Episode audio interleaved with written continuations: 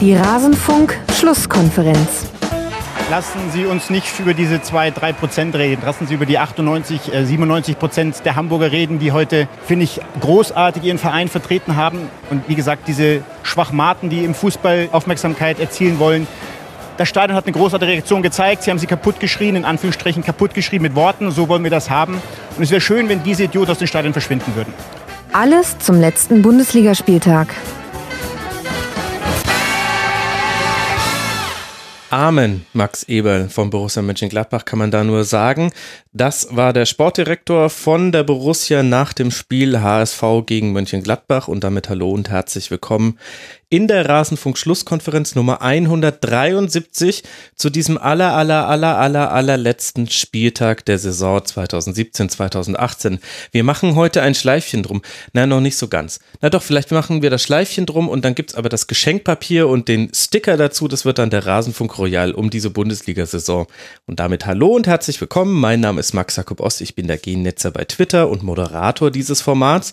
Und erfahrene Hörerinnen und Hörer wissen schon, was ihnen am 34. Spieltag blüht, wenn sie das Glück haben, dass diejenigen, die vor der Saison auf die Bundesliga geblickt haben, auch Mut, Zeit und Lust haben, danach nochmal zurückzublicken auf das, was man da so vorhergesagt hat. Und deswegen begrüße ich die Runde, die ich auch schon in der Saisonvorschau hier hatte, nämlich zum einen Martin Schneider von der Süddeutschen Zeitung bei Twitter, der Ed M. Snyder. Servus Martin. Hallo. Schön, dass du mit dabei bist und ebenfalls wunderbar, dass er mit dabei ist. Tobias Escher, ihr kennt ihn aus Bundesliga, ihr kennt ihn von Spielverlagerung.de, ihr habt hoffentlich alle seine zwei Bücher gelesen. Bei Twitter ist er der Ed Tobias Escher. Servus Tobi. Guten Tag. Bei dir wird die Liste immer länger, die ich anmoderieren muss, wenn ich die vorstelle. Wir brauchen noch, noch einen Film und ein Hörspiel vielleicht Genau. Damit du noch mehr zu sagen hast. Ja, und ein Duschshampoo wäre dann noch wichtig. Ja, Esch Duschgel, so wie Bibi, ja. Genau, genau, das, das Tobi Escher Duschgel. Ich vermute sogar, dass sich das verkaufen würde, Tobi. Ich vermute eher nicht, aber gut. Vor allem würde ich gerne den Pressetext dazu schreiben. Seine Analysen sind sachlich und fundiert. So ist auch dieses Shampoo. Es riecht nach nichts. Ach ja, schön. Bevor wir loslegen, möchte ich noch zum einen ein paar Leuten danken, nämlich Damian, Valentin, Jonathan und dem Ed D. Dirkinho, also Dirkinho mit Doppel-D vorne dran. Alle sind Rasenfunk-Supporter und unterstützen den Rasenfunk. Vielen Dank dafür. Wie man uns unterstützen kann, erfahrt ihr unter rasenfunk.de slash unterstützen. Und dann habe ich noch ein paar andere Ankündigungen zu machen, nämlich zum einen, der Rasenfunk ist jetzt bei Spotify. Dann war ich erneut in einem Podcast zu Gast und das habe ich letzte Woche noch nicht abkündigen können, denn das kam erst danach. Ich war beim FC Gurkentruppe. Link findet ihr in den Show Notes. Dann könnt ihr unter mitmachen.rasenfunk.de Input geben für die Rasenfunk Royal Segmente der einzelnen Vereine. Ihr müsst euch allerdings beeilen. Ab morgen beginnen die Aufzeichnungen der einzelnen Segmente, wird dann um die zehn Tage dauern. Und dann erscheint das Ding hoffentlich. Ich schlage drei Kreuze und noch viel mehr und klopfe auf sämtliches Holz, was um mich herum steht. Am 24. Mai soll der Rasenfunk Royal erscheinen. Und zu aller allerletzt gibt es an diesem Mittwoch noch ein neues Tribünengespräch mit Raphael Buschmann zu den Football Leagues. Das Buch Football Leagues kommt in einer neuen Version raus mit vier neuen Kapiteln. Wir werden nicht nur darüber sprechen, sondern Raphael hat auch zugestimmt, dass wir ein kleines QA machen. Das heißt, sämtliche Fragen, die euch auf dem Herzen liegen zu den Football Leagues und dem ganzen Projekt, werdet sie bitte los. Unter mitmachen.rasen.de gibt es einen entsprechenden Forums-Thread und ich werde die dann mit Raphael durchgehen. Am Mittwochvormittag ist diese Aufzeichnung. Das heißt, auch da solltet ihr euch ein bisschen beeilen und ich freue mich über jede Frage, die da gestellt wird. So nah kommt ihr an diesen Star von Journalisten nicht dran, sage ich euch. Gut, das soll es jetzt aber gewesen sein. Jetzt gehen wir rein in den Bundesligaspieltag. Und ich weiß, gar nicht, ob es ein größeres Thema geben kann als den Abstieg des Hamburger Sportvereins. Er kündigte sich endlos lang an und dennoch ist man so ein bisschen verwundert, dass es jetzt dennoch passiert ist nach einem 2 zu 1 Sieg gegen Borussia Mönchengladbach und das in Unterzahl über einige Teile des Spiels hat es dennoch nicht gereicht, weil in den Parallelspielen nicht alles so gelaufen ist, wie es für den HSV hätte laufen müssen, dass man sich retten kann. So landet man auf Tabellenplatz 17. Und Tobi, ich finde, dieser Abstieg hat eine besondere Ironie, wenn man sich anguckt, wie allein in diesem Spiel gegen Borussia Mönchengladbach der HSV gespielt hat. Ja, das mit der besonderen Ironie kann ich auch nicht mehr so ganz hören. ähm, es, ja, weil es stimmt schon, dass der HSV in den letzten Wochen jetzt plötzlich das erste Mal, so hat es ja ähm, Luis Holpi gesagt, das erste Mal seit vier Jahren das Fußballspielen für sich entdeckt hat. Und auch gegen ähm, Gladbach jetzt offensiv das Spiel gemacht hat. Poddersbeck hat wieder nach vorne geschoben. Sie haben Spielaufbau gesucht, sie haben die Dominanz gesucht und haben dann auch im Endeffekt ähm, das Spiel zurecht gewonnen, auch, aber auch weil ähm, Gladbach die Konterräume überhaupt nicht gefunden hat, bis auf ein, zwei Situationen. Mhm. Andererseits ist es ja nicht, ist ja eine Saison länger als ein paar Spieltage. Und nur weil sie jetzt ein paar Spieltage guten Fußball gespielt haben, heißt es nicht, dass dann die anderen Spieltage vergessen sind. Also sie haben halt 31 Punkte und mit 31 Punkten steigst du halt ab. Dann ist es halt auch keine Ironie oder sowas, sondern es ist halt Unvermögen, dass du diesen Weg nicht vorher eingeschlagen hast. Ja, okay. Ich meine, man kennzeichnet halt mit der Ironie so ein bisschen, dass der HSV nicht mehr gespielt hat wie ein Absteiger und mit dieser Leistung vermutlich über die ganze Saison nicht abgestiegen wäre, was aber natürlich auch ein Gedankenexperiment ist. Wie ironisch, Martin, findest du den Abstieg des HSV? Die Frage wollte ich schon immer stellen. Äh, äh, die Ironie in welcher Einheit angeben? Ähm, nee, ähm, ich muss zugeben, dass ich gestern auch, als es, als dann Robin Knoche das 3-1 geköpft hat, habe ich mich bei dem Gedanken erwischt, jetzt endlich ist es soweit. Weil ähm, die, die Saison beim HSV hat ja in dem Fall nicht nur 34 Spieltage, sondern die Saison beim HSV hat jetzt äh, eine Entwicklung von fünf Jahren. Und über die letzten Jahre ist es halt, ist es halt die absolute Konsequenz dessen, was diesem Verein endlich mal passieren musste. Ich gebe ja. zu, dass mir das, äh, dass mir der Gedanke auch schwer gefallen ist, weil äh, Wolfsburg in den letzten Wochen wirklich alles getan hat, um, um da nochmal dran vorbeizuziehen an dieser äh, an dieser, dieser moralischen Schuld, die der HSV über die Jahre auf sich geladen hat. Aber, aber es funktioniert halt nicht. Ich kann nicht über fünf Jahre lang äh, das Chaos als Identität aufbauen und weil ich dann aus, aus welchen Motiven auch immer dann Christian Titz äh, als Trainer verpflichte, damit richtig liege und dann eben noch hoffe, wieder die Kurve zu kriegen, das ist äh, auf lange Sicht gesehen zu wenig. Das, das Ding ist halt, das ist ja das, was wir auch schon ganz oft gesagt haben, was ja auch ähm, Matthias Sammer sehr gut in dem Tribünengespräch mit ähm, dir gesagt hat, Max, mhm. dass die Bundesliga in diesem Jahr sehr, sehr durchschnittlich ist. Und das kann man einerseits natürlich als ähm, Beleidigung für die Bundesliga äh, verstehen, aber auch äh, für manche Vereine ist es auch gewissermaßen ein Lob. Also es gibt in dieser Saison keine Mannschaft, die wirklich unterirdisch ist selbst der HSV, als er noch nicht unter Titz war und als er noch unter Hollerbach und unter Gistol war, war ja oft ein unangenehmer Gegner, gegen den du nicht gern gespielt hast, weil die defensiv gut standen, schwer zu knacken waren und so weiter. Und ähm, in dem Sinne hat der HSV auch keine unterirdische Saison gespielt, glaube ich. Also da war dann sehr viel Unvermögen da. Jetzt unter Titz hat man eine sehr gute Phase erwischt. Am Anfang der Saison hatte man auch eine gute Phase erwischt. Aber halt in dieser, dieser Saison der Durchschnittlichkeit ist Unterdurchschnittlichkeit ein bisschen zu wenig. Also die Ironie sehe ich schon, dass man gerade jetzt nach dieser Saison absteigt, die halt nicht ansatzweise so katastrophal war wie damals die erste oder die zweite Relegationssaison. Aber es ist halt schon dann irgendwie erarbeitet, wenn du nur 31 Punkte holst. Mhm. Ja, da stimme ich schon zu. Ich finde, moralische Schuld finde ich ein bisschen zu harten Begriff, aber ich glaube, alle Hörerinnen und Hörer verstehen, was du damit gemeint hast, Martin, und deine Anordnung ist ja auch richtig, Tobi. Wenn wir jetzt uns mal angucken, wie der HSV zuletzt aufgetreten ist. Saure Hefe 1887, ganz liebe Grüße auch an alle Kommentatoren, die immer eifrig den HSV kommentiert haben unter mitmachen.rasen.de, hat geschrieben, ihm haben Ite und Steinmann am besten gefallen, Martin. Und ich habe mich bei dem Gedanken ertappt, dass ich anstelle des HSV fast hoffen würde, dass ihn seine Struktur davon rettet, dass ihm die guten Spieler, die in dieser Saison sich ja auch neu auf die Spielfläche gedribbelt haben, dass die ihm erhalten bleiben in Liga 2. Bei einem anderen Absteiger wäre ich mir da nicht so sicher. Der HSV könnte es vermutlich schaffen. Ähm, das kommt natürlich darauf an, wie der HSV sich ähm, jetzt in der zweiten Liga finanziell äh, aufstellt. Er ist immer äh, ein Stück weit eben von, von Kühne abhängig, mhm. ähm, je nachdem, wie, wie viel er zulegen will.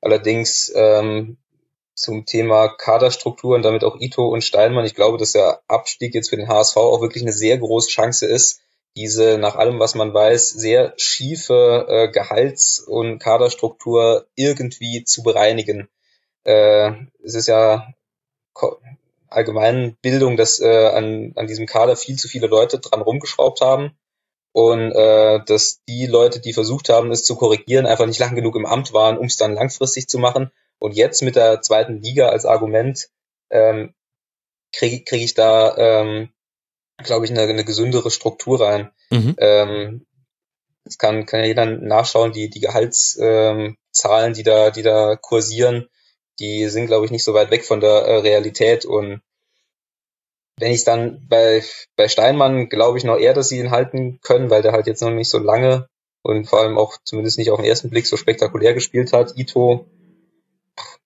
der hat schon sehr gut gespielt die letzten, die letzten Spiele. Da kommt halt so ein bisschen auch drauf an, was der Spieler mhm. will und äh, äh, wer da halt ums Eck kommt.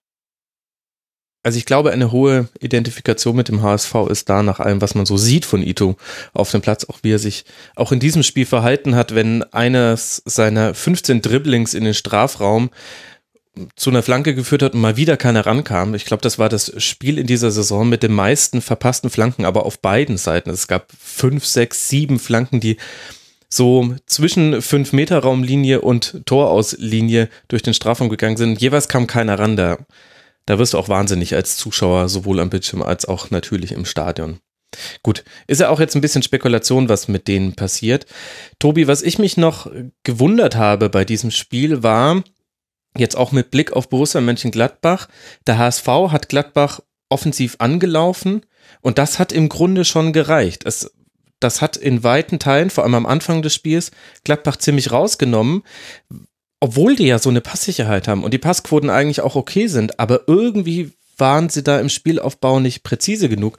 Und ich habe mich gefragt, was das aussagt, dass es bei einem guten Bundesligisten, der die Chance hat auf die Europa League, schon reicht, ihn einfach nur anzulaufen. Und ich habe da jetzt keine großen Pressing-Fallen oder so weiter gesehen. Ähm, das ist ja bei Gladbach schon die ganze Saison so ein bisschen das Problem, dass sie in diesem Spielaufbau sehr wankelmütig sind. Also sie können es manchmal gegen diesen ganz gut, wenn sie in diese Mittelfeldräume reinkommen, von da aus dann Gefahr zu entfachen, aber es gibt dann auch Spiele, wo das so überhaupt nicht funktioniert. Gerade wenn die Abwehr, wenn du ähm, die Endverteidigung unter Druck setzt, dann sieht man da doch bei, ähm, bei ihnen etwas Defizite. Und das hat man jetzt auch wieder gemerkt. Ja, Gladbach ist halt so die personifizierte, personifizierte Bundesliga in dem Sinne, als dass sie null Konstanz ausstrahlen. Also es ist wirklich, gab halt wirklich Spiele, wo sie halt toll kombiniert haben, wo sie halt wirklich ähm, so ein Pressing dann umspielt haben. Und dann gibt's halt wieder Abende, da funktioniert halt irgendwie gar nichts. Da kommt kein Pass von Ginter angefühlt.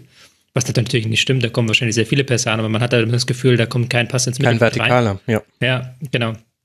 Und keine Ahnung, das hatte man wieder so das Gefühl jetzt gegen Hamburg.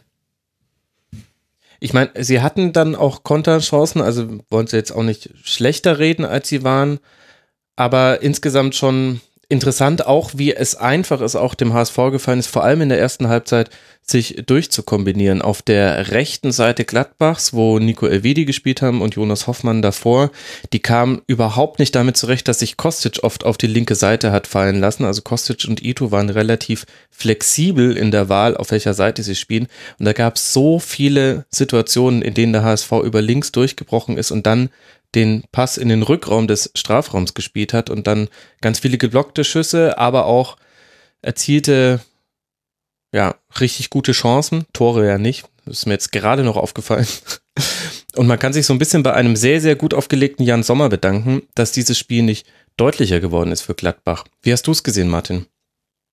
Ähm, mich hat vor allem gewundert, dass äh, Gladbach eben diese Konterräume nicht, nicht genutzt hat, weil die waren eigentlich nicht so mhm. schwer zu finden und im Zweifel hätte man sie auch mit einem äh, einfach ganz simplen langen Ball aus der Abwehr äh, auf, auf Drimmitsch zumindest mal einleiten können, weil der HSV natürlich äh, aufgrund der äh, Situation wahnsinnig, wahnsinnig hoch stand, wahnsinnig offensiv spielen musste äh, und es da dann so wenig von Gladbach kommt. Gut, am, am Schluss haben sie, soweit ich das gesehen habe, ganz äh, kurz für die Hörer, ich habe gestern ähm, redaktionsbedingt mehr oder weniger zwei Spiele gleichzeitig geguckt, nämlich äh, Hamburg und Wolfsburg. Und da guckt man mit dem linken Auge das eine und mit dem rechten Auge das andere. Ähm, es hört sich ungesund an. Also es hörte sich schon bei Hamburg und Wolfsburg, habe ich geguckt, ungesund an, aber in der Beschreibung dann noch viel mehr. ja, es war wenigstens spannend. Das ist ja auch nicht immer der Fall in der Bundesliga. Ähm, ja, aber das ist so, so, so ein Spiel wie die ganze Gladbacher Saison. Äh, ich kann es mir nicht so richtig erklären, ehrlich gesagt. Ich fand eigentlich, dass äh, der Kader gar nicht so schlecht ist, dass äh, Eber mit äh, hier vor allem Zakaria, den ich sehr mhm. gut finde, äh, Cuisance, äh, auch Oxford äh, gute Leute geholt hat. Ähm, dass, dass Hazard so, so ein bisschen, fast so ein bisschen die, so eine tragikomische Figur geworden ist mit seinen ganzen, mit seinen ganzen Chancen. Jetzt gestern nicht so, soweit ich es gesehen habe, aber äh, über die Saison. Da würde mich mal, mal eure äh, Einschätzung, eure Analyse äh, interessieren, wenn wir schon bei Gladbach sind. Warum hat es dann nicht für Europa gereicht? Tobi, fang du mal an. Hm. Ich habe da auch mal keine so kompletten Erklärungsansätze. Sie sind halt in allem, was sie tun, sehr instabil.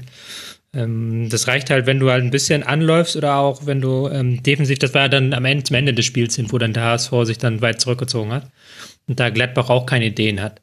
Sie sind halt, sie haben halt, wenn nicht gerade Stindl oder Raphael wirklich einen guten Tag haben, haben sie große Probleme, vorne in die Offensivräume reinzukommen, also wirklich mhm. in diese Zehner- oder Halbräume werden dann etwas flügellastig und das können sie nicht auflösen.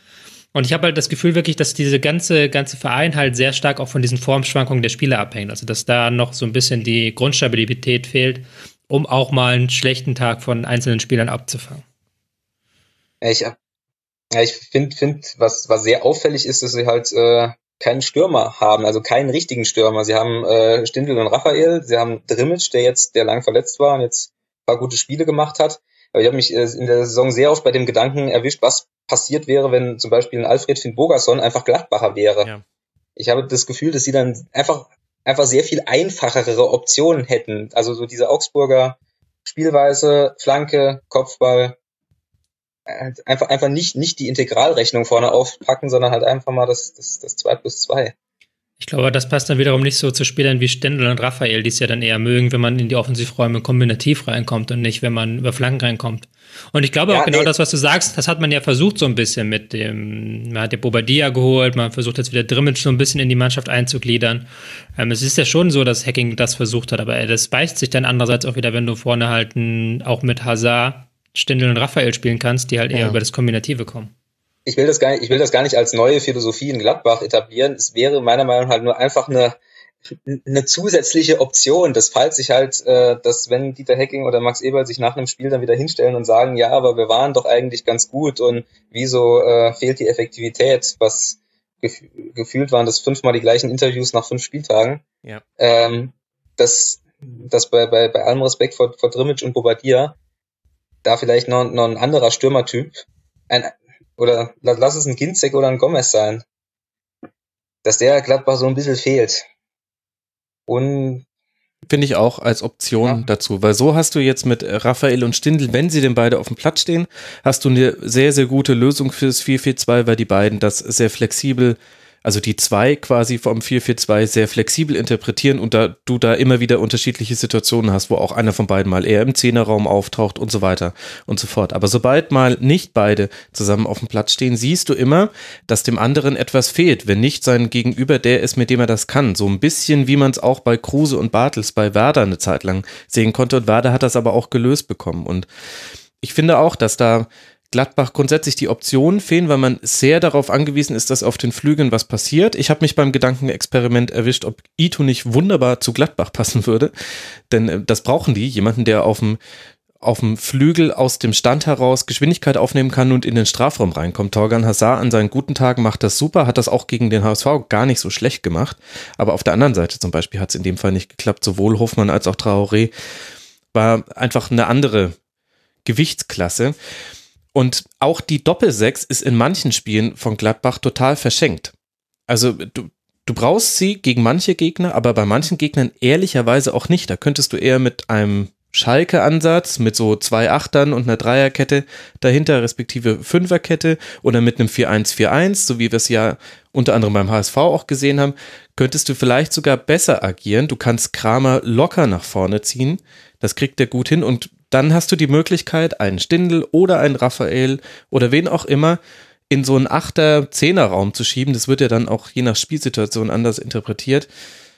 Ist jetzt sehr theoretisch alles und hört sich auch so ein bisschen an wie die drei Neumar-Klugen von der Tankstelle.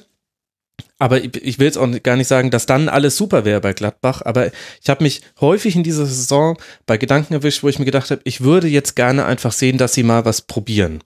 Aber vielleicht ja, tun sie es ja im Training aber andererseits haben sie es doch auch gemacht, oder nicht? Also, ich hatte ja gerade in der Mitte der Saison hatte ich das Gefühl, dass da dann auch mal eine Fünferkette auch probiert wurde, auch mal ein 4-3-3 probiert wurde, dass man nicht mal in einem 4-4-2 hing. Aber dass das auch nicht der weiße letzte Schluss war. Mhm. Also dann in den letzten Wochen hat man ja wieder sehr viel bessere Ergebnisse erzielt, als man dann wieder 4-4-2 mit Stindel Raphael vorne drin gespielt hat, weil das halt irgendwie auch das ist, was zu dieser Mannschaft passt, was dann auch ein Hofmann und ein Hazard dann sehr gut einbindet ins Spiel, wenn die beiden keine Flaggen schlagen müssen, sondern dann wirklich die Kombination suchen können. Ja, okay, das stimmt.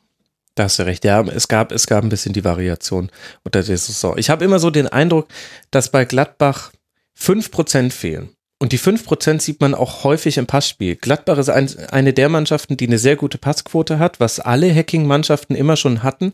Aber manchmal sind die Pässe nicht zielführend. Also manchmal war es, als hätten die zwar ein Rondo im Training gemacht, aber aus dem Rondo nicht mit rausgenommen, dass es im Spiel dann schon darum geht, den Ball in eine bestimmte Richtung zu kriegen und nicht einfach nur den Ball zu behalten. Also die vertikalen Lösungen fehlen bei Gladbach und das kannst du aber auch eigentlich einstudieren würde ich behaupten, als Laie. Naja. Gladbach ist übrigens äh, die Mannschaft nach Bayern, die am wenigsten fault. Das nur so, ähm, ich weiß nicht. Eben, die müssen mehr Gras fressen. Ich sehe es genau wie der Martin. Alles raushauen. Da muss mal einer bis auf die ba bis auf die Tribüne gegrätscht werden und dann ist alles wieder gut. Du musst aber that, darfst. That escalated quickly. Ja, Entschuldigung. Das, das musst du aber auch ein bisschen anders rechnen. So Foul-Statistik halte ich so für abwegig etwas. Du müsstest eigentlich Fouls pro Prozent Ballbesitz rechnen. Weil du begehst ja nur Fouls, wenn der Gegner quasi den Ball hat. Ja, das stimmt äh, natürlich, aber. Ähm, Gladbach hat, glaube ich, den dritthöchsten Ballbesitz oder sowas in der Liga. Das ist klar, aber ähm, es, äh, es passt, also es passt zumindest auch irgendwie in das Gesamtbild, wenn du sie mit äh, zum Beispiel Eintracht Frankfurt eben gegenschneidest, gegen diese beide Spiele verloren haben. Mhm. Und das mhm. sind dann auch die, ähm, die sechs Punkte, die ihnen dann natürlich fehlen für, für einen Europa League Platz, was dann halt für Gladbach das Saisonziel gewesen wäre. Also das stimmt, sie haben definitiv Spiele über die Physis mit verloren. Das kann man auf jeden Fall sagen. Ob das jetzt dann auch mit Faust passieren muss oder nicht, aber da kann das ein Indikator sein. Den, den Eindruck habe ich schon auch. Auf der anderen Seite ist, glaube ich, Bobby Woods sehr, sehr froh, dass es für den HSV um nichts mehr ging. Das wurde auch gar nicht mehr so wirklich in der Berichterstattung dargestellt. Hat ja eine gelb-rote Karte gesehen und schon die erste gelbe Karte, Mai oh Mai, die war ganz schön dunkelgelb, mit offener Sohle aufs Standbein, so von schräg rechts vorne. Und das schräg rechts vorne war, glaube ich, das, was die Farbe der Karte gerade noch zu gelb gelenkt hat, aber dann völlig zu Recht gelb-rot gesehen. Wenn das schief gegangen wäre und es noch um was gegangen wäre beim HSV, hätten wir da, da glaube ich, mehr drüber geredet, als jetzt so, wo es eher so eine ja, kleine Anekdote, Nebengeschichte dieses Spiels ist, dass es dann Gladbach auch gegen zehn Hamburger nicht geschafft hat, noch zum Ausgleich zu kommen. Na gut, schauen wir mal weiter. Schauen wir mal auf das linke Auge von Martin Schneider, mit dem er Wolfsburg gegen den ersten FC Köln gesehen hat. 4 zu 1 gewinnt der VfL. Maximilian Arnold sagt danach der Sportschau, ich zitiere jetzt sinngemäß, es fühlt sich etwas komisch an, nach diesem Spiel noch einmal nachsitzen zu müssen. Martin, sag was ja, dazu. Es fühlt, fühlt sich nicht komisch an, nach den 33 Spielen davor na, äh, nachsitzen zu müssen. Das ist der Punkt. Ja. aber, das, aber das Bittere ist natürlich, dass sie äh, nach dem Spiel, äh, dass die Wahrscheinlichkeit einfach sehr groß ist, dass sie jetzt auch noch Kiel äh, packen. Ja, das ist halt, das ist halt die Relegation und da kann man halt mal Holstein Kiel fragen, wie bitte das sich oder wie komisch sich das für die anfühlt, dass sie jetzt auch nochmal nachsitzen müssen. Wie gut war denn Wolfsburg in diesem Spiel gegen den ersten FC Köln? Wirklich. Also sehr, sehr frühes 1 zu 0 und der FC hat, tja, nur zu, danach hat Timo Horn gesagt, es ist schwierig, wenn nur sieben bis acht Spieler richtig alles geben. So ein bisschen hat es sich so auch angefühlt im Spiel gegen den VfL, fand ich, Martin. Es war vielleicht auch deswegen so auffällig, weil Jonas Hector offensichtlich äh, als Kind irgendwann mal ein HSV-Bettwäsche geschlafen hat und äh, sich vorgenommen hat, das äh, nochmal noch mal richtig einen rauszuhauen. Mhm. Er hat super gespielt. Ja. Ähm, nee, aber ansonsten war da, waren das tatsächlich zumindest von Teilen der Mannschaft in Köln Ansätze von Sommerfußball. Ähm, vor diesem Tor von Origi ist das, glaube ich, wo Brekalo einmal quer an der kompletten Kette vorbei läuft, ohne dass irgendjemand auch nur daran denkt, den, den Fuß äh, vorzuschieben.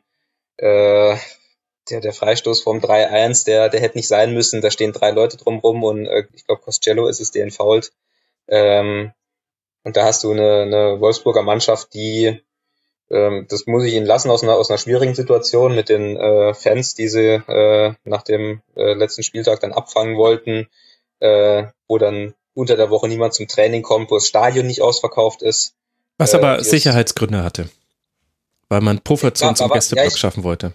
Ja, ich weiß, dass es Pufferzonen gab, aber zumindest die letzten Meldungen waren, dass äh, trotz dieser Pufferzone noch Plätze frei waren. Mhm. Okay. Aber da, ich gebe zu, dass ich nicht äh, dann kurz nach Anpfiff nochmal gecheckt habe. Äh, mit Vorbehalt dann. Ähm, aber dass die, dass es Bruno Labbadia offensichtlich zumindest in dieser Woche dann geschafft hat, äh, die, die Mannschaft so auf dieses Spiel einzustellen, dass sie dann doch, doch verdient gewonnen hat. Wobei ich zugebe, wobei ich mich, äh, wenn ich ganz ehrlich bin, äh, ich habe in der Redaktion irgendwann mal äh, so um die, jetzt muss ich gucken, wann ist das 2-1 gefallen? In welche Minute? Das 2 zu 1 war in der 54 dass ich, dass ich irgendwann kurz nach der Halbzeit dann äh, gesagt habe, dass hier kann, kann durchaus 3-1 in beide Richtungen ausgehen, weil es war dann gerade so eine Phase, wo Köln nochmal vor allem nach vorne ein bisschen besser geworden ist. Hm. Ich meine, der VfL hat in diesem Spiel ein Problem gelöst, Tobi, nämlich das Tore schießen, obwohl man auch in diesem Spiel gezeigt hat, warum es vorher so ein Problem war. Ich erinnere da unter anderem an die Chance von Brekalo, wo er nur noch den Ball ins Tor kriegen muss. Risse zwar auch eine wunderbare Rettungstat macht, so ein bisschen, wir hatten sehr viele Parallelen in den beiden Spielen äh, zwischen HSV und Wolfsburg. Wir hatten ja eine ähnliche ähm, Situation mit äh, Kotoko Sakai und Oskar Wendt in Gladbach, in Hamburg meine ich. Also das scheint man so ein bisschen äh, gelöst zu haben. Und trotzdem hatte ich so ein bisschen das Gefühl, diese vier Tore sind eher aus Einzelleistungen und dem Zufall entsprungen. Und ich frage mich, wie viel von diesem Spiel kann man jetzt außer den psychologischen Effekten in die Relegation mitnehmen? Ähm, das ist eine gute Frage, wie viel man davon mitnehmen kann.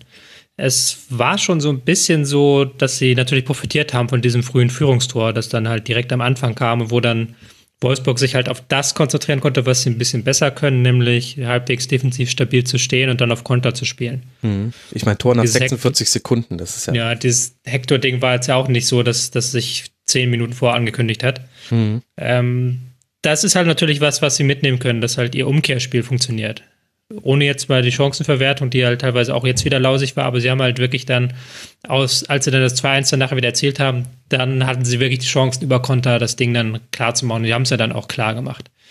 Das ist dann wieder die Frage, was ist das Wert in der Relegation gegen Kiel, die sicherlich defensiv stabiler stehen werden, die aber an und für sich auch ein Team sind, das, das mit offenem Visier spielt, also das auch nach vorne spielt.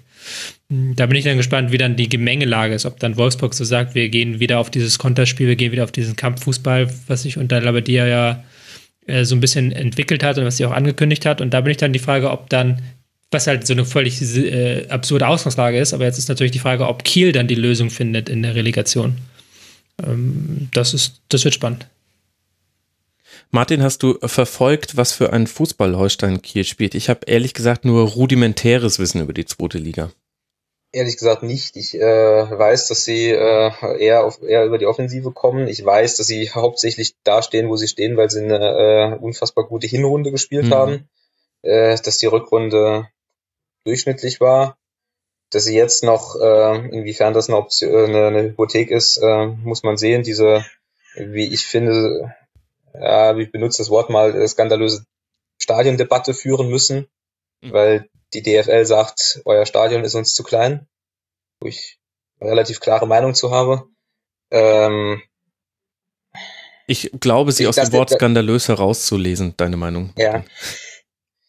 Aber das Ding, das Ding ist ähm, bei dieser dieser Relegation Kiel gegen Wolfsburg äh, die die Klasse, die, die, die der Unterschied der Spieler, der, der, der individuellen Spielerklasse ist einfach zu groß. Es ist jetzt äh, seit seit Jahren in der Relegation der letzte Zweitligist, korrigiert mich jetzt, wenn ich was ganz Dummes sage, war der die Relegation gewonnen hat, war Düsseldorf mhm. gegen davor Nürnberg gegen Cottbus und sonst nie. Sonst hat der, der, der Zweitligist nie gewonnen. Völlig egal, in welcher Konstellation das war. Und sei, sei es knapp wie beim HSV, sei es äh, deutlich wie damals bei Hoffenheim. Und diesmal, du hast, einen, du hast einen Verein, der aus der dritten Liga kommt und du hast einen äh, Verein mit einem Champions League-Etat. Das ist ein, mir fehlt die Fantasie, dass das durch irgendeinen Spielverlauf auszugleichen ist. Ich hoffe sehr, dass ich Unrecht habe. Aber die einzige Chance, die ich sehe, ist, dass Kiel irgendwie in Führung geht und äh, Wolfsburg, wie die Wochen davor irgendwie bewiesen hat, dass sie dann relativ stark zusammenbröseln. Aber sobald Wolfsburg äh, ein Tor macht oder äh, eine gute Aktion hat, wird das, glaube ich, relativ bitter. Also so wie ich es verfolgt habe, ist ähm, Kiel eine sehr variable Mannschaft. Also die spielen sehr, ich würde fast sogar sagen, seltsam Fußball in dem Sinne, als dass sie doch äh, relativ dominant auftreten, aber halt jetzt kein so klassisches Ballbesitzspiel spielen, sondern sehr, sehr viel vertikal, auch mal lange Bälle einstreuen, sehr variabel und dann halt es wirklich schaffen, halt ihre, ihre Stürmer ähm, vorne einzusetzen, die auch sehr beweglich sind, die auch häufig die Position tauschen.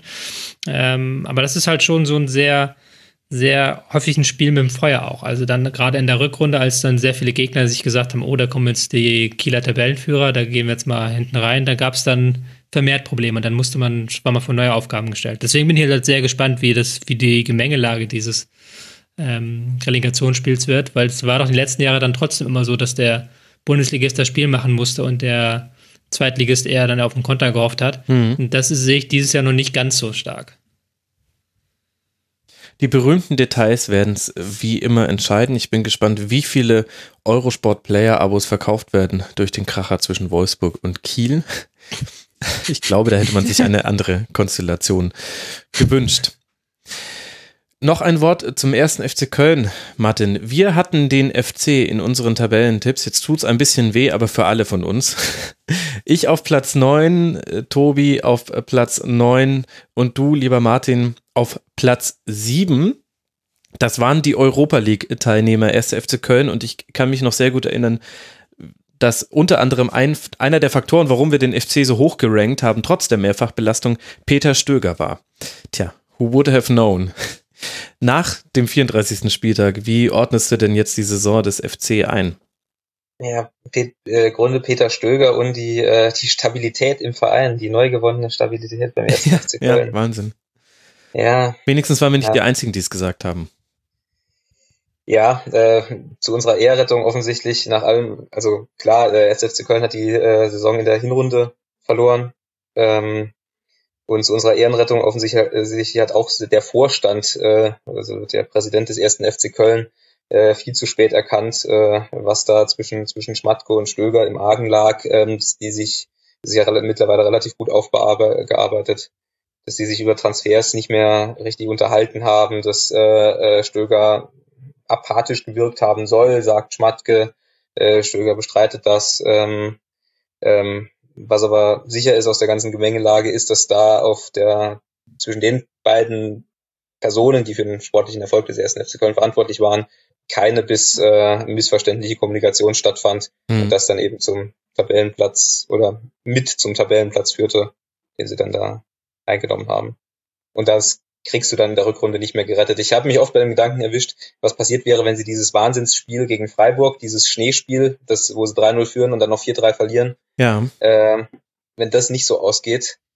Äh, aber davon gab es ja ein paar Spiele. Auch gegen Dortmund beim Stand von 2 zu 2 in Konter zu rennen. Oder haben sie nicht gegen Stuttgart auch so unglücklich verloren mit, äh, genau da hat Horn unter anderem einen seiner wenigen Fehler in dieser Saison gezeigt. Also, ich hatte diesen Gedanken auch, auch mit Blick auf diese katastrophale Hinrunde. Andererseits fand ich auch, dass es in der Rückrunde keine Stabilität gab. Und ich, Tobi wollte noch was sagen. Ja, darf ich, darf ich einen raushauen? Klar. Weil diese, diese Saisontipps von uns, äh, muss man ja sagen, die waren wieder mal grässlich, zumindest von Max und mir. Da ja, stimmt ja eigentlich überhaupt nichts von dem, was wir, ja. was wir getippt haben. Aber es gibt halt so Tipps im Nachhinein, wo du dich im Nachhinein nicht für entschuldigst. So. Also so, dass ich Eintracht weiter unten getippt habe oder Augsburg, das, das war nicht abzusehen, dass die so eine Saison spielen, wie sie spielen. Und bei Köln ertippt habe ich mich aber da im Nachhinein, dass vieles davon auch ein Stück weit absehbar war. Ähm, ja. Erstens, weil wir, glaube ich, die letzte Saison einfach viel zu gut gewichtet haben. Mhm. Die war im Nachhinein, war da auch sehr viel Matchglück einfach dabei. Die, ähm, man hat dann so gedacht, okay, so, vielleicht stimmen mir diese Expected Goals Zahlen, die man hat, dann nicht. Vielleicht ist, ist, übertreibt man da, vielleicht interpretiert man dann zu viel in diese Zahlen hinein, in dieses Matchglück und geht dann einfach von seiner eigenen Fußballwarte aus. Aber es war halt viel Matchglück. Und das zweite ist, ich glaube auch, wir haben viel zu kompliziert wieder in dieser Saisonvorschau gedacht, weil wir dann hier Stöger und taktische Stabilität. Aber es ist ja einfach auch manchmal sehr simpel. Das ist ja 90 Prozent. Modesta hat 90 Prozent aller Tore in der vergangenen Saison gemacht. Er fällt weg und es war halt absehbar, dass Cordoba diese Lücke nicht füllen kann. Ja. Und es war halt dann auch irgendwo jetzt absehbar, dass sie dann in der kompletten ersten Saisonhälfte einfach überhaupt keine offensive Gefahr ausgestrahlt haben und eigentlich auch bis zum Ende der Saison halt da große, große Schwierigkeiten hatten. Und in dem Sinne, dass das jetzt so komplett einbricht, auch mit der europäischen Doppelbelastung, mit dieser Stöger-Schmatke-Geschichte, das war nicht abzusehen. Aber dass es halt diese Saison schwierig wird, das hätte man eigentlich sich vorher viel stärker denken können, als wir das getan haben. Plus, plus dann noch der, plus dann noch der Ausfall von Jonas Hector in der Hinrunde der. Ja, ja kommt ja ganz viel aus. Genau, und man wusste eben, dass äh, sobald mal zwei, drei Stützen wegbrechen, dass es dann schwierig werden würde. Also das ist, da will ich dir voll zustimmen, Tobi. Es gibt so ein paar Saisonprognosen von uns, wo ich mir denke, also ich spreche jetzt erstmal nur für mich, wo, wo ich mir denke, gut, das konnte man jetzt so nicht sehen, aber ein paar Dinge, da ärgere ich mich auch selber, dass ich Dinge falsch interpretiert habe. Anderes Beispiel für mich ist auch, dass man eigentlich gesehen hat, wie wackelig Borussia Dortmund unter Peter Bosch gespielt hat nach hinten, also in der Rückwärtsverteidigung. Und dennoch nach diesem 6 zu 1 zu Hause gegen Borussia Mönchengladbach habe ich auch, ich habe es zwar ironisch gemeint, aber habe ich auch die Meisterfrage gestellt, ist Dortmund noch die Meisterschaft zu nehmen? Weiß ich noch ganz genau, habe ich damals in der Schlusskonferenz gesagt und dachte mir damals noch, ah okay, die Ironie war ein bisschen zu klein, war, nicht genug zu erkennen, weil es wurde völlig ernsthaft drauf geantwortet von den beiden Gästen. Aber dennoch, allein, dass ich diese Frage gestellt habe, zeigt ja auch schon, selbst wenn es ironisch gemeint war, da war man auch so ein bisschen, man hat manchmal so blinde Flecken, finde ich. Das macht es vielleicht ja. auch spannend, aber der FC war definitiv ein blinder Fleck und jetzt als zweitschlechtester Absteiger der letzten elf Jahre, nur Kräuter Fürth war noch um ein Pünktchen schlechter. Ich meine, 70 gefangene Tore, das ist auch so definitiv, das steht, in allen Kategorien steht da 18. Platz drauf, egal was in der Rückrunde noch passiert ist. Volle Zustimmung. Ja. Gut. Aber sie, sie haben es ja, äh, um jetzt wenigstens noch was Positives zu sagen, sie haben es ja dann trotzdem geschafft, wirklich in, in einer gewissen Würde abzusteigen, ehrlich gesagt. Ja, sie das stimmt. Hat, hatten, äh, hatten relativ lange Zeit, sich darauf vorzubereiten, aber dass jetzt äh, ähm, Horn und Hector äh, sagen, wir bleiben, äh, also man, man hätte es auch schlechter treffen können. So bei, beide übrigens, also sowohl der HSV als auch der 1. FC Köln haben es äh, dafür, dass es halt große Tradition, Traditionsvereine sind. Äh, wenn man in Hamburg jetzt mal den, den Rauch ausblendet, der äh, natürlich stark sichtbar ist, aber dann doch nur eine Minderheit mhm. der Fans darstellt, haben es beide geschafft, sich halbwegs anständig in die zweite Liga zu verabschieden. Finde ich auch. Und trotzdem noch ein Wort zu diesen Verlängerungen von Horn und Hector der Fußballromantiker in mir jubiliert und findet das ganz toll. Der Fußballkonnoisseur oder vielleicht auch der sachlich kühle Analyst findet es ein bisschen schade, dass Jonas Hector und Timo Horn jetzt dann in der zweiten Liga spielen, wo sie von ihrem spielerischen Vermögen her nicht hingehören. Und ich würde eigentlich gerne Jonas Hector im Vergleich mit richtig guten, auch internationalen Spielern sehen. Das gehört da irgendwie auch mit dazu. Aber von also ich finde es zu 90 Prozent toll, dass die mitten in die zweite Liga gehen. Das ist ja genau das, was man vom Fußball haben möchte. Aber 10 Prozent von mir denken sich, ah, Jonas Hector hätte ich auch gerne mal in der Champions League gesehen. Einfach nur, um zu sehen, wie gut ist er da. Ich bin da ganz der kühle Analyst. ja, ist natürlich eine schöne Geschichte, aber ich denke mir andererseits, der Herr Hector, hast du gesagt, würde ich gerne in der Champions League sehen. Und bei Horn denke ich es eigentlich genau andersrum. Ich finde, Horn ist einer der schwächsten Bundesliga-Torhüter. Ui. So im Gesamtpaket, weil er halt weder dieses Herausragende auf der Linie hat, wie ein Pavlenka oder Radetzky, oder halt auch das Spielerische mitbringt, wie andere Torhüter. Also ich finde, da ist er halt eher am unteren Bundesliga-Durchschnitt anzusiedeln und da weiß ich halt nicht, ob Köln sich damit langfristig eng gefallen tut. Da haut der Tobi nochmal ganz am Schluss einen raus. Das lassen wir so nachhallen und ich werde genau das dann nochmal im Rasenfunk Royal-Segment zum ersten FC Köln besprechen. Nicht abgestiegen ist der SC Freiburg, unter anderem, weil man in diesem letzten Heimspiel der Saison jetzt an diesem Spieltag gegen den FC Augsburg mit 2 zu 0 gewinnen konnte. Und unser Hörer Aribo hat geschrieben, Martin, Freiburg hat nach den letzten Wochen der Tristesse endlich mal wieder Fußball gespielt, aber er schreibt auch, es war dabei aber sicherlich auch förderlich, dass Augsburg nicht mehr wirklich an dem Spiel interessiert war. Kurz nach der Halbzeit schien Augsburg besser rauszukommen was dann jedoch mit dem 1 zu 0 beendet wurde. Und der Rest ist Geschichte, wo ich noch eine Klammer hinzufügen möchte, die nur der Fußball schreibt. Klammer zu. Ich finde, das ist eine sehr adäquate Beschreibung dessen, was da in Freiburg passiert ist. Ja, dieses äh, erste Tor, das hat äh, Augsburg im Liegestuhl, im Liegestuhl verteidigt. Also diese, man, man sieht dann zumindest auch diese zwei defensiven Mittelfeldspieler, die wirklich mit, mit hängenden Armen da stehen, sich das Geschehen im 16er angucken und dann als äh, Terrazino zu flankt. Genau, Nils Petersen behauptet einen Ball, äh, dann ähm, äh, jetzt habe ich einen Blackout, wer das Tor gemacht? Gulde, äh, nee. Höfler. Äh, Klein, Kleindienst, Entschuldigung, Kleindienst war das. Nee, Kleindienst, Kleindienst ist das zweite. Ach genau, gemacht, das zweite, Höfler war es, genau. Höfler kommt dann genau. aus dem Rückraum und keiner begleitet ihn, ja. Ja, das, ähm, da hat Augsburg wirklich gesagt, hier, hier ist die Tür, geht halt durch. Den Eindruck hatte ich ein bisschen auch. Und das, obwohl Rani Kedira in der Innenverteidigung gespielt hat bei Augsburg und ich hier im Rasenfunk mal die Statistik rausgeholt habe, dass mit Ausnahme des Bayern-Spiels Augsburg nie verloren hat, wenn Rani Kedira in der Innenverteidigung spielt. Aber war insgesamt einfach von in allen Belangen zehn Prozent weniger als das, was man sonst vom FC Augsburg gesehen hat, Tobi. Ja, wem willst du so denken? Nö, also, kein, not judging. Der war auch so, weil der genau, weil halt auch wieder Freiburg sehr giftig war in den Zweikämpfen und äh, wieder sehr sich darauf fokussiert hat, halt wirklich im Mittelfeld das zuzustellen. Augsburg ist schon zwei, dreimal durchgekommen, also ein paar Spieler haben sich da schon zeigen wollen. Ähm, aber ich fand schon, du hast schon recht, das war, da hast du halt gesehen, Wer, wer will es mehr, um diesen klassischen Abstiegsspruch mal zu nehmen? Ich würde aber noch nicht so weit gehen wie der Einsender vorher, der gesagt hat, dass man jetzt so die spielerische Krise überwunden hat. Es war dann doch im Endeffekt viel Flanken und viel Kopfball bei Freiburg und auch wieder viele Standards, die dann herhalten mussten, um an die Torchancen zu kommen. Und das ist halt so ein bisschen das Problem, was man diese Saison hatte, dass halt wirklich die offensive Weiterentwicklung fehlt. Jetzt kann man wieder mit diesen Versatzstücken arbeiten, die man bei Freiburg immer benutzt, kleiner Verein und die müssen jedes Jahr verkaufen. Und das ist wunderbare Arbeit, die die da leisten. Stimmt schon. Aber wenn sie die Leistung aus dieser Rückrunde, wenn du nur die Leistung dieser Rückrunde nimmst, dann wird es nächstes Jahr auf jeden Fall nicht viel leichter für den SC Freiburg.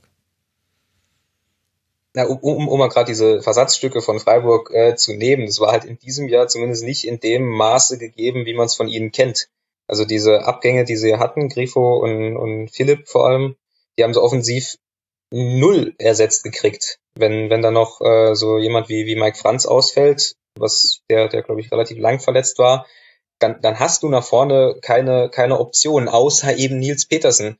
Und wenn ich dann, ähm, wenn ich dann Tim Kleindienst habe, der sich jetzt hinten raus ein bisschen gemacht habe, aber der äh, wirklich ohne ihm zu nahe treten zu wollen, so, so ein bisschen an der Grenze zum, zum Bundesligaspieler wandelt, dann, dann wird es schwer. Und dann musst du auch von dieser äh, Freiburger Philosophie, ähm, einen patenten Fußball zu spielen, eben abrücken. Dann äh, bist du in der Ballbesitzstatistik plötzlich nur noch 18. und nicht mehr, was immer sie letztes Jahr waren, 10., 11., 9. Mhm. Ich äh, finde Tim Kleindienst gar nicht so schlecht in und um den Strafraum. Aber das ist halt dann problematisch, erstens, wenn du halt immer nur unsaubere Bälle bekommst, weil ich glaube, das fehlt halt mittlerweile dem Spiel sehr stark. Irgendein Spieler, die halt wirklich einen sauberen Ball in den Strafraum reinbekommen. Und Kleindienst, dem fehlt auch vor dem Tor ein bisschen so die Ruhe. Also der ist, das ist halt gerade, wenn du neben Petersen spielst, der halt aus einer halben Chance auch mal ein Tor macht. Ich glaube, Kleindienst hat jetzt sein erstes Bundesligator gemacht am Wochenende, oder? Das zweite, das erste das am 33. Spieltag, das zweite am 34. Spieltag. Also ja, ja, vom genau. Timing her ein toller Spieler der ja, Timing her ein toller Spieler, aber ähm, ich glaube halt, es gibt keinen Bundesligaspieler, der eine schlechtere Schuss, also Bundesligastürmer, der eine schlechtere Schuss zu Torratio hat ähm, als, als er. Ja. Ich möchte den SC Freiburg an der Stelle aber ein bisschen in Schuss, ne, Schutz nehmen, denn wenn du sagst, Martin, man hat es nicht geschafft, den Abgang von Philipp und auch den von Griffo zu ersetzen, dann möchte ich da eine Klammer setzen und die Klammer heißt Verletzung Niederlechner. Denn man hat eigentlich schon einen wirkungsvollen Stürmer gehabt und da sah auch noch das Freiburger Spiel ganz anders aus. Dann zertrümmert er sich die Kniescheibe und kann fällt für die komplette Saison aus und das konnte dann der SC nicht mehr auffangen. Also quasi die Abgänge plus den Ausfall eines wichtigen Zielspielers in der Offensive.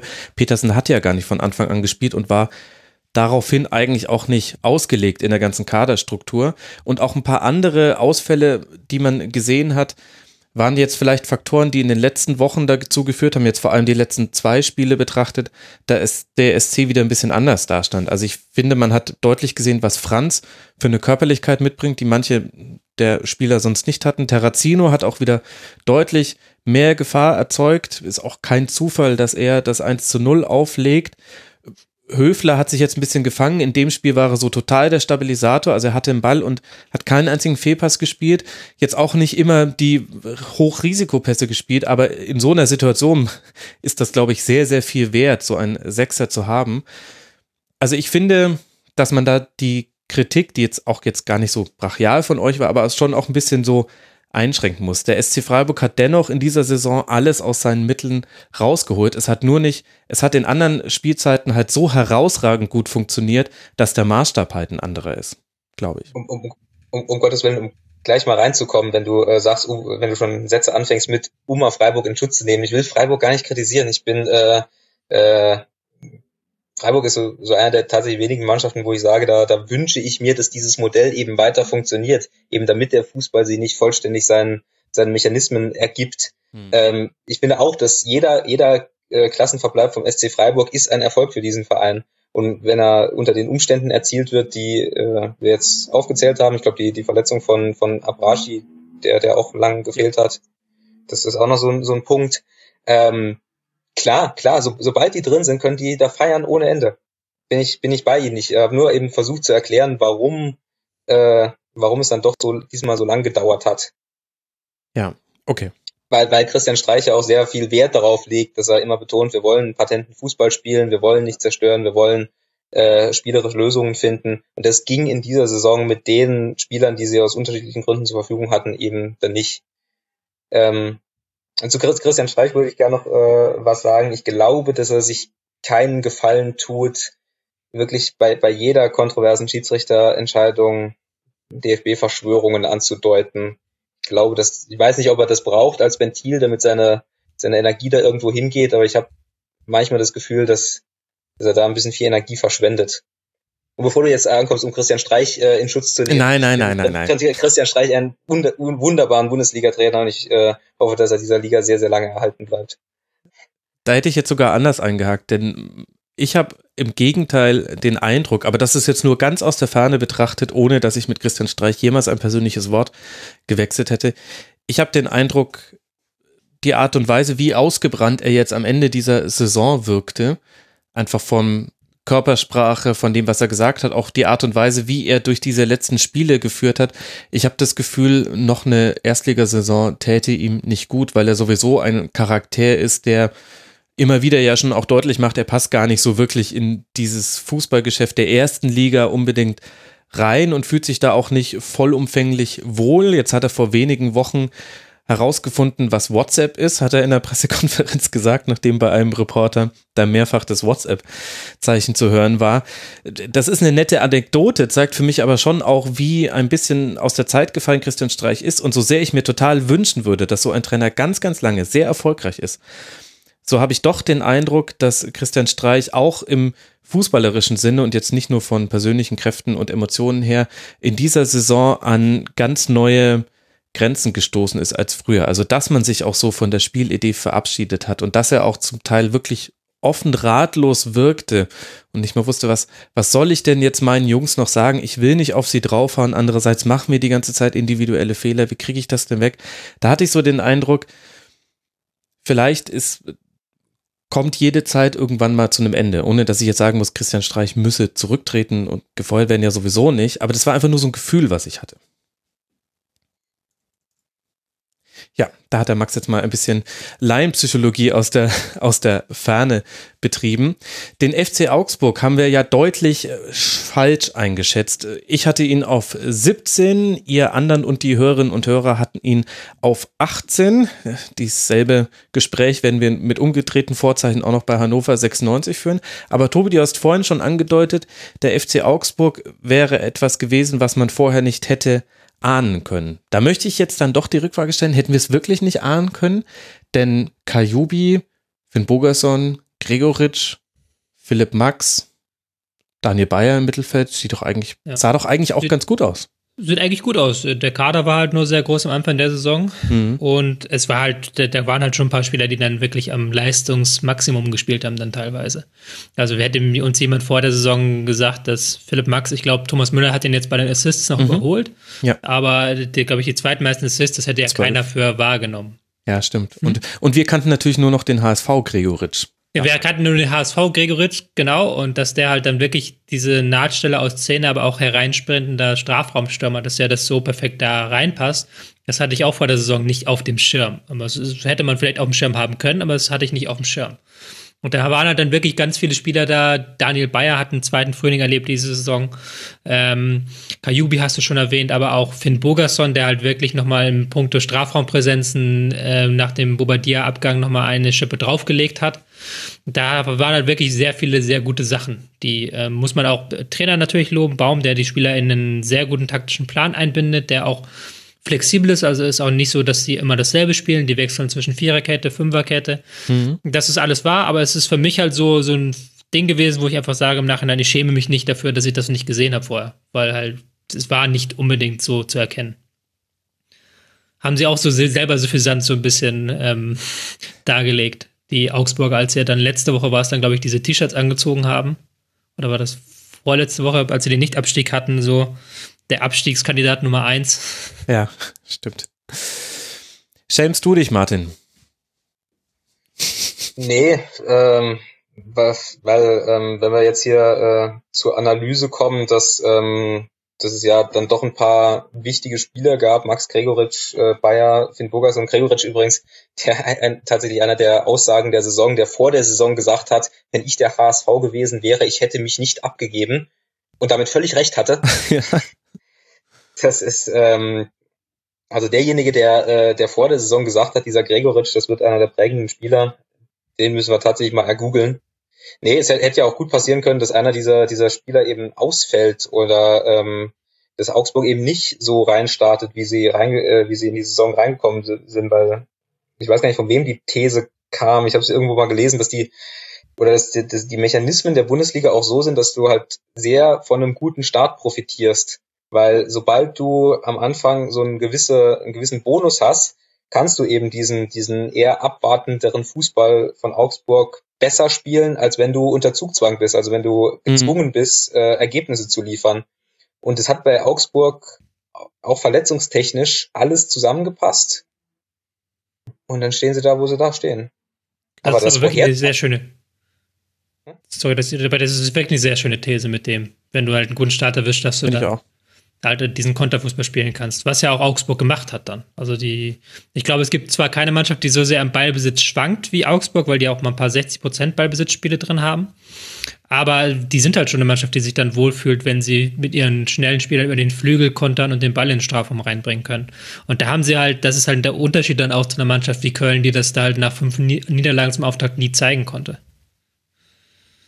Ja, ich finde die These auch sehr schön und äh, ein bisschen hat dann der FC Augsburg, man muss ja auch den Platz, mit dem man spielen muss bei einem Fußballspiel, den muss man irgendwie richtig bespielen und dann hat der FC Augsburg auch die Bundesliga einfach perfekt bespielt und dann steht am Ende ein zwölfter Platz mit 41 Punkten, ohne jemals auf einem Abstiegsplatz gestanden zu haben wird mal langsam Zeit, finde ich, dass wir uns jetzt dann um die Champions League und Europa League Ränge bemühen. Das war ja das Wunderbare an diesem 34. Spieltag. Man kann über die Bundesliga-Saison 2017, 2018, man kann meckern, man kann schimpfen, man kann über das Niveau die Augenbraue heben, aber es gab nur ein Spiel an diesem 34. Spieltag, was von der Tabelle her völlig belanglos war. Das war Mainz gegen Werder. Wird auch noch eine Weile dauern, bis wir darüber sprechen, liebe Hörerinnen und Hörer.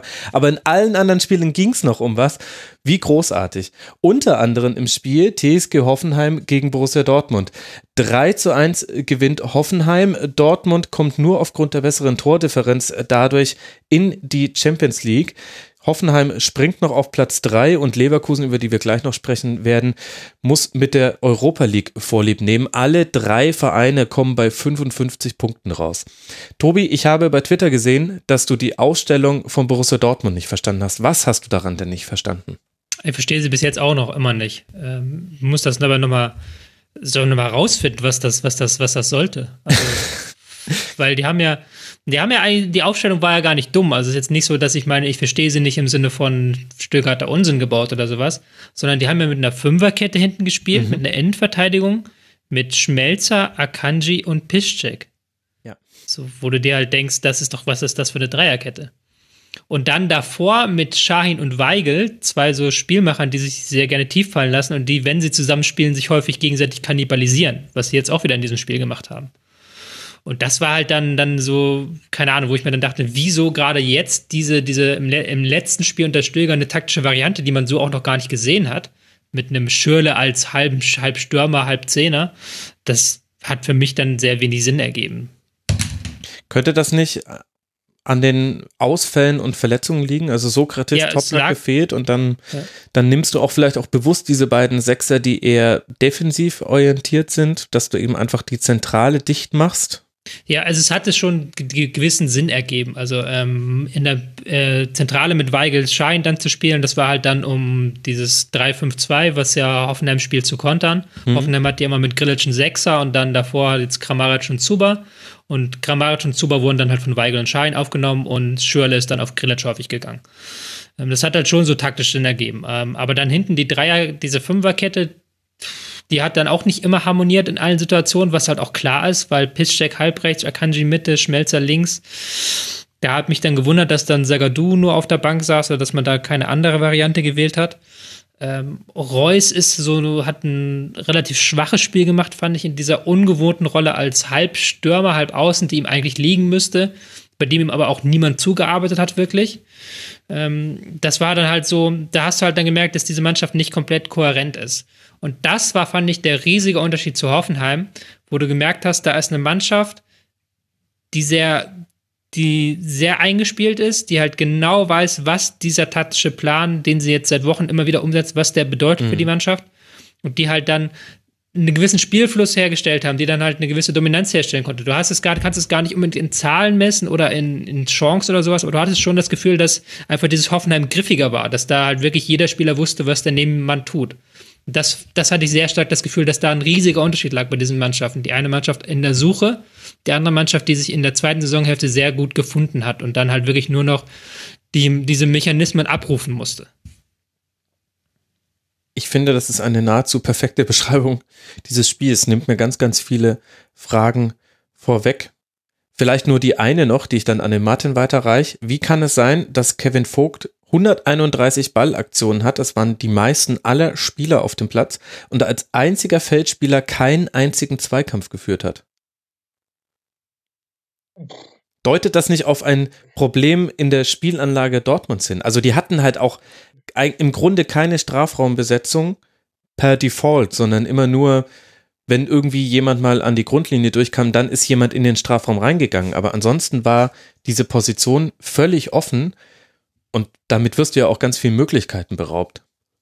Ich habe ähm, das Spiel nicht über 90 Minuten gesehen. Ich habe die Tore gesehen. Ähm, ja, ähm, sehr, äh, das, was äh, Tobias gesagt hat, klingt wirklich sehr, sehr schlüssig. Äh, vor allem das, was er am Schluss gesagt, nee, was er am Schluss gesagt hat, dass du einmal eine äh, wahnsinnig eingespielte Mannschaft hast, äh, bei der, der, der die, die Mechanismen funktionieren, die anderen äh, auf der Suche. Das stimmt das ist eine sehr schöne Überschrift über Borussia Dortmund. Ich kann mir das nur so vorstellen, dass sie eben darauf spekuliert haben, irgendwie diese entweder ein Unentschieden oder eine, eine Niederlage mit eine knappe Niederlage irgendwie über die Zeit zu bringen, was dann letztendlich auch funktioniert hat. Was übrigens auch eine schöne Überschrift über die Saison von Borussia Dortmund wäre. Letztendlich hat es irgendwie noch funktioniert. Stimmt. Da hast du recht, ja. Ja, was ja schon so ein bisschen den Blick auf die Gesamtbewertung vom BVB lenkt in diese Saison. Also wir müssen jetzt nicht den Rasenfunk Royal vorwegnehmen, denn da könnte man locker eine Stunde zu sprechen. Aber kannst du mir das irgendwie zusammenfassen, Martin, in einigen, was waren für dich die wesentlichen Punkte? Wurden die Fehler, so wie man jetzt in der Retrospektive dann immer doch ganz gerne immer sagt, schon in der Sommerpause vor der Saison gemacht? Oder hatte man einfach in den entscheidenden Phasen ein bisschen Pech in der laufenden Saison? Wo würdest du es festmachen, dass der BVB jetzt zwar in die Champions League gekommen ist, aber halt irgendwie? Ich würde tatsächlich nur in dieses Interview von Nuri Shahin äh, mir durchlesen, was er dann nach dem Spiel gesagt hat. Ich glaube, dass du äh, tatsächlich Borussia Dortmund anfangen musst. Äh, ja, so, so, so hart das Thema ist, aber seit, seit diesem Anschlag, und ich glaube, dass seit diesem Anschlag das, das soziale Konstrukt Borussia Dortmund zu, vielleicht nicht völlig zusammengebrochen ist, aber so instabil geworden ist, dass du offensichtlich nicht seriös arbeiten kannst. Das liegt nicht nur an dem Anschlag, ähm, den darf man, glaube ich, nicht, nicht vor alles stellen. Hm. Aber bei diesem Prozess hat man eben auch gesehen, wie, wie stark das noch nachhängt. Ähm, es kann bei so einer Ausnahmesituation dann halt auch passieren, dass äh, im Nachhinein äh, Sachen von Leuten gesagt werden, die dann eben über den Anschlag hinaus noch, noch nachhallen. Dann hast du äh, diese, diese Aktionen von, von Dembele und, und Aubameyang, die äh, als wichtige Spieler der Mannschaft mehr oder weniger auf allen Kanälen sagen, ich will euch nicht mehr, ich will weg. Mhm. Ähm, du hast noch viele Sachen, die dazukommen. Du hast äh, Peter Bosch mit einem relativ radikalen System. Ähm, du hast Peter Stöger, über dessen Bewertung ich mir überhaupt nicht einig bin, äh, ob, ob er jetzt tatsächlich das Ganze irgendwie noch ins Ziel gerettet hat und man ihm das gut schreiben muss, dass er es quasi geschafft hat, oder ob man ihn dafür kritisieren soll, wie, wie Michael Zorc es relativ wahnsinnig harsch getan hat, ehrlich gesagt, mit dem Wort Beamtenfußball. Mhm. Ähm, aber ich glaube, dass die, die Analyse bei Borussia Dortmund mehr, mehr im, im sozialen Konstrukt zu suchen ist. Auch Marcel, auch Marcel Schmelzer, der dann halt urplötzlich auf der, auf der Tribüne sitzt, wo zumindest zu mir noch nicht durchgedrungen ist, weswegen genau, ähm, ja. Und dann zwei Wochen wieder spielt. Äh, in einer ja. Rolle, die eigentlich nicht seine Rolle ist. Ähm, es stimmt alles. Ich tue mir da immer schwer, halt wirklich diese Sachen hinter den Kulissen zu bewerten, auch weil da natürlich dann viele Gerüchte in den Umf ins Umfeld fließen. Man kriegt das dann auch dann teilweise mit. Man weiß dann nicht, was kann man glauben, was nicht. Vor allem zum Teil also, bewusst gestreute Gerüchte. Also zum Teil bewusst gestreute Gerüchte, genau, ja. Ähm, wo du auch nicht weißt, kommt das von einem Berater oder was, hast du recht. Ähm, deswegen versuche ich halt immer nur das zu bewerten, was ich auf dem Platz sehe. Und das ist nämlich die, das, was ähm, da dann das ist, was finde ich, das ist, was wir von außen das Einzige wirklich, wirklich bewerten können, weil wir sehen dann dieses Endprodukt am Wochenende, wir sehen dann, was da mhm. passiert und was nicht. So. Und egal wie halt das, die Konstruktion auch immer ist, intern und ich, natürlich darf man auch den Anschlag nicht vergessen und alles, aber es ist halt auch keine klare Handschrift jetzt zu erkennen gewesen unter Stöger. Er hat in der ersten Phase Stabilität reingebracht, das muss man ihm ganz hoch anrechnen. Er hat vor der Winterpause die Mannschaft wirklich defensiv abgesichert, hat dafür gesorgt, dass sie wieder ein Gegner ist, gegen den man ungerne spielt. Aber er hat dann keine Weiterentwicklung geschaffen. Und das ist halt das, was ich auch vorhin gesagt habe, dass dann plötzlich auch Verletzungen, alles klar, aber dass du dann nach Wochen plötzlich diese Fünferkette auspackst mit Weigel Schahin, die seit Monaten nicht mehr zusammengespielt haben. Guerrero zum ersten Mal in der Startelf seit im Jahr 2018. Der es halt gut gemacht hat, auch, muss man sagen. Ja. Aber der, auch das ist so ein Faktor. Und auf der anderen Seite steht halt eine Mannschaft von Hoffenheim, wo halt dann, die halt bis auf kleine Veränderungen gefühlt zum seit zwei Jahren in, also nicht, also dieser taktischen Variante zumindest spielen. Auch wenn natürlich die Spieler sich ändern, aber auch die jetzt wochenlang halt mit diesem Spielermaterial gespielt haben, bis auf kleine Änderungen.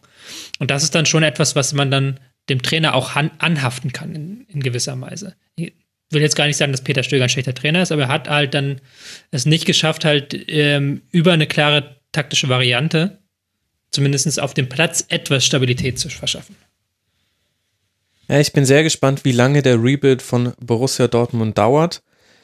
Im besten Falle sieht man da schon in der nächsten Saison eine deutliche Veränderung meinem Gefühl nach aktuell jetzt an diesem 34. Spieltag, nach diesem 34. Spieltag, dürfte das vermutlich fast noch länger dauern, ohne dass ich jetzt glaube, dass man deswegen komplett alle Saisonziele verfehlt. Aber ich sehe da keinen Angriff auf den FC Bayern. Direkt außer der FC Bayern kommt dem Borussia Dortmund näher, indem er sich selbst Ancelotti-like ein bisschen nach unten zieht.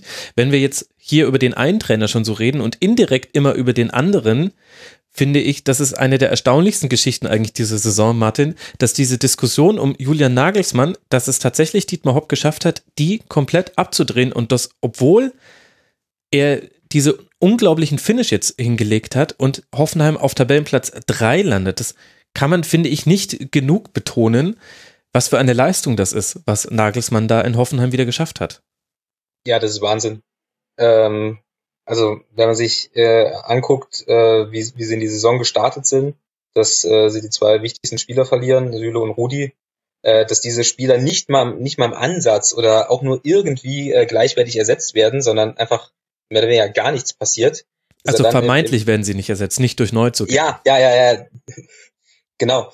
Also nicht, nicht, nicht, als dass man halt sagt, ähm, hier, wir holen dann wen auch immer. Ähm, dass er dann im Winter noch Sandro Wagner verliert. Mhm. Und ähm, ich glaube auch, dass diese ganze, ganze Nagelsmann-Diskussion anders gelaufen wäre, wenn er diese, äh, diese, diesen Run früher gehabt hätte.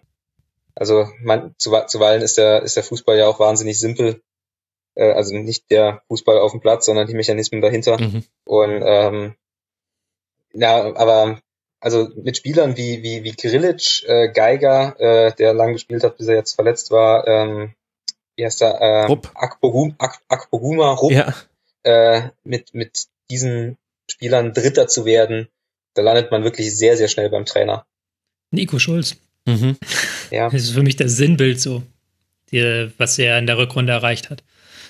Weil Nico Schulz ist jetzt ein Spieler, den ich nicht auf Champions League-Niveau verortet hätte vor einem Jahr. Also nichts gegen Nico Schulz, aber der ist halt ein ganz simpler, normaler Außenverteidiger. Aber der kommt halt immer wieder mit Diagonalbällen, mit guten Pässen, kommt er immer wieder in Situationen rein, wo er sein Tempo ausspielen kann, eine Flanke in den Strafraum schlagen kann. Und das immer und immer wieder, weil halt äh, wirklich dieses Spiel äh, mittlerweile so perfekt funktioniert von Hoffenheim, dass sie halt wirklich es schaffen, ihre Spieler in Situationen zu bekommen, in denen sich die Spieler wohlfühlen. Und das ist, das kann man halt eben nicht hoch genug anrechnen. Man hat halt noch in der ersten Phase der Saison, wo sie noch Europa hatten, da hat das noch nicht ganz so funktioniert, da hat dann, da hat er noch nicht so seinen Groove gefunden. Jetzt in der Rückrunde ein bisschen konterlastiger das Spiel, ein bisschen mehr auf schnelle Tempovorstöße und das funktioniert, das geht, das geht halt ab und das ist halt Nagelsmann. Ich hätte noch eine Theorie zu der Hinserie, die Hoffenheim gespielt hat also es hatte ja viel mit dem Abschneiden in Europa zu tun, also vor allem mit der Art und Weise, wie man da gespielt hat. Das hat so ein bisschen auch gestrahlt auf die Bundesliga. Ich würde da jetzt gar nicht bei Regeneration und fehlenden Trainingsmechanismen als erstes ansetzen, sondern erst als zweites und drittes. Und ich hatte so ein bisschen den Eindruck, Tobi, dass einfach dieser Fußball, den Hoffenheim spielt, der perfekte Bundesliga-Fußball ist, wenn du nicht der FC Bayern bist, aber dass er für die Europa League und jetzt vielleicht auch für die Champions League nicht adäquat war. Was meinst du mit Fußball und nicht perfekt? Ich glaube, dass die Art und Weise, wie Hoffenheim in der Bundesliga spielt, das funktioniert super gegen die Art und Weise, wie du angelaufen wirst in der Bundesliga, durch die Art und Weise, wie die Gegner defensiv organisiert sind. Und in der Gruppenphase der Europa League hatten sie Gegner, die aber anders gegen die gespielt haben. Die standen auch defensiv sehr kompakt, aber haben die zum Teil im Mittelfeld schon komplett abgekocht, auch mit einer ja, Körperlichkeit, die man auch zum Teil in der Bundesliga gar nicht kennt.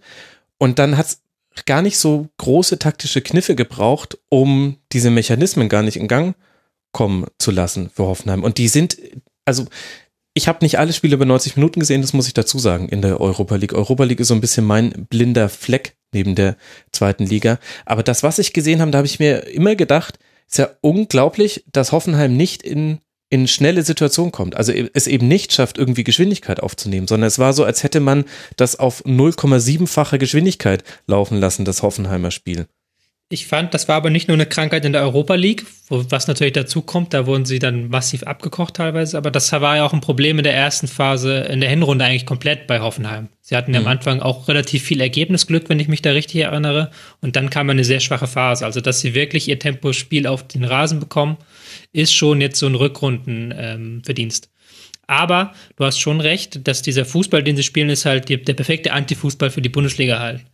Ähm, hinten heraus sauber spielen, gute, gute Kombinationen zeigen. Das Pressing des Gegners ins Leere laufen, ein Stück weit auch, dass dann auch nicht diese letzte Aggressivität im Mittelfeld hat, vielleicht wie bei anderen Nationen, die dann da noch sehr viel kompakter stehen als in Deutschland. Da hast du schon recht. Also da würde ich dir schon zustimmen, dass Nagelsmann sich halt perfekt auf die Bundesliga eingestellt hat. Schön, dann haben wir hier wieder Konsens erreicht und darum geht es ja im Rasenfunk, dass wir uns immer alle einig sind. Nein, äh, Quatsch. Aber ich glaube, wir haben das schon ganz gut eingeordnet und ausführlicher wird es ja dann noch im Rasenfunk Royal stattfinden, wo es übrigens ein Segment geben wird, sowohl Hoffenheim und Dortmund werden da in einer Session besprochen. Da kann man, finde ich, auch ganz interessante Quervergleiche anstellen lasst uns auf Leverkusen blicken. Mal wieder hätte Leverkusen die Chance gehabt, an einem 34. Spieltag eine ganz große Geschichte zu schreiben. Das letzte Spiel von Stefan Kiesling. Eine beeindruckende Choreografie vor Anpfiff. Dann kommt er, wird eingewechselt, nimmt sich dem direkt den Ball für einen Strafstoß, der reichen hätte können zum Erreichen der Champions League und darf ihn dann gar nicht ausführen, weil dann Guido Winkmann, ja, ihr lacht, ich finde das geil. Ja, also, das war geil. Ja. Was für eine tragische Geschichte. Und danach komplett der Stecker gezogen, es fallen noch zwei Tore, am Ende steht ein 3 zu 2 und unter dem Strich steht dann mal wieder ein 34. Spieltag, an dem Leverkusen es eben nicht schafft, diese große Geschichte zu schreiben. Hatten wir jetzt ein paar Jahre lang nicht mehr. Jetzt mal wieder. Martin, hilf mir dieses Spiel äh, zu bewerten. Ich ich muss sagen, grundsätzlich habe ich da keinerlei Gefühle gegenüber den beteiligten Mannschaften, aber mir tat Leverkusen in der Summe ganz schön leid an diesem Spieltag. Äh, ja, ja, ich habe mich auch dabei äh, erwischt. Ich habe die, ähm, weil ich Abstiegskampf geschaut habe, habe ich dann nachgeschaut. Äh, ich habe sehr, sehr spät tatsächlich erst mitgekriegt, dass Wendel noch einen Elfmeter äh, verschossen hat, wo ich dann auch dachte. In boah, der sechsten Minute, es wäre es 2 zu 0 gewesen. Es war so typisch Leverkusen. Also. Ja, es ist auch so typisch Leverkusen, dass Alario nach ein paar Minuten halt dieses wirklich spektakuläre Tor schießt. Also mhm. dieser, dieser spektakuläre Fußball, zu dem Leverkusen wieder zurückgefunden hat.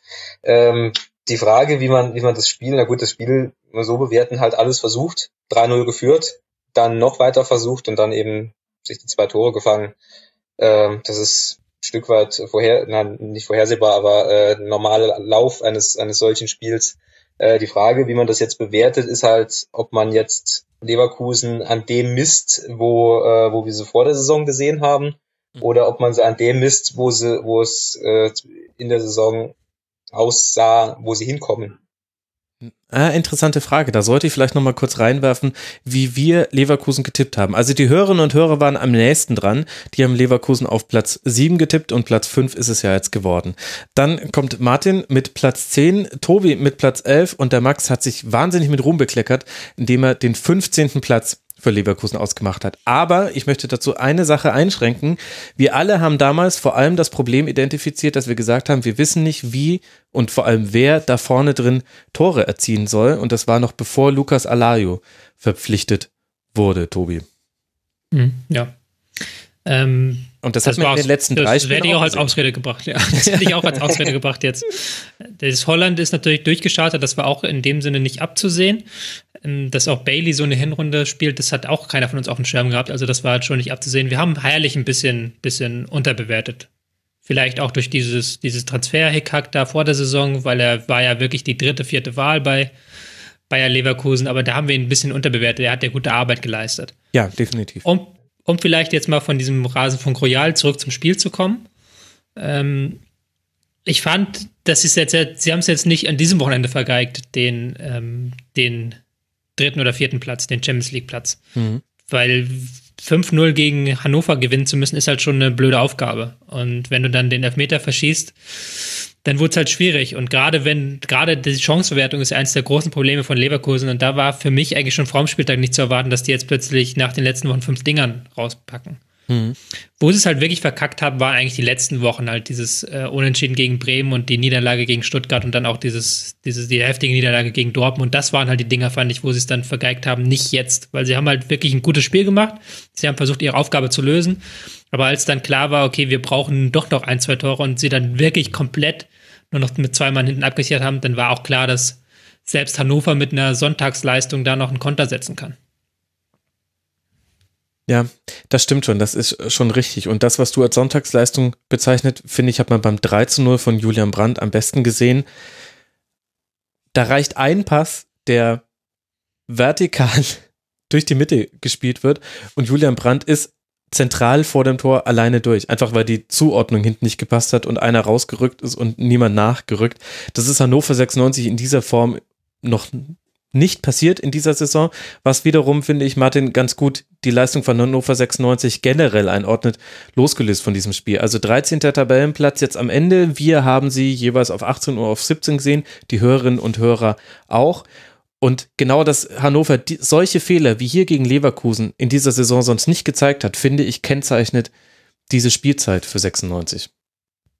Ja, bei Hannover 96 ist auffällig, was, äh, was alles keinen Einfluss auf die Leistung hatte. Also dieses äh, ewige Fan-Hickhack mit, äh, mit Martin Kind und 50 plus 1, mit dem Stimmungsboykott, mit diesen äh, Ausflügen von Horst Held, der äh, gefühlt alle drei Wochen sagt, ich würde aber gern zu einem anderen Verein, beziehungsweise von dem es heißt, dass er äh, ja. bei einem anderen Verein unterschreibt.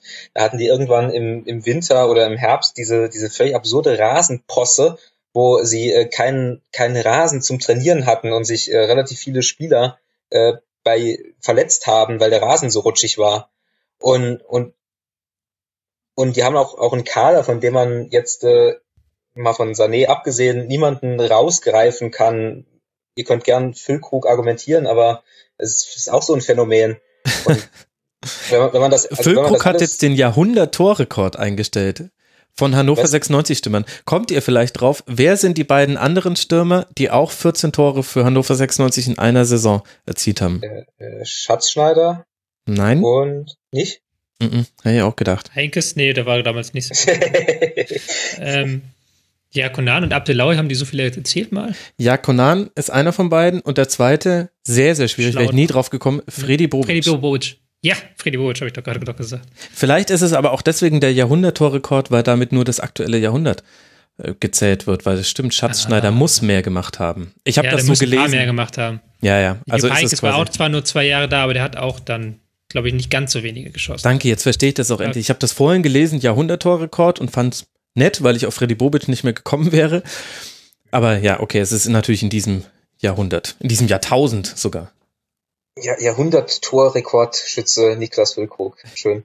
Äh, aber ja, dann landet man auch relativ schnell äh, beim Trainer, der, äh, ähm, wo er auch vor der Saison diese Kombination Breitenreiter hält, äh, der auch in der zweiten Liga übernommen hat äh, vom mhm. relativ beliebten Stendel.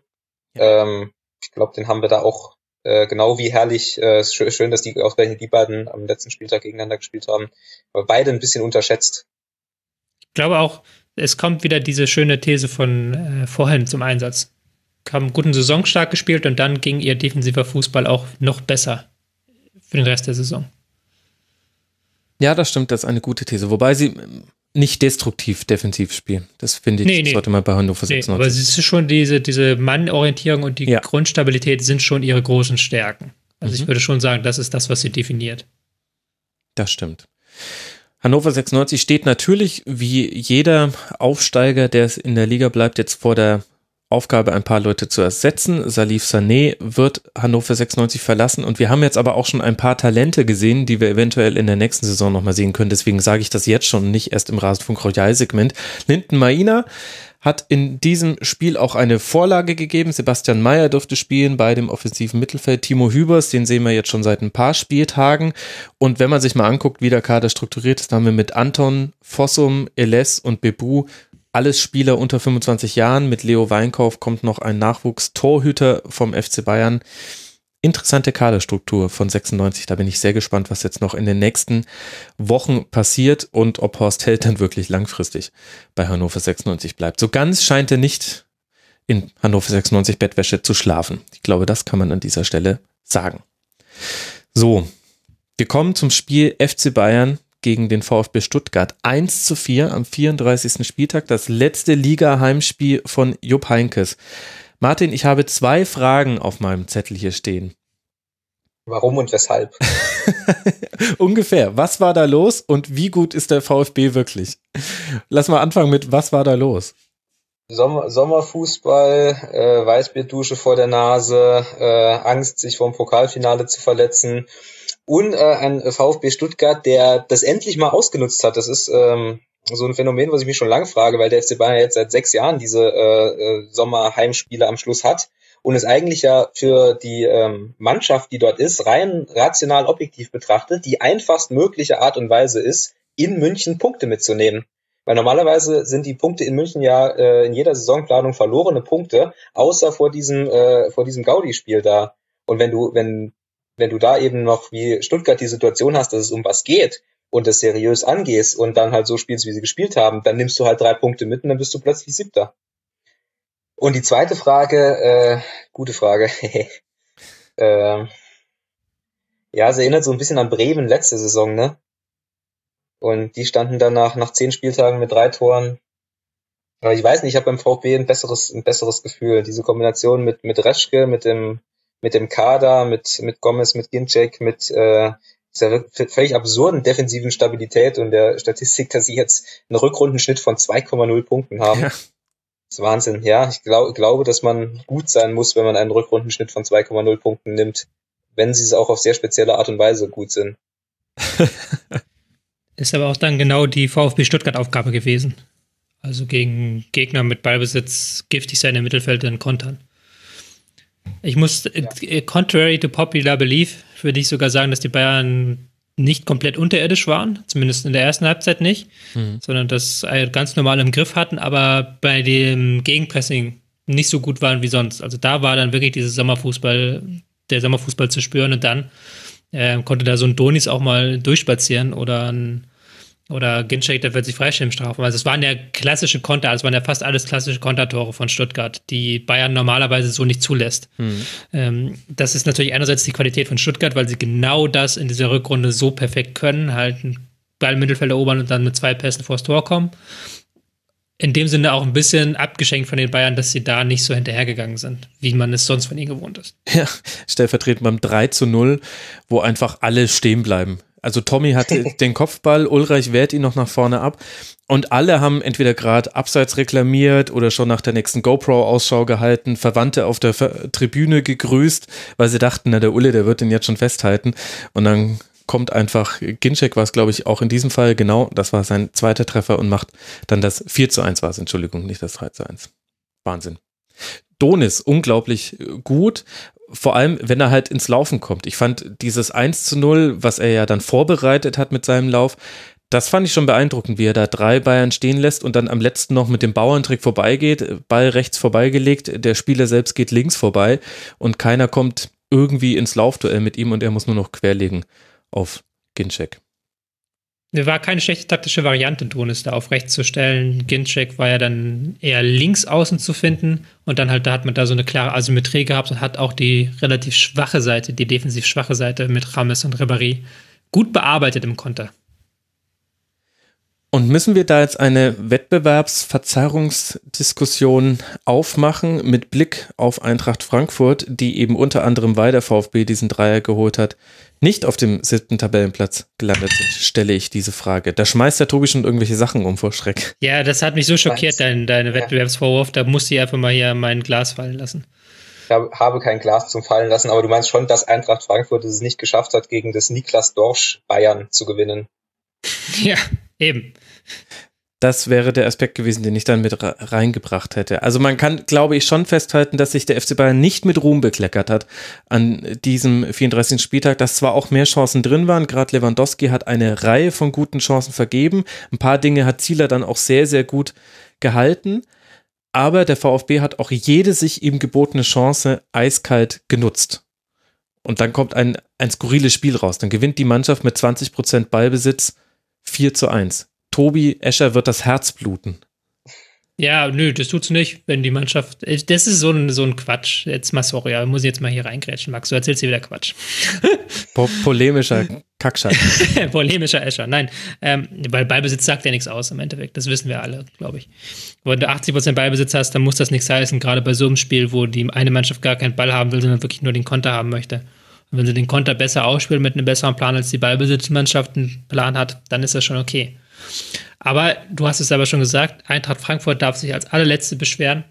Die haben gegen eine Mannschaft von Bayern München gespielt, vor zwei Wochen war es, mhm. die nicht besser war und die auch nicht besser eingestellt war und sind da komplett untergegangen, weil sie eben diese Aggressivität und diese Geschwindigkeit im Konter, die Stuttgart hatte, haben sie da null gezeigt. Also da habe ich kein Verständnis für irgendwelche Wettbewerbsverzerrungsgedanken.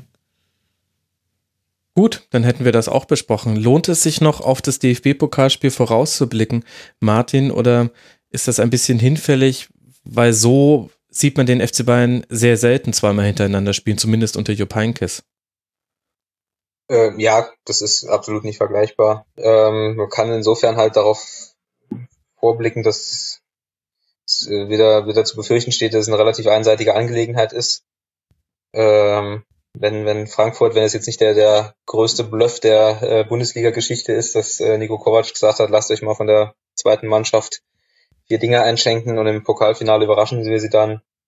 Äh, ich seh, sehe nicht, wie Frankfurt in einem Spiel, wo es wirklich um alles geht, Bayern gefährlich werden kann. Das ist natürlich auch ein äh, angekratzt an äh, eine größere Diskussion dieser äh, Saison, dass der FC Bayern halt wieder mit 24 Punkten da voran, voranschreitet. Ja. Und ja. Jetzt dann nur noch 21 Punkte, Gott sei Dank. Die Liga kommt langsam ran. Es wird. Ich meine, zwei von uns haben auch gesagt, der FC Bayern wird Erster. Tobi musste da natürlich einen Konterpunkt setzen. Der alte ja, Gegenpopulist. Kontrapunktsetzer. ja, genau, genau.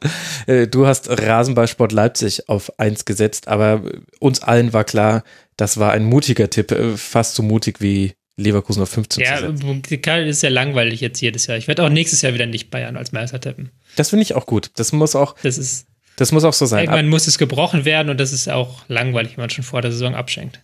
Ich finde, dass wir aber über den VfB Stuttgart noch ganz kurz sprechen sollten, mit Blick eben auf das, was wir vor der Saison gesagt haben und was jetzt dabei rauskam. Ich hatte den VfB auf 13. Es tut mir leid, dass ich immer mit mir anfange. Eigentlich der Esel nimmt sich, also ich bin dann der Esel in dem Fall, einfach nur, weil es in der Reihenfolge auf der Grafik ist. Also ich auf 13, Tobi auf 12, Martin auf Platz 8, zwar natürlich falsch, sind siebter geworden, Martin ganz schön schlecht. Die Hörerinnen und Hörer haben den VfB auf 12 getippt. Jetzt muss man dazu sagen, Martin, das war unter Hannes Wolf und unter dem Eindruck des Aufstiegs. Aber wie würdest du denn jetzt diese ges gesamte Saison des VfB bewerten? Ja, gut, dass du es gesagt hast, sonst hätte ich mich selbst gegeißelt. Ich habe ihn äh, deswegen so hoch getippt, weil ich gedacht habe, dass sie wahnsinnig gut in diese Saison starten und äh, weil ich äh, von dem Fußball oder auch vom, vom Konzept von Hannes Wolf überzeugt war und der Grund, warum sie jetzt da stehen, ist, weil sie die Saison wahnsinnig gut beendet haben und Taifun Korkut äh, Trainer wurde. Ähm, ja gut, der VfB Stuttgart ist wieder so, so ein Fall, wo du äh, ein System einfach noch konsequenter umsetzt, als es andere tun. Also sie stehen halt noch massiver hinten, sie kontern noch klarer. Du, äh, sobald sie in Führung gehen, hast du quasi keine Chance mehr gegen äh, diese, diese massive Abwehr um, um, um Baumgartel, Askasiba, Pavard äh, Badstuber, Gentner äh, da irgendwie durchzukommen. Zieler, der auch kein, kein schlechter Torwart ist. Ähm, du hast Mario Gomez, der zurückkommt und, und einschlägt, äh, der übrigens, äh, was ich schon, das kann ich jetzt nicht beweisen, aber was ich schon immer sage, der äh, hauptsächlich ein Konterstürmer ist, obwohl das, glaube ich, in seiner Bayern- und Nationalmannschaftszeit jeder vergessen hat. Aber wenn du ihn bei Bayern gesehen hast, wie er sich schwer getan hat in vollbesetzten Strafräumen und wie schnell der eigentlich ist, und das kann er beim VfB jetzt, jetzt wieder zeigen, dann haben sie so, so ein paar Spiele wie das gegen Hoffenheim, wo sich dann tatsächlich jeder fragt, okay, wie, wie geht es jetzt 2-0 aus, wo sie dann, dann sind wir wieder bei, bei Bremen in der vergangenen Saison, wo sie ein bisschen überperformen, glaube ich. Mhm. Ähm, in Leverkusen aber, ja auch dieses 1 zu 0. Ja, klar, vielleicht haben sie tatsächlich sechs, sechs Punkte zu viel, die sie in anderen Fällen nicht kriegen. Aber es ist halt, es ist konsequent und es ist ein klarer Plan und dann ist es auch irgendwo verdient. Ja, die Tabelle lügt ja sowieso nie. Der VfB ja, hat einen hat einen Rekord gebrochen, den vorher der FC Bayern innehatte. Und zwar gab es noch nie einen Aufsteiger, der nur 36 Gegentreffer gefangen hat. Und jetzt hat ja der Martin gerade die Abwehr sehr gelobt vom VfB. Tobi, da würde mich deine Einschätzung nochmal interessieren, denn ich will jetzt nicht alles schlecht reden, aber so wahnsinnig stabil kam mir diese Abwehr in manchen Spielen gar nicht vor. Also ich bin mir da jetzt nicht sicher, ob ich da Dinge überbewerte oder einfach einen falschen Blick drauf habe. Es gab definitiv die Spiele, in denen gegen den VfB nichts ging, aber gerade gegen Mannschaften aus dem oberen Drittel hat man schon ganz schön viel zugelassen. Oder bin ich da jetzt falsch gewickelt? Ich bin ja auch, ähm, ich frage mich da auch ein bisschen, ob ich das dann wieder zu sehr aus dieser taktisch-kritischen Brille blicke, ob ich da dann Sachen andere Sachen dann nicht genug wert, aber ich finde auch, dass es nicht überragend defensiv stabil ist. Also sie machen ganz viel Wett über ähm, Zweikampfwerte im Mittelfeld, über ähm, Griffigkeit dann auch im Mittelfeld. Wenn du dann auf die Abwehr zuläufst, ist es nicht immer komplett 100% stabil. Aber sie haben halt auch eine sehr gute Endverteidigung, die es ein bisschen wett macht. Aber ich finde schon, ich bin dann schon fraglich, wie das nächste Saison weitergeht, ob sie dieses Niveau halten können, was ich momentan anzweifle, weil dieser Spielstil auch irgendwann, glaube ich, verbraucht ist. Sie hatten auch unfassbar viel Matchglück, also unfassbar viele Spiele, wo der Gegner Chancen hatten, aber die dann nicht genutzt haben, ähm, gegen Leverkusen, gegen Hoffenheim.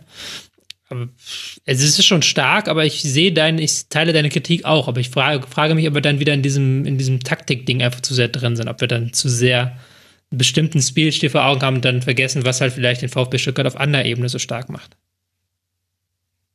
Ja, das wird, glaube ich, nur, das wird nur die Zukunft zeigen, wie wir das sehen. Nach den Expected Points, also sprich, liebe Hörerinnen und Hörer, es gibt ja die Expected Goals, haben wir vorhin schon kurz erwähnt, da wird jeder Schuss äh, aus der Position äh, zum Tor, aus der er genommen wird, bewertet und dann mit einer Wahrscheinlichkeit versehen, wie wahrscheinlich es ist, daraus ein Tor zu erzielen, basierend auf allen Schüssen, die es auf dieser Welt jemals gab. Ich verkürze ein bisschen. Danach wird gesagt, wie hätte das Spiel ausgehen können aufgrund dieser Bewertung und nach den Expected Goals und Expected Points wäre der VfB Stuttgart trotzdem im absolut gesicherten Tabellenmittelfeld auf Platz 10.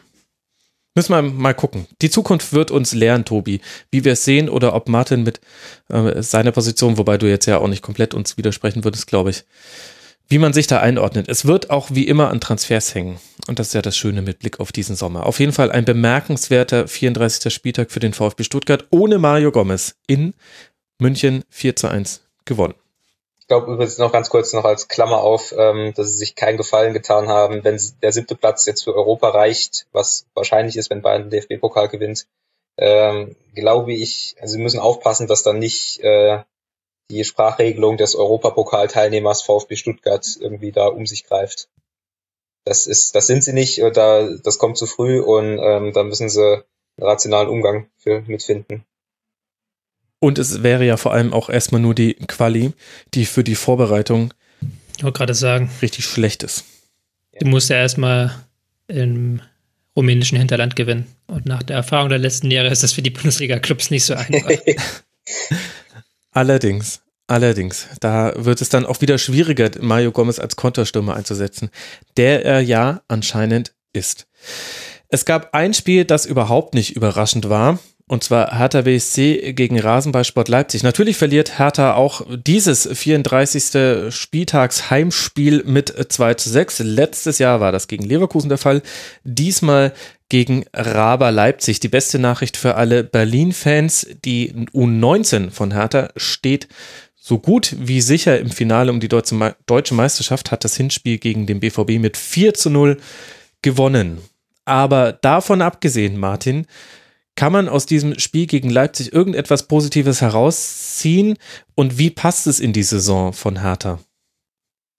Es passt insofern nicht in die Saison von äh, Hertha, als dass es äh, zumindest, äh, was das Ergebnis angeht, irgendwelche Emotionen hervorruft. Das ist nämlich eine Klatsche. Und dann kann man wenigstens rausgehen und äh, sagen, jetzt haben wir eine Klatsche kassiert. und also es ist eine negative Emotion, aber es ist immerhin eine Emotion, die man mit, mit der Hertha verbindet. Ansonsten muss Hertha wirklich aufpassen, dass sie nicht, äh, nicht in dieser, in dieser völlen, völligen Egalität, Egalität nicht im Sinne von Gleichheit, sondern egal im Sinne von egal versinken. Ähm, ich glaube, dass dieser, dieser, dieses Imageproblem, das Hertha hat mittlerweile auf, auf Mannschaft, Trainer und, und Verein ausgreift. Äh, das ist für mich tatsächlich das größte Thema, das die Hertha umtreibt im Moment. Oder umtreiben sollte. Was meinst du damit Imageproblem? Das Auseinanderklassen von Marketing Hertha und Fußball Hertha? Ja, Hertha muss als Verein eben für irgendetwas stehen. Es, und Hertha steht für, aktuell ist es der Bundesliga-Verein, der für, für am wenigsten steht. Es gab, äh, unter der Saison gab es äh, eine, äh, hier The Zone macht das manchmal, diese Spieltagsvorschauen.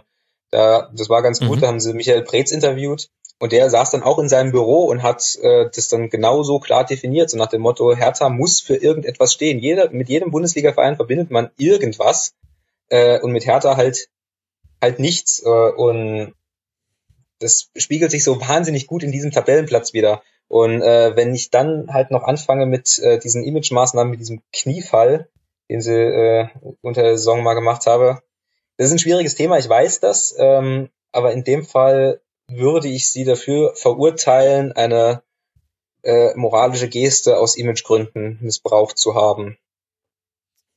hat die beteiligte Agentur jetzt auch einen Sportsmarketingpreis für gewonnen und das, obwohl man damals ja noch gesagt hat, die Idee wäre aus der Mannschaft gekommen und keinerlei Agentur beteiligt gewesen.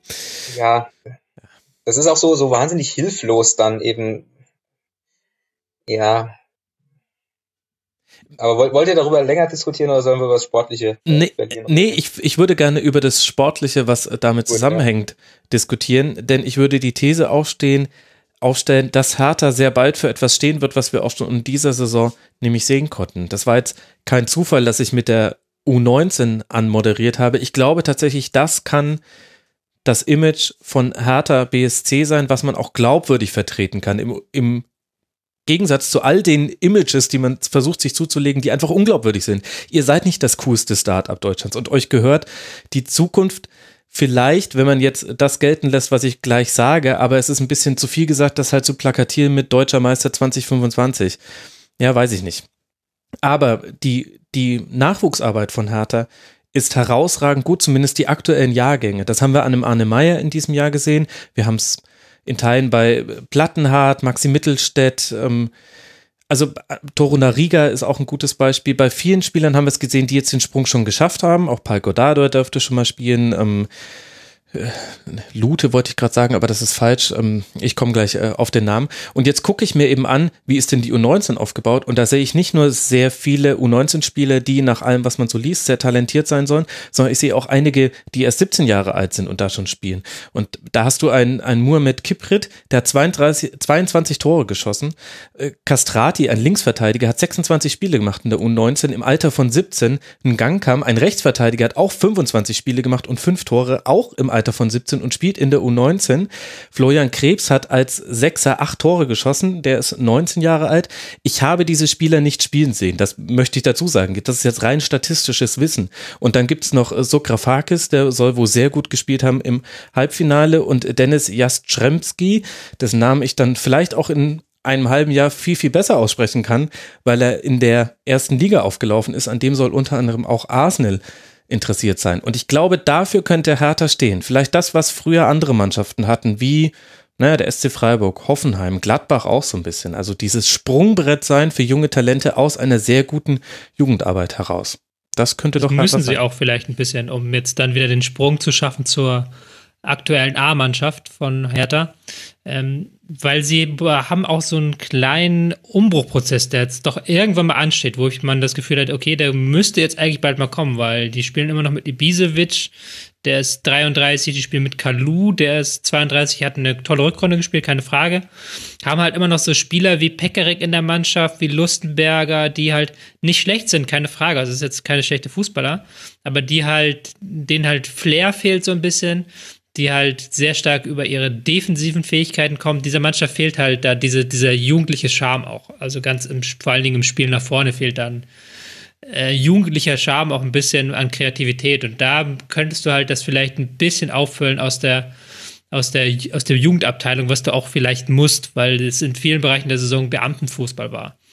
Und weil du dann spätestens, wenn jetzt diese Grundstabilität wegfällt, wie jetzt gegen, gegen Leipzig, weil du gemerkt hast, okay, da geht es für die Spieler um nichts mehr, da wird, da werden dann die Räume nicht mehr richtig geschlossen und wenn dann zwei Spieler von ähm, Leipzig lossprinten, nimmt das keiner auf. Mhm. Und Jahrstein macht ein paar Fehler, die man sonst nicht so Ja, Jahrstein macht ein paar Fehler, klar, ja. Aber das, dann merkst du halt, okay, dann hat diese Mannschaft nicht mehr viel zu bieten. Und da musst du, musst du vielleicht drüber hinwegkommen, so ein bisschen. Da musst du mal einen Neuanfang wagen. Ich schätze Paul Dada sehr. Paul Dada ist der Bundesliga-Trainer, mit dem ich am liebsten Bier trinken gehen würde, weil ich einfach dessen Öffentlichkeitsdarstellung mag. Und ich weiß halt nicht, ob er fußballerisch gewachsen ist, diese Mannschaft auf eine neue Stufe zu heben. Auf eine Stufe, die halt nicht mehr diesen Beamtenfußball, den sie jetzt seit drei Jahren sehr erfolgreich spielen. Weiß ich nicht, ob er das, das zu gelingen vermag. Es ist diese Saison aus meiner Sicht nicht gelungen. Die, Fra die Frage hätte ich jetzt tatsächlich gestellt, müssen sie den Trainer wechseln? Obwohl es äh, keine, der, keine normalen, in Anführungszeichen, Gründe gibt, den Trainer zu wechseln. Ich glaube auch, dass äh, Paldada ein guter Typ ist. Ich glaube auch, dass äh, das ist jetzt äh, Ferndiagnose, äh, dass das äh, die Kunst ist, wie er durch die Saison kommt, dass er eben bei der Mannschaft wahnsinnig beliebt ist, dass er wahnsinnig zu, Zugriff auf die Mannschaft hat, auf diese Charaktere. Aber ob er jetzt in der Lage ist, äh, äh, völlig absurd gesprochen, eine Mannschaft aufzubauen, die äh, wie, ich nehme das extremste Beispiel, wie, wie Hoffenheim mit, äh, mit, mit Spielern, die nicht maximal äh, jetzt nicht äh, erkennbar Champions League Niveau haben, da hochzukommen, was Hertha ein bisschen bräuchte eben, um die, äh, die Größe, äh, die dieser Verein eben nun mal per Definition hat, mit der Hauptstadt in dem Olympiastadion auszufüllen, weiß ich auch nicht, ob er, ob er das kann. Ich finde, es gibt schon auch Argumente, die für Dardai sprechen. Er kommt aus der Jugendarbeit, er kennt viele dieser Spieler und er hat schon bewiesen, dass er es schafft, im laufenden Erstligabetrieb jungen Leuten eine Chance zu geben. Und das, das ist nämlich immer so leicht gesagt, ja, wir haben hier noch nur 19 Spieler und der muss jetzt auf jeden Fall dann in der ersten Liga spielen. Aber wenn man mal hinguckt, machen das sehr wenige Trainer dann wirklich, wenn es halt spitz auf Knopf steht, in der Liga. Ist es mutig und diesen Mut hat Dardai schon immer wieder bewiesen. Die Frage ist halt, das, was ihr jetzt, also jetzt haben wir das Zorgsche Beamtenfußball hier rüber gerettet in den Hertha-Teil. Weiß nicht, was das über uns aussagt am Ende des Tages ist halt die Frage, muss man so spielen als Hertha, auch wenn man eben so junge Spiele mit hochnimmt, oder kann man, kann man da nicht noch an einer Offensivschraube drehen, die auch das Ganze, die dann auch wieder gut zu einem möglichen Image passen würde. Und interessanterweise hatte Hertha ja genau dieses Image schon mal. Wir erinnern uns an die goldene Generation rund um Deisler, die Boatengs und so weiter und so fort. Es gab schon mal einen goldenen Jahrgang und den hat man dann auch ausgeschlachtet zu Marketingzwecken und danach war aber das Image noch da, aber es hat nicht mehr mit dem Fußballerischen übereingestimmt. So ein bisschen eine ähnliche Situation wie jetzt, nur mit umgedrehten Vorzeichen. Und dann äh, haben sie diese Saison mit dieser äh, Niederlage in Östersund für auch noch für Jahre ein, ein Pass pro Toto für das traurige Abschneiden der Deutschen im Europapokal gesorgt. Es passt halt alles so. Ah, es, es tut mir ja leid. Es ist, ich war, war oft im Olympiastadion, als ich mal in Berlin war. Es ist, es ist eigentlich gar nicht so schlecht, aber es ist halt die Bundesligamannschaft. Also auch vom Abschneiden in der Europa League her, von der Art und Weise, wie man spielt. Vielleicht ist dieser zehnte Platz, der genau die Mitte bildet zwischen oberer und unterer Tabellenhälfte, das ist, da gehört Hertha vielleicht aktuell gerade hin. Und die Frage ist, wie kann man sich da weiterentwickeln? Ich würde gern noch auf Leipzig gucken, die Tobi als Meister getippt hat. Du, Martin, hattest sie auf vier, ich hatte sie auf vier, die Hörerinnen und Hörer auf drei. Letztendlich wurde es jetzt Platz sechs. Tobi, was war da los? Ja, völlige Fehleinschätzung von mir. Ich sollte meinen Hut nehmen und zurücktreten. Doppelbelastung war los, erstens. Das typische Phänomen. In und das konnte man ja nicht wissen vor der Saison. Nee, das konnte man nicht wissen. Aber sie haben ja eigentlich eingekauft gehabt, aber es stimmt ja. schon, das konnte man wissen. Das konnte, hätte man, ich habe ja irgendjemand gesucht, ich habe es ja damals auch gesagt. Ja, ja. Mir fehlt kein anderer ein. Ähm, Doppelbelastung, ja. Einerseits in, in der Hinrunde war es halt so, dann war, wenn du unter der Woche gegen, gegen wen haben sie gespielt? Gegen Porto, glaube ich, zum Beispiel. Mhm. Benfica. Besiktas. Oder, oder Besiktas gespielt hast, dass dann am Wochenende dann die zwei, drei Körner fehlen. In der Rückrunde kam dann sehr stark Müdigkeit, was ja auch immer wieder alle Beteiligten gesagt haben, dass sie nicht körperlich, aber mental komplett ausgelaugt sind, nachdem sie in der Europa League bis ins Viertelfinale gekommen ist. Und es war halt auch so, dass viele Einkäufe nicht so eingeschlagen hat, wie man das sich vielleicht erhofft hat. Und dass man jetzt eigentlich eine ganze Saison lang auf der Selbstsuche war, auf der Suche nach sich selbst. Dieses alte Leipziger Spiel, okay, es hat jetzt am Wochenende nochmal funktioniert, aber dieses alte Leipziger Griffigkeit, 4-4-2, Pressing und dann Konter, das funktioniert nicht mehr in der Bundesliga, das lassen die Gegner nicht mehr zu, das gibt auch der Kader nicht mehr unbedingt her. Aber was Neues so richtig haben sie auch noch nicht etabliert. Also da ist, ist man sehr stark auf der Suche und in der Findungsphase. Das ist ja auch diese ganze Hasenhüttel Rangnick-Geschichte verlängert man, verlängert man nicht. Das zeigt ja auch, dass man da ich glaube, sich auch intern nicht komplett einig ist, in welche Richtung sich der Verein jetzt in der nächsten Saison entwickeln sollte. Tobi, das hast du so gut äh, zusammengefasst, dass ich da gar nichts ergänzen wollen würde. Ich weiß nicht, wie es dir geht, Martin. Ich gucke gerade auf meinen, meinen Schmierzettel. Äh, ich habe hier noch stehen, 51 Gegentore kassiert. Das ist natürlich ein Wahnsinn. Das ist, ist äh, ich glaube, es ist ein Abstiegskandidatenwert, das ist viel zu viel. Auch viel äh, zu viele nach Standards. Das hat man auch in diesem Spiel gegen Hertha gesehen, wo es ja nicht nur die Tore nach Standards äh, gab, sondern auch noch einige Aluminiumtreffer. Ja, die, ähm, sie, haben, sie haben die jüngste Mannschaft, glaube ich, immer noch.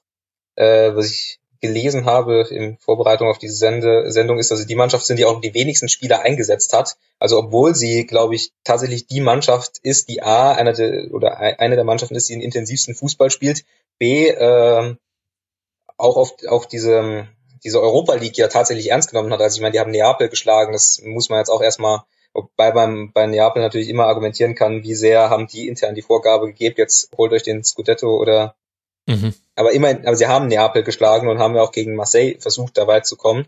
Und wenn ich dann halt mit diesem Spielstil ständig Gas geben muss, die wenigsten Spieler einsetze und auf allen äh, Hochzeiten tanze, pardon für die Phrase, äh, dann kommt dann vielleicht auch Platz 6 raus.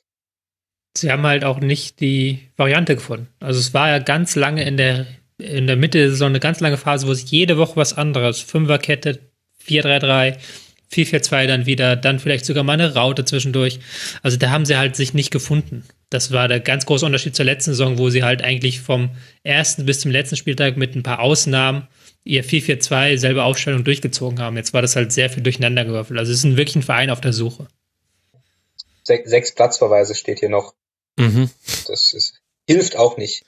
Hilft auch nicht. Und du hast völlig recht mit den eingesetzten Spielern. 23 waren es nur davor in der Tabelle mit jeweils vier eingesetzten Spiel 24 eingesetzten Spielern. Vier wäre ein bisschen wenig.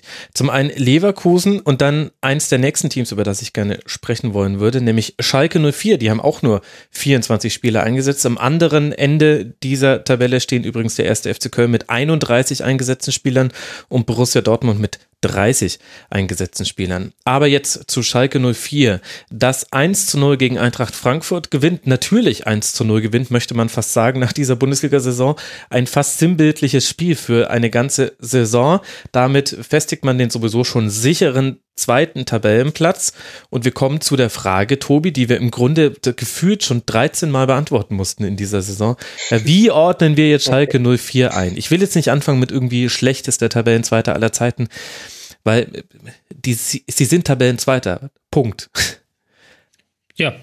Aber sie. was für ein Tabellenzweiter sind sie? Kann man aus diesem Eintracht-Spiel wirklich Dinge ableiten, die auch für die ganze Saison gelten? Oder ist das jetzt wieder so eine polemische Zuspitzung meinerseits? Nee, kann man wieder einiges ableiten. Haben zu Null gespielt wieder, haben sich wieder ganz auf dieses, äh, diese defensive Stabilität fokussiert, immer so ein Mix aus 5-3-2, 5-4-1, haben dann, ich glaube, es war sogar ein Standard, der zum, genau, nach Freistoß der natürlich. Hat, genau, mhm. Caligiuri Flanke und dann hat Baugsteller das Tor gemacht. Selbst sonst kaum mehr Tor, äh, Torchancen gehabt, aber haben halt auch nur sechs gegnerische Torschüsse und praktisch keine riesige Chance zugelassen. Und das ist halt ihr Erfolgsrezept diese defensive Stabilität. Das ist symptomatisch für die Bundesliga ganz klar, dass diese Mannschaft aktuell Zweiter ist, ähm, dass diese Mannschaft, die sich so sehr über die defensive Stabilität definiert, die ein Spiel komplett killen kann, einfach dadurch, dass sie perfekt über den, durch den Raum verschieben, dass diese Mannschaft auf zwei steht. Man tut ihnen ein bisschen Unrecht und man sie dafür dann immer kritisiert wenn du schaust, wo diese Mannschaft herkommt und wo sie letzte Saison stand, da wirklich war, wo es noch teilweise ein Chaosverein war, kein Europa, haben jetzt auch schon wieder sehr lange keine Champions League gespielt, obwohl sie eigentlich ein Verein sind, der auch den Anspruch und auch die finanzielle Not vielleicht sogar hat, Champions League zu spielen, ist das schon eine überragende Saison, wo Tedesco sie hingeführt hat. Also gibt es zwei Seiten. Einerseits, einerseits für die Bundesliga vielleicht keine gute Nachricht, dass diese Mannschaft Zweiter werden kann tolle Arbeit von Tedesco und absolut geil für Schalke, dass sie Zweiter geworden sind. Und wir alle drei lagen falsch, aber nicht allzu sehr. Wir haben vor der Saison alle drei gesagt, Schalke wird Dritter. Jetzt wurden sie sogar Zweiter. Die Hörerinnen und Hörer gehen, gingen da deutlich mit unserer Meinung auseinander. Die haben Schalke 04 nur auf sechs gesehen. Martin, was ist denn eingetreten von dem, was du dir vor der Saison von Schalke 04 erwartet hast? Und wie viele andere Dinge haben unserem Tabellentipp dann in die Karten gespielt, die wir damals nicht sehen konnten? Ähm, ja vor allem die Schwäche von Dortmund und Leipzig, weil unter normalen Umständen müssen diese beiden Mannschaften Dortmund und Leipzig vor Schalke einlaufen. Ähm, der, der dritte Platz war dann halt so ja, irgendwie der Moment und Tedesco und Euphorie noch, also bei meinem Tipp mit einkalkuliert.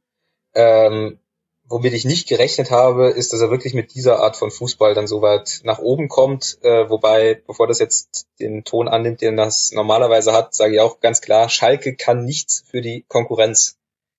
Das es ist, äh, wie Tobias gerade gesagt hat, es ist eher eine Diagnose für die Bundesliga als weniger eine Diagnose für Schalke 04. Hm.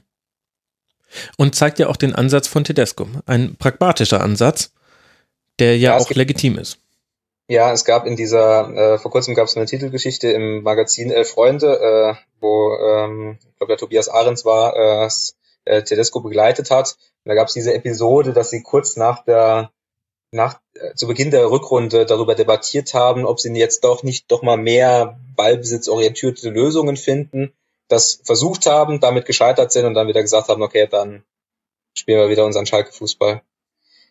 Ja, solange es funktioniert. Ähm, ich muss zugeben, dass ich mich vor allem beim DFB-Pokal-Halbfinale gegen Frankfurt dabei erwischt habe, wie ich mich wahnsinnig, ne, nicht wahnsinnig, aber wie ich, wie ich mich über Schalke geärgert habe, wo ich gedacht habe, ein, zwei Optionen nach vorne und ihr werdet nach Berlin gefahren. Das, also da, es ist natürlich äh, wohlfeil, jetzt zu fordern, da muss er, muss Tedesco Lösungen finden, nach einer Saison, bei der er äh, mit der Erfahrung von elf Zweitligaspielen in Aue Schalke 04 zur Vizemeisterschaft geführt hat. Aber ich glaube, dass das auch sein, sein Anspruch ist, dann da nächste Saison ähm, offensiv flexibler, mhm. lösungsorientierter zu sein. Haben noch gute Transfers jetzt schon getätigt. Genau, Sané schon geholt, Sada scheint vor dem Abschluss zu stehen von Mainz 05. Keine Ahnung, wie Christian Heidel wissen konnte, dass der eine Ausstiegsklausel in seinem Vertrag hat. Wunder gibt es immer wieder. Ist natürlich jetzt die Frage, wie wir von diesem DFB-Pokal-Halbfinale Schalke gegen Eintracht Frankfurt zum Bundesligaspiel Schalke gegen Eintracht Frankfurt kommen sollen und vor allem mal auf Frankfurt gucken können, Tobi. Vertrittst du auch dieses Narrativ, was sich gerade etabliert, dass man sagt, mit dieser Kovac-Entscheidung gab es einen Bruch bei der Eintracht und seitdem haben sie so viele Stöcke zwischen den Füßen, dass sie halt den Absturz angetreten haben und jetzt auf Tabellenplatz 8 rauskommen, dem undankbarsten Tabellenplatz, weil er, außer sie gewinnen den DFB-Pokal, nicht zur Teilnahme in der Europa League berechtigt. Mm, nein, aber das ist, gilt dasselbe, was ich vorhin gesagt habe bei Borussia Dortmund. Ähm, dass ich grundsätzlich halt versuche, das zu trennen. Du weißt halt nicht, was in der Mannschaft los ist, ähm, mhm. ob denen das vielleicht sogar egal ist, dass sie sich sagen, ja gut, ist halt, geht halt der Trainer, ist halt Fußball, ob die da wirklich dann böse sind, deswegen, ich weiß es nicht. Ich fand, es gab auch schon vorher so leichte Tendenzen ins Negative bei Frankfurt. Also es war jetzt nicht, dass dann plötzlich diese Entscheidung kam von äh, Kovac und dann plötzlich unterirdischer Fußball eingesetzt hat. Ich, das habe ich nicht gesehen, meiner Meinung nach. Sie haben mit Verletzung zu kämpfen gehabt. Sie haben in der Rückrunde aber auch dann, nachdem sie anfangen, das ist ein bisschen ähnlich wie Schalke, nur andersrum. Also Anfang der Rückrunde haben sie mit Ballbesitzansätzen äh, angefangen und haben damit auch dann relativ erfolgreich gespielt. Und dann sind sie aber wieder zurückgekehrt zu so einem sehr viel defensiveren Stil. Und der hat dann wieder nicht mehr funktioniert. Also sie haben jetzt wieder in den letzten Spielen gerade sehr wenige Lösungen gezeigt, offensiv. Gegen HSV ging das dann auch gut mit Konterspiel, aber dann gerade gegen Bayern, gerade gegen Frankfurt, ähm, da ging dann nach vorne sehr, sehr wenig und das hat dann zu so einer Stagnation geführt. Ich vermute, du meintest gerade Schalke, als du gesagt hast, gerade gegen Bayern, gerade gegen Frankfurt. Äh, gerade gegen ähm, Hertha, meinte ich. Ach so, Hertha, ja. Diese, genau, diese Spiele vor Schalke. Jetzt gegen mhm. Schalke waren nochmal absolut symptomatisch dafür, weil sie da vorne halt wieder gar nichts zustande gebracht haben. Aber auch diese anderen Spiele. Es ist halt auch schon auffällig, dass es wie letzte Saison, im letzten Saisondrittel, die Leistungen und auch die Ergebnisse sukzessive schlechter wurden. Dass diese Mannschaft auch durchaus müde wirkt. Das kann man auch mal ähm, ansprechen, vielleicht, ohne jetzt immer dieses Kovac-Wechselding ansprechen zu wollen. Aber es ist ja nichts Neues. Also genau so eine ähnliche Entwicklung hatten wir letzte Saison auch, nur dass da dieses, dieser, dieser Abfall schon etwas früher kam als diese Saison. Also ich glaube schon, dass man bei zweimal kann man noch sagen, okay, vielleicht Zufall, wenn es bei, bei den Bayern wieder so ist, kann man vielleicht dann sagen, okay, irgendwas macht Kovac da nicht richtig. Ja. Wobei die Bayern das ja auch können, nur da hat es meistens mit zuvor gewonnenen Meisterschaften zu tun, dieser Leistungsabfall. Das eigentlich Groteske ist ja, Martin, dass diese Saison wahnsinnig erfolgreich war für Eintracht Frankfurt. Achter Tabellenplatz, 45 zu 45 Tore, 49 Punkte.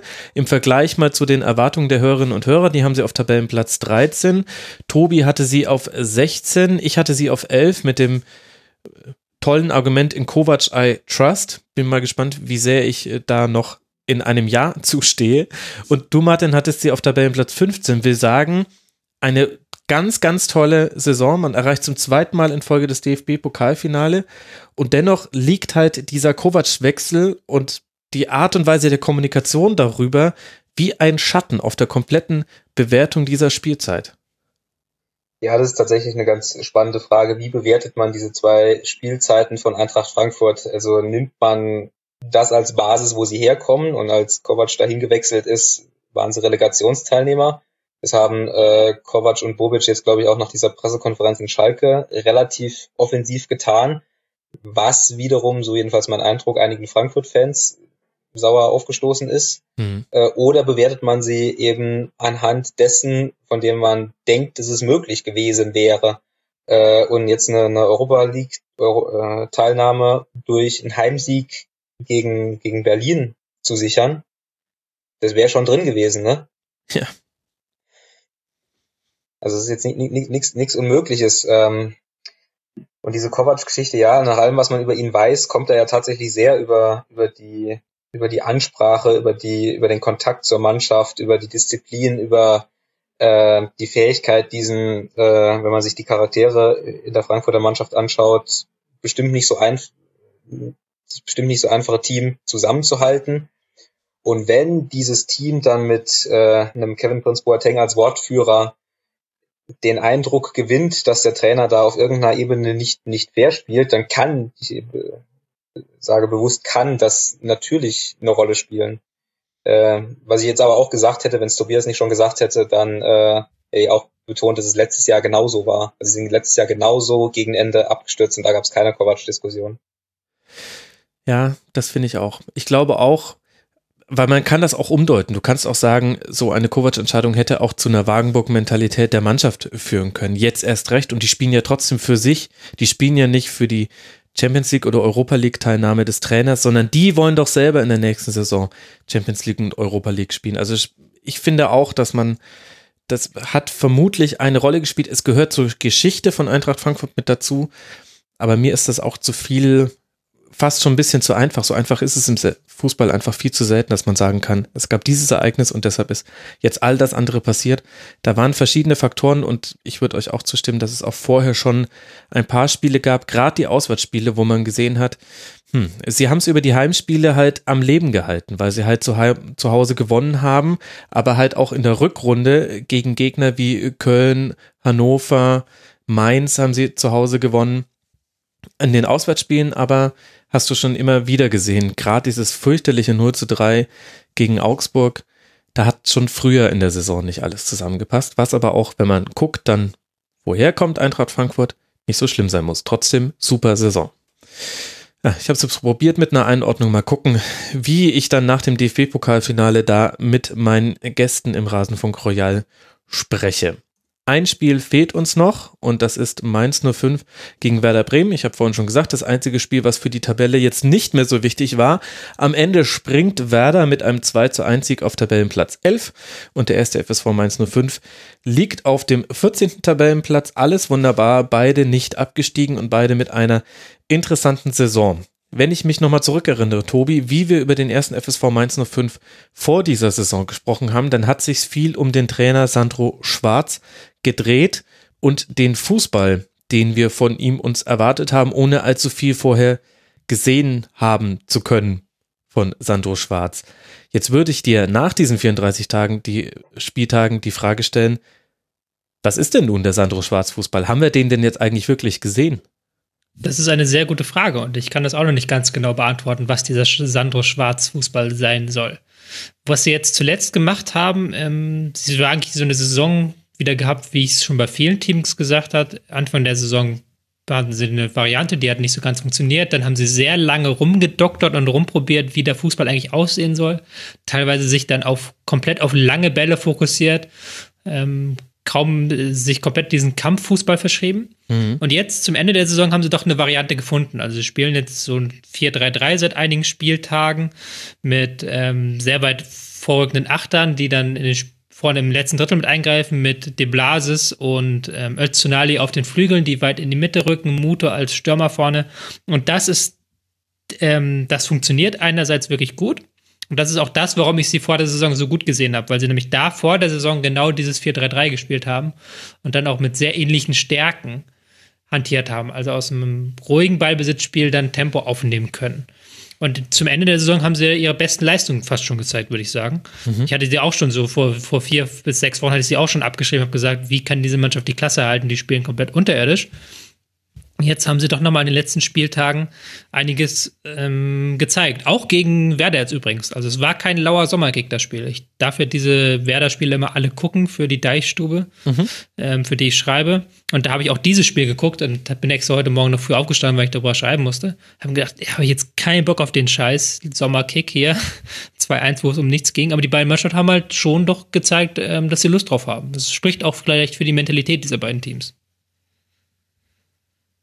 Ja, das definitiv. Also war sicherlich kein schlechtes Spiel, wobei ich auch nur eine erweiterte Zusammenfassung sehen konnte. Das wenige, was man in der Konferenz gesehen hat. Alles andere beziehe ich ja natürlich aus dem Weserkurier und der Deichstube, Tobi. Da bin ich ja komplett aufgeschmissen, wenn du deine Analyse erst am Sonntagmorgen kurz vor unserer Aufzeichnung schreibst. Aber gut, den Vorwurf lasse ich einfach mal so im Raum stehen. Und aus der Kreiszeitung Süke natürlich. Natürlich, wobei ich gelernt habe, man soll Sieke sagen und nicht Süke, hat mir mal irgendwann Ernsthaft? ein Hörer geschrieben. Verdammt. Ja. ja. Sieke, ja. Und die Deichstube gehört ja zur Kreiszeitung Sieke. Na, deswegen mich bei, muss das. Entschuldige mich bei allen, allen Siekern für die falsche Aussprache. wie, wie ordnest du denn die Saison von Mainz 05 jetzt erstmal ein, Martin?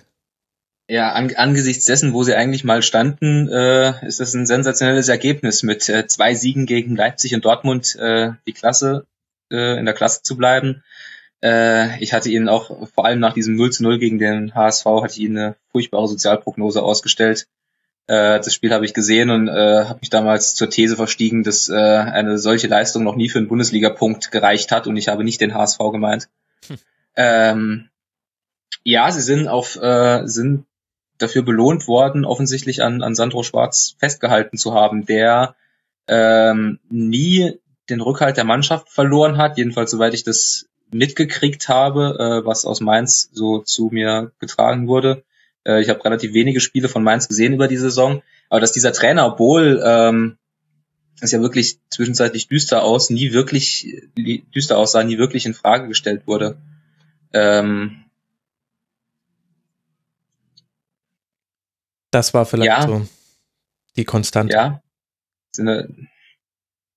Ähm, als, als dann in der Winterpause sie äh, Nigel de Jong und Anthony Uja verpflichtet haben, da dachte ich auch schon, jetzt, jetzt wird Mainz endgültig zum normalen Krisenclub, der solche, solche Hilftransfers nimmt, die dann auch nicht richtig funktioniert haben. Äh, es gab dann, glaube ich, irgendwann auch noch einen offenen Brief der Mannschaft an die Fans, weil die sich von den Fans verschaukelt gefühlt haben, weil die irgendwann anfingen, Karnevalslieder zu singen, statt anzufeuern. Hm, das war, ähm, nachdem man gegen Frankfurt den DFB-Pokal verloren und dann in Hoffenheim ziemlich fies verloren hat, ja. Also es sind alles auch, auch so Signale einer, einer auflösenden Mannschaft und das dann nochmal rumgerissen zu haben, das ist äh, eine nicht zu unterschätzende Leistung offensichtlich von Sandro Schwarz, die man äh, auch an der Stelle würdigen sollte. Mhm. Ich würde euch in allem zustimmen, was ihr gesagt habt und dann, wenn ich die Perspektive jetzt schon auf die nächste Saison lenken darf, sagen, dieses 4-3-3 mit einem ruhigen Spielaufbau über Pässe und nicht, also über kurze Pässe und nicht über lange Pässe, so wie man es unter anderem ja in Berlin gemacht hat beim 2 0 Sieg damals, da wurde alles lang hinten rausgespielt.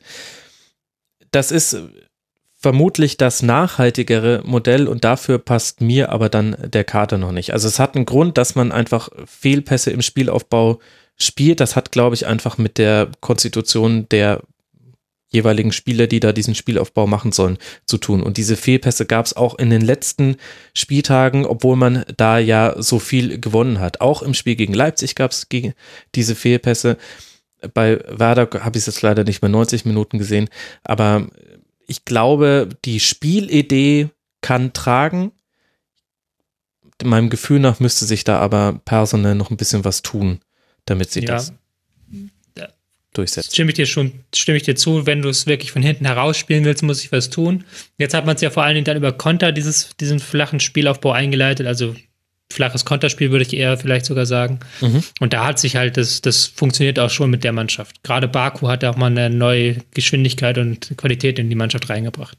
Der gute Riedle, ja, Riedle Baku, eine der Geschichten, ohne die die Saison des FSV Mainz 05 anders äh, verlaufen wäre. Jetzt lassen wir den Blick auf Bremen richten. Tobi, wir wissen, du bist da sehr tief drin. Wir haben jetzt gerade gesagt, wie sieht eigentlich der Sandro Schwarz Fußball aus? Okay, so ganz sicher sind wir uns noch nicht. Wie sieht denn der Flo Kofeld Fußball aus? Der Flo Kofeld Fußball ist eher ein Ballbesitzfußball, würde ich sagen. Kein ähm, Louis van Raal, ähm, total rigoroser Ballbesitzfußball, sondern eher ein Julian Nagelsmann flexibler Ballbesitzfußball, aber es ist ein Ballbesitzfußball, der aus von, wo von der Abwehr das Spiel schon aufgebaut wird. Man versucht, Überzahlen herzustellen in bestimmten Zonen und aus diesen Überzahlen heraus vor das Tor zu gelangen. Und da hat man schon wieder gemerkt, dass dieses Spiel, was auch Kofeld vor dem Spiel gesagt hat, dieses Spiel wurde sehr stark genutzt gegen Mainz, um schon Sachen für die kommende Saison einzutrainieren. Also sie hatten wieder gerade in der ersten Halbzeit längere Ballbesitzpassagen, haben sehr viel wieder mit diesem Überzahlspiel gemacht. Eggestein, der sehr viele Läufe in die Tiefe gemacht hat. Also da hat man schon gesehen, okay, das möchte man diese nächsten Saison weiterführen. Mhm. Da bin ich sehr gespannt, ob und wie das gelingt. Aber ja in einer interessanten personellen Besetzung, wenn ich mir angucke, in der Innenverteidigung Langkamp und Friedel. Hätte ich jetzt äh, nicht mit gerechnet. Vorne dann Rashica, was kann man denn dann erwarten, außer einem in die Tiefe laufenden Eggestein in der nächsten ähm, Man muss dazu sagen, es war ein bisschen jetzt ähm, kurzfristig anberaumt, diese Viererkette, weil Moisander ist ausgefallen vorm Spiel, der hätte dann wahrscheinlich gespielt. Mhm. Dann ist noch Langkamp relativ schnell ausgefallen, was zur absurden Situation geführt hat, dass Gebre Selassie Innenverteidiger gespielt hat für 60 Minuten. Und ähm, Eggestein äh, die 100. gefühlt 100. Position die Saison eingenommen hat, er war nämlich Rechtsverteidiger über den längeren Zeitraum. Also da hast du dann, da hast du in dem Sinne schon gemerkt, da geht es um nichts mehr. Da versucht man jetzt nicht noch irgendwie auf Zwang heraus eine stabile, stabile Grundordnung hinzubekommen. Aber was man erwarten kann, ist auf jeden Fall ein Kruse, um den sich das Spiel auch in der kommenden Saison weiter drehen wird. Ich bin mir sehr sicher, dass Kruse in Bremen bleibt, weil er da halt Freiheiten hat, die er sonst nirgendwo haben wird. Und gerade dieses, dass dieses Flügelspiel noch etwas stärker in den Fokus gerückt wird. Ähm, mit Rashica und Keins hat man da sehr schnelle Dribbler, die auch ein bisschen das Tempo reinbringen, was den ähm, Bremen sonst fehlt. Und ich glaube, das ist auch die Variante, auf die man jetzt setzen wird. Belfodil wird wahrscheinlich gehen, der wird wahrscheinlich nicht bleiben, der auch immer so als Fixpunkt für Flanken auf dem Flügel gespielt hat, was erstmal komisch klingt, aber man hat meist dann über Keins das Spiel aufgebaut und Keins hat dann eine Flanke auf Belfodil geschlagen. Und jetzt sieht das so aus, als ob man da einen flexibleren Ansatz wählt, in dem Sinne, als dass Keins und Rashica beide vom Flügel in die Mitte dribbeln sollen. Ach, Tobi, das ist so schön, dir zuzuhören, wenn du über Fußball sprichst. Wenn ich mal Ahnung habe. das, das ist für mich eine, jetzt um noch mal ein bisschen persönlich zu werden, das war eine ganz interessante Erfahrung, mal wirklich über 90 Minuten jedes Spiel eines Vereins zu analysieren weil du dann noch mehr, so viel mehr Details entdeckst. Also halt tatsächlich so Kleinigkeiten wie, wo wird das Spiel ausgelöst, welcher Spieler rückt wann vor, dass da unfassbar viel auf dem taktischen, auf der taktischen Ebene im kleiner Arbeit ent, entsteht. Nicht gerade in diesem großen, weil wir reden über ja. die großen Formationen, aber mhm. also diese ganz kleinen Sachen, wie dass du siehst einfach, dass ein Spieler immer denselben Laufweg geht. Oder halt bei Bremen ist das halt ganz krass, wie stark Kruse da einbewohnt wird, wie der immer mit seinen Händen fummelt, wie er seine Spieler anweist, wo sie hinlaufen sollen, wie er immer ständig rausgeht zu Kofeld und mit ihm redet, okay, wir müssen diesen Raum noch besetzen und dann muss halt Spieler X in diesen Raum gehen. Also das siehst du dann, wenn du so einen Verein nochmal stärker verfolgst, sehr stark. Aber wenn wir jetzt schon auf dieser persönlichen Ebene sind, möchte ich dich dann auch fragen, Tobi, wie hältst du da die Konzentration hoch? Denn ich sehe ja auch viele Spiele über 90 Minuten, jetzt nicht nur von einem Verein. Und mir ist jetzt aufgefallen, am 32. Spieltag, da habe ich plötzlich an meinem Handy was gemacht, während ein Fußballspiel lief. Und das mache ich sonst nicht. Normalerweise bin ich schon überdurchschnittlich konzentriert, würde ich sagen, wenn ich so 90 Minuten Fußball sehe. Das heißt, ich hatte das Gefühl für mich persönlich, okay, anscheinend war es jetzt ein bisschen zu viel Fußball in dieser Saison und du schaffst es jetzt gerade nicht, dich da voll drauf zu fokussieren. Und diese Details, die du beschreibst, die siehst du ja nur, wenn du voll konzentriert bist. Mhm. Ähm, das ist, kenne ich. Also man spricht ja auch bei Spielern immer von Tagesform. Aber ich habe das auch beim Zugucken, so blöd das klingt. Es gibt halt so Tage, wo ich halt komplett ausgeschlafen bin, wo ich mich 90 Minuten auf das Spiel konzentrieren kann und dann auch Dinge sehe, die halt wirklich richtig ins Detail reingehen. Und es gibt halt Tage, wo, wie du gesagt hast, wo du plötzlich dich ertappst, wieder in Gedanken abschweifst oder wieder aufs Handy starrst und dann nochmal zurückspulen musst, so, weil du es nicht gesehen hast. Ähm, in dem Sinne also, ist du das hast halt das auch, das tröstet mich fast ein bisschen. Das, das hat, das glaube ich, jeder. Das ist ja ganz normal. Es ist, es hilft dann, deswegen meine ich, es war so ein interessantes Projekt, weil wenn du natürlich einen Artikel schreibst und dann dafür auch Geld bekommst, logischerweise, hast du nochmal ein anderes Pflichtbewusstsein. Also deswegen habe ich halt diese von Werder Bremen halt wirklich jedes Spiel halt auf den Fokus geguckt. Ich versuche halt schon jedes Bundesligaspiel zu sehen, aber dann sind dann halt auch Spiele dabei, die sind nicht so spannend, da schweifst du meinen Gedanken ab, aber bei Bremen war ich halt wirklich fokussiert und deswegen war das halt für mich so ein interessantes Projekt, einfach mal eine Mannschaft wirklich 100% fokussiert, 34 Spieltage zu verfolgen. Wahnsinn. Ich habe immer sehr gerne, jetzt kann ich ja auch mal aus dem Nähkästchen plaudern, deine Taktikanalyse mit der von Stefan Rommel vom Weserkurier verglichen und es war unglaublich, als wärt ihr Zwillinge. Also ja. da sieht man halt dann doch, und das ist der eine Grund, warum es sich dann doch lohnt, einen taktischen Blick aufs Fußballspiel zu haben. Taktik ist das Werkzeug, mit dem du ein Spiel so auseinanderlegen kannst, dass du im Grunde immer zu ähnlichen Ergebnissen kommen solltest. Also taktisch gesehen. Eure taktischen Beschreibungen waren immer, manchmal war es fast, dass Sätze ähnlich formuliert waren. Ja, richtig schön. So, Martin, was sagst du denn zu Werder? Jetzt haben wir den gefragt, der 34 Spiele von Werder über 90 Minuten gesehen hat. Was möchtest du jetzt noch ergänzen? Was möchte derjenige sagen, der, äh, ich bin am überlegen, wie viele Spiele von Werder ich äh, über 90 Minuten gesehen habe, weil meine äh, Arbeitsrealität, wenn wir schon über Arbeitsrealitäten reden, ist eigentlich so, dass ich erschreckend wenig Spiele tatsächlich über 90 Minuten sehe, weil man als ähm, ähm, SZ-Journalist eben oder zumindest als, als Redakteur hauptsächlich ähm, seine Leute vor Ort koordiniert. Das heißt, wir haben für jeden Verein mhm. unsere, unsere Spezialisten und äh, den Verein, den ich äh, eigentlich als so höchstens äh, wie, wie Tobias auseinandernehmen kann, ist der FC Bayern, weil äh, das sind die, die Spiele, die ich, glaube ich, die ich bis zum Exzess dann über 90 Minuten sehe. Aber auch nicht im Sinne, wie äh, ihr das äh, macht, dass ihr euch dann mit dem Laptop da hinsetzen könnt und 90 Minuten konzentriert sein, sondern ich muss meistens parallel noch einen Text dazu schreiben. Hm. In der Regel eine Einzelkritik. Ähm, deswegen würde ich mich, was Werder angeht, äh, tatsächlich vornehmen, zurücknehmen und äh, nur an, nur höchstens noch den Gedanken anmerken, dass der das Kofeld jetzt ja der die dritte Werder-Lösung nacheinander ist, nach äh, Skripnik, Nuri und jetzt eben äh, Kofeld. Und äh, das Ganze, als Kofeld vorgestellt wurde, schon wirklich so ein bisschen äh, Stallgeruch verströmte, die berühmte FC Bayern-Diskussion, so nach dem Motto, jetzt haben wir, hat es mit zwei Trainern nicht aus dem, aus dem Werder-Umfeld nicht geklappt, aber jetzt nehmen wir halt noch den dritten. Äh, da stand auch bei uns relativ deutlich, äh, ob es nicht mal Zeit wäre, dass selbst äh, Werder Bremen sich öffnet und äh, externe Expertise zulässt. In dem Fall lagen wir da falsch. Das wollte ich noch sagen. Kann ich vielleicht noch einmal was zu dieser Metaebene sagen? Weil du meintest gerade, so, so ein bisschen, dass du dich da zurückhalten willst. Aber eigentlich, manchmal ist es ganz, ist auch schädlich, wenn du so viel guckst, weil du dann so plötzlich sich zu sehr in die Details verhaftest. Also weil du dann zu viel weißt fast schon über den Verein und dann denkst du dann immer an den Detail, aber es hat Rashika jetzt auf rechts gespielt und nicht Belfodil und du das große Ganze verloren geht. Ähm, deswegen ja, ist halt dieser Blick gerade von außen, finde ich, immer sehr spannend, wenn man nicht so doll drin hängt. Das fällt mir immer auf, wenn ich mit Hertha-Fans rede. Ja die dann natürlich, die dann natürlich sehr stark an den Details hängen und das, die machen ja auch nicht jede Woche dasselbe, die machen ja auch immer sehr viel Unterschiedliches und auch da macht es einen Unterschied, ob ein Kalu oder ein Lecky ähm, spielt. Ähm.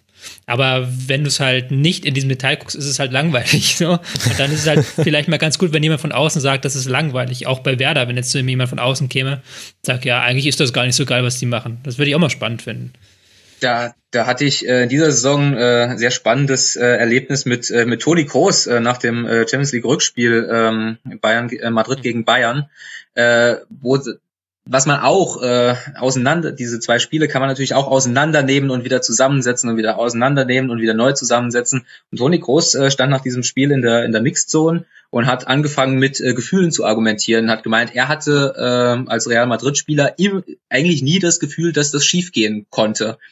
Und äh, er hat damit auf erschreckende Weise recht gehabt. Ich äh, konnte beide Spiele im Stadion gucken, das erste sogar äh, sogar privat. Das heißt, ich musste nicht äh, nicht nebenher arbeiten, sondern konnte mir nur das Spiel angucken. Und es ging mir ganz genauso wie Toni Kroos.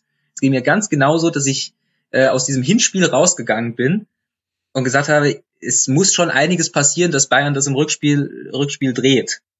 Und ähm, um deine, deine These gerade zu stützen, Tobias. Also wenn dann selbst jemand wie Toni Groß, der ja durchaus in der Lage ist, so ein Spiel auseinanderzunehmen und, und zu analysieren, sich dahin stellt und sagt, in dem Fall brauchen, brauchen wir aber die höhere Perspektive und in dem Fall stimmte sie, glaube ich, auch besser als äh, zu analysieren, wie viele Blanken Bayern in den Madrider Strafraum geschlagen hat oder wie viele Torschüsse sie mehr hatten. Das zu der Metadiskussion. Gefühle sind ja eh die neuen Fakten in Zeiten von Trump, AfD und so weiter. Ah, puff, Tiefschlag von. Sorry.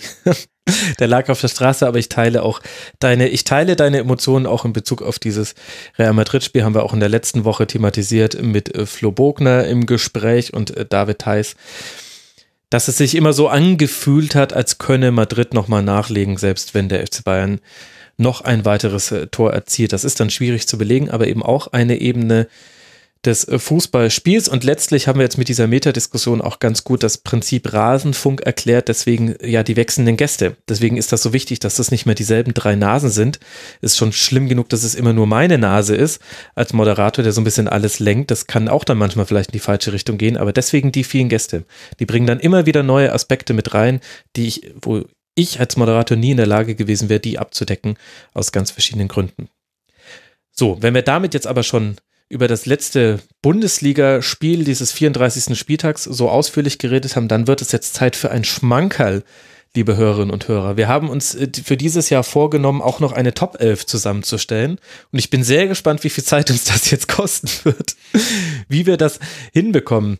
Ich weiß nicht, wie ihr beiden, Martin und Tobi, eure Top 11 ausgewählt habt. Ich sag's mal kurz für mich und dann würde ich sagen, wir gehen es positionsweise durch und einigen uns dann einfach auf eine gemeinsame. Ich möchte jetzt nicht auch schon wieder drei nebeneinander stellen, das wird ein bisschen viel. Ich habe bei meiner Auswahl viele Faktoren mit reinbezogen und es geht nicht nur darum, ist auf dieser Position in der Liga niemand zu finden, der nicht vielleicht von seinen individuellen Qualitäten her besser ist, denn dann landet man sehr häufig bei Spielern vom FC Bayern, sondern mir ging es immer darum, wie groß war der Impact auch, der der Spieler auf seiner Position für seinen Verein hatte. So habe ich versucht, meine Top 11 zusammenzustellen. Das möchte ich vorausordnen. Ich weiß nicht, welche Kriterien du angelegt hast, Tobi. Statistiken. Nee, nee, ich habe auch ganz subjektiv gemacht. Ich habe ähm, ja schon auf Twitter nach der Hinrunde meine elfte Hinrunde gemacht, jetzt meine elfte Rückrunde. Und dann habe ich mir mal angeguckt, welche Spieler waren denn eigentlich konstant über die ganze Saison. Also Konstanz war mein erster wichtiger Punkt. Das zweite, was ich dann gesagt habe, okay, wen nehme ich überhaupt? Und dann bin ich sehr schnell drauf gekommen, okay, ich muss erstmal die, wie viel Innenverteidiger nehme ich, wie viel Stürmer und so weiter. Ja. Da habe mir dann gedacht, es kann nur eine Fünferkette sein nach dieser Saison. Witzig, habe ich auch das gemacht. Muss, sehr gut. Ich habe 5-4-1 aufgestellt. Und dann bin ich wirklich Position, also ein bisschen anders als du, weil ich dann auch wirklich Position für Position durchgegangen bin und auch bei manchen Positionen Spieler, die für mich nicht die besten elf sind, aber einfach auf dieser Position die besten waren genommen habe. Ja, genau. Okay. Ich hatte ein 4-2-3-1, ich habe keine Fünferkette genommen. Ich, auch weil ich, also ich hätte schon drei Innenverteidiger äh, finden können, aber ähm, ähm, ich bin ein bisschen danach gegangen, A, eine Mischung aus persönlicher Vorliebe, ähm, objektiver Leistung, äh, inwiefern steht ein Spieler ein bisschen für die Mannschaft, in der er ist, äh, und auch ein bisschen was hat man vor der Saison von dem Spieler erwartet und was er dann tatsächlich geliefert. Also auch so ein bisschen äh, ähm, nicht die nicht die absolute Leistung, weil dann mhm. landet man tatsächlich immer oder sehr oft beim FC Bayern, sondern auch so ein bisschen die relative Leistung. Gut. Das äh, Schöne an der Top F ist, man soll sich ja auch daran reiben. Das wird ganz bestimmt auch den Hörerinnen und Hörern so gehen und das finde ich gut. Also es gibt ja nicht die Top F, sondern es ist ein Vorschlag und dann kann man darüber diskutieren und wir werden uns jetzt auch aneinander reiben. ich würde sagen, wir beginnen mal mit der Torhüterposition, weil da muss ich schon mal nicht die Frage nach dem System stellen. Das ist im, im Tor immer noch sehr einfach. Martin, wen würdest du denn in deiner Top 11 ins Tor stellen? Ja, da, kommen, da knallen wir schön aufeinander. Ich habe Timo Horn genommen. Oh, den, um Gottes äh, Willen. Geil. Ja, klar. Den, den habe ich mir aufgehoben. Äh, ich würde Tobias da wirklich massiv widersprechen. Ich halte ihn für äh, keinen unterdurchschnittlichen Bundesliga-Torwart. Ich halte ihn für einen überdurchschnittlichen Bundesliga-Torwart. Wenn ich ihn live gesehen habe, ich habe ihn unter anderem auch in, in München gesehen, wo er ein super Spiel gemacht hat, wo man dann auch, auch sieht, äh, was sein Torwartspiel ausmacht, wo er sich klug hingestellt hat, wo er klug rausgelaufen ist, wo er äh, super einen Winkel verkürzt hat, was zumindest ich immer sehr gern im Stadion sehe und weniger am Fernseher, weil ich im Stadion dann andere andere Wahrnehmung für habe. Ähm, ich glaube, dass diese Gegentorflut in Köln nicht an ihm lag.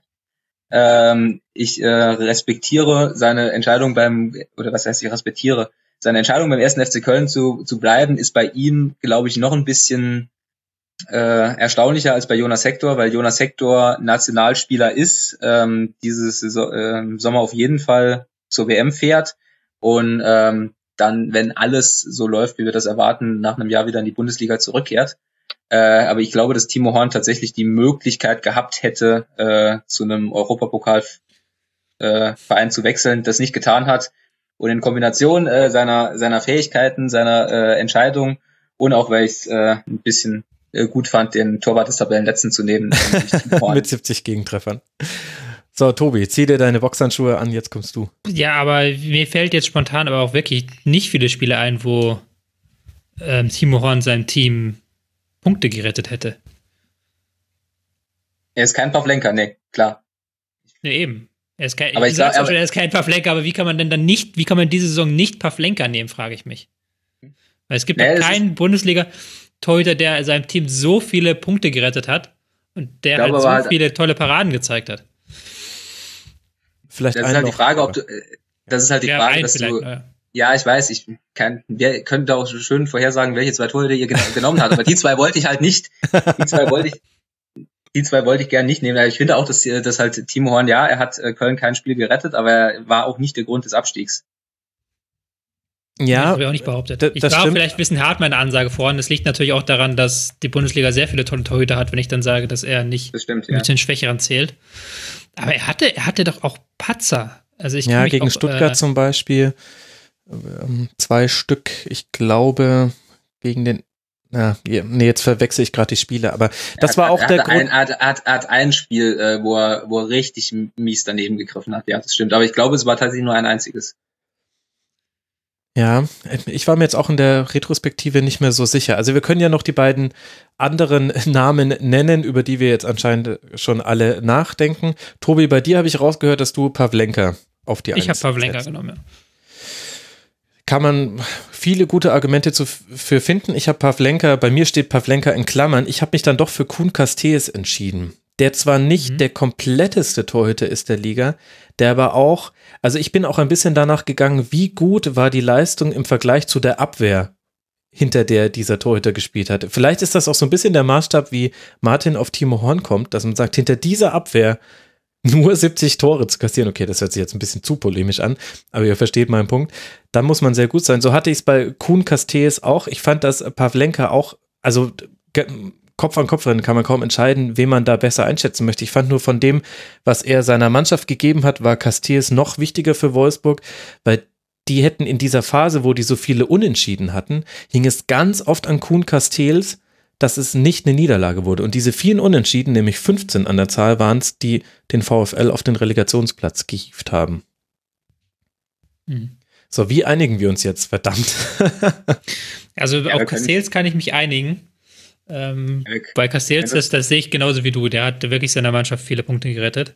Ich plädiere halt weiter für Plavlenka. Ich könnte auch noch Ulreich in gewissem Maße verstehen, auch wenn der natürlich Platz hat. Aber wenn man jetzt nur über Bundesliga redet, kann ich mit Ulreich auch noch leben, theoretisch. Den muss man auch nochmal hervorheben.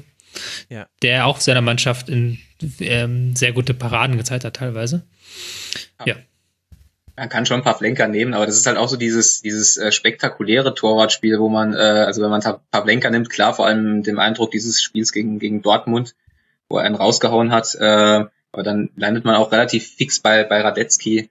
Ähm, ich finde Timo Horns äh, Torwartspiel, ich sehe da mehr Potenzial. Ich glaube halt, dass wenn äh, Timo Horn äh, äh, Torwart in einer Mannschaft wie Leverkusen wäre, das ist jetzt eine richtig steile These und richtig hypothetisch, das ist mir klar, äh, aber dann ist er, glaube ich, besser als ein Bernd Leno. Der, der ja, aber es geht ja, geht ja jetzt um reine, reine Leistung in dieser Saison. Und ich wüsste jetzt ja. nicht, was Timo Horn jetzt in reinen Leistung über Pavlenka oder auch über Castells hebt, die halt ihren Mannschaften wirklich Punkte, die halt für ihre Mannschaften ja, wenn du, relativ klar. gesehen sehr viel wichtiger waren. Wir müssen uns. So, ich mache ich, ich mach jetzt, mach jetzt den, den, ähm, das totale Totschlagargument. Mhm. Ich gucke es nach dem Notschnitt beim Kicker. Sehr gut, Tobi. Das ist ja echt, also dann weiß ich ja wirklich nicht mehr weiter. Sicher. ja, da ist tatsächlich überraschenderweise äh, Castells auf 1. Oh. Castells auf 1 mit 2,71, Pavlenka auf 2 mit 2,74, Horn auf 3 mit 2,76. Okay, also es spielt sich zu. Da sind wir auch nicht schlauer. Das heißt, wen, wen nehmen wir jetzt? Ich finde, Pavlenka ist, glaube ich, der größte gemeinsame Nenner, nein, der kleinste gemeinsame Nenner in dem Fall, weil auch Martin gesagt hat, äh, Pavlenka kann man nennen. Dann nehmen wir Pavlenka, dann schreibe ich in Klammern dazu Castells Schrägstrich Horn und freue mich über die Diskussion von all denjenigen, die die Folge dazu nicht gehört haben und dann einfach nur kommentieren. Das wird nett. so, Innenverteidigung. Diese Systemfrage ist tatsächlich eine interessante. Ich habe jetzt auch drei Innenverteidiger genommen bei mir, einfach weil ich auch fand, dass es drei sehr gute Innenverteidiger waren und ich die gerne auch genannt haben wollen würde. Ich lese mal meine drei vor, dann könnt ihr mal eure Innenverteidiger sagen und dann einigen wir uns drauf, wie viele davon brauchen wir wirklich. Ich glaube, zwei davon werde ich bei euch auch wiederfinden und zwar Naldo und Salif Sané. Und als dritten habe ich noch mit reingenommen, so ein bisschen vielleicht ein unsung Hero, Benjamin Pavard vom VfB Stuttgart. Was habt ihr auf der Innenverteidigung? Ich habe, äh, ich habe, äh, es geht bei mir schnell. Ich habe nicht Sané, ich habe nur zwei Innenverteidiger. Ich habe auch Naldo und Pavard. Ah ja, schön. Tobi? Ich habe ebenfalls Naldo und Pavard, habe aber Sané nicht. Oh. Ähm, weil? Weil ich, ich äh, habe ihn in meiner elfte Hinrunde gehabt, auch ganz klar. Es ist jetzt hier so ein ganz, ganz enges Ding. Ich bin, kann auch damit leben, wenn wir ihn reinnehmen, also ehrlich gesagt. Ich fand ihn in der Rückrunde nicht mehr ganz so griffig ähm, ja. wie in der in der Hinrunde gerade zum Ende der Saison hin, was aber auch in der ganzen Mannschaft liegt, weil da einfach eine Spannung abfiel dann auch. Und ich hatte, ich habe noch Mats Hummels. Ehrlich? Der, der auf, warum fandst du nicht? Nee. Ich fand, Mats nee? Hummels hatte in dieser Saison erstaunlich viele Situationen, in denen ich mir gedacht habe, ich weiß nicht, ob es Gedankenschnelligkeit ist oder Reaktionsschnelligkeit. Es gab einige Situationen, in denen ich fand, dass er, er hatte zum Beispiel spektakuläre Rettungsaktionen, aber nur weil er vorher einen kleinen Fehler gemacht mhm. hat. Mhm. Ich fand, ich finde ihn erst halt im Spielaufbau auf so einem hohen Niveau mittlerweile, dass man gar nicht mehr merkt, was für ein hohes Niveau er eigentlich hat. Also er spielt so viele großartige Pässe im, im Spielaufbau, dass man das, dass das manchmal untergeht. Aber das ist in der Bundesliga immer noch einzigartig. Und damit kann meiner Meinung nach höchstens Naldo noch mithalten, der halt Wahnsinn spielt momentan. Ähm, aber das ist, finde ich, schon ein sehr hohes Niveau. Aber ich kann auch damit leben, hier tatsächlich, hier gebe ich tatsächlich anders als bei Horn nach. Sané sehe ich, sehe ich durchaus ein, dass man den in der Top 11 haben könnte. Und bei Pavard und bei Naldo sind wir uns ja auch alle einig. Okay, das heißt, wollen wir dann drei Innenverteidiger nehmen, Pavard, Naldo und als dritten dann, so wie du reagiert hast, Martin, würde ich sagen, Mats Hummels, könntest du da auch mitleben, wenn wir den damit Ja, annehmen? total. Ähm, ich bin sehr, sehr, sehr großer Mats äh, Hummels-Fan. Ich sehe, das hat Tobias sehr gut ausgedrückt. Er ähm, ist, ist im, was Spielaufbau angeht, ist er halt, halt super. Also da musst du schon in Europa tief, tief graben, um jemanden zu finden, der besser ist. Äh, der Grund, warum ich ihn jetzt halt nicht in die äh, Elf der Saison genommen habe, war halt eben, was ich vorher gesagt habe, man weiß, dass er das kann. Ja. Wenn er das, äh, er hat das abgerufen, was er, was er kann. Ich bin da nicht so ganz bei dir. Also ich habe ihn nicht schlecht gesehen, äh, zuweilen besser als Boateng, halt bisschen unauffälliger, weil Boateng eben immer diese äh, sehr langen Pässe spielt, die dann, wenn die dann durchs Stadion segeln, dann ist das so die so ein O und A Moment. Äh, Hummels bin ich aber der Meinung, dass er, dass er das Spiel vor sich besser begreift oder schneller erfasst. Ähm, den kann man hundertprozentig da reinpacken. Klar. Okay, dann machen wir das auch. Dann nehmen wir jetzt Pavard, Naldo und Hummels. Ich schreibe in Klammern noch Salif Sané mit drauf. Ich kündige jetzt schon mal an, dass wir auf der Sechserposition mehr in die Klammer schreiben. Da sparen wir uns jetzt den einen, den wir, den wir gerade genommen haben. Lasst mal auf die Außen gucken. Ich bin so frei und definiere das jetzt mal so, es muss nicht unbedingt links außen und rechts außen sein, wegen mir können es auch, also äh, vielleicht merkt man auch, an, welche, an welchen Positionen ich so ein bisschen Probleme hatte. Das kommt jetzt auch gleich noch, wenn wir die Offensive gehen. Martin, fang du mal an. Wen siehst du bei dir auf den Außen in der Top 11? Äh, Rechtsverteidiger Kimmich, was äh, mhm. vor, eine Vorliebe von mir ist. Er ist äh, tatsächlich mein Lieblingsspieler in der Bundesliga. Er ist äh, wirklich völlig unabhängig von diesen zwei Buden gegen Real Madrid, aber die kommen natürlich dann noch dazu. Er ist, äh, er ist ein Gigant ohne, ohne Bartwuchs. Er, äh, alles, alles, was er äh, tut, äh, kann ich nachvollziehen. Er hat äh, eine wahnsinnige mentale Stärke. Er besitzt Instagram-Humor.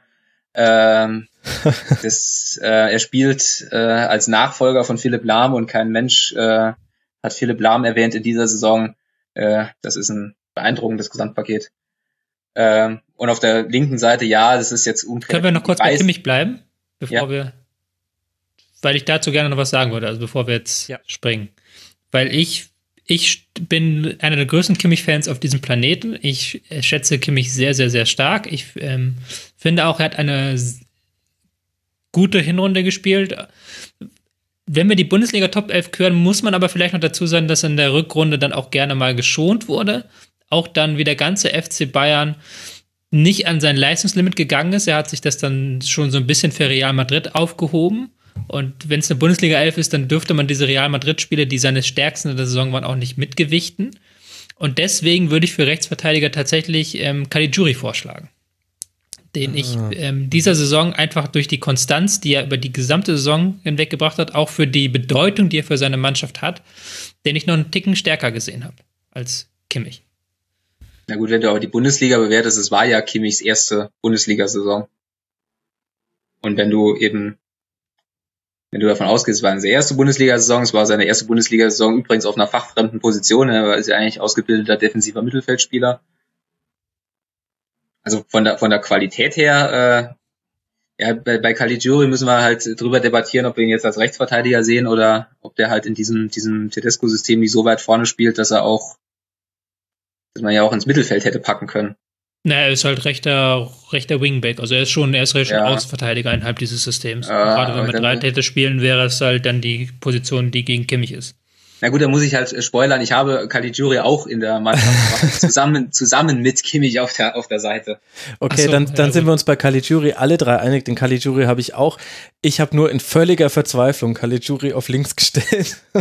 Äh, weil, weil ich Josua Kimmich auch nicht wegnehmen wollte, weil ich finde, ich, ich stimme dir schon zu, Tobi, was du sagst, dass auch Kimmich Spiele hatte, bei denen er sich zurückgenommen hat, aber immer noch auf einem solchen Niveau, dass ich sagen würde, es lag nie an Kimmich, wenn der FC Bayern ein schlechtes Spiel abgeliefert hat in dieser Bundesliga-Saison. Es war für mich, Kimmich ist für mich nicht nur von dem, was er auf den Platz bringt, sondern auch den Kopf, den er dazu mitbringt, also die Mentalität. Es war für mich tatsächlich beispielhaft in dieser Bundesliga-Saison. Ich, meine These ist, jedem Bundesliga-Verein hätte jemand mit dem Kopf von Josua Kimmich gut, weil der eine unglaubliche Bereitschaft in jedem Spiel an den Tag legt. Und selbst wenn er mal einen unauffälligeren Tag hat, dann ist es immer noch auf einem Niveau, was weit über ganz vielen anderen Spielern in der Liga steht. Deswegen hatte ich auch Kimmich auf rechts gesetzt und Caligiuri in Klammern und dann irgendwann war mir das mit der Klammer zu doof, dann habe ich ihn auf links gezogen. Ich gebe zu, das ist auch natürlich auch. Ja, ähm, ich verstehe eure Argumente pro, pro Kimmich. Aber in Caligiuri auf links zu stellen, was er ja, vielleicht einmal Quatsch, die Saison gespielt hat, auch, und ja. rechts außen war er auch nicht. Der ist rechts, der hat äh, von äh, 34, von 33 oder 34 Spielen, die er gemacht hat, hat er 30 als rechter Verteidiger einer Fünferkette gespielt. Ja, das stimmt, das sehe ich jetzt schon auch. und dann muss man, muss, muss man schon Kimmich oder Caligiuri nehmen.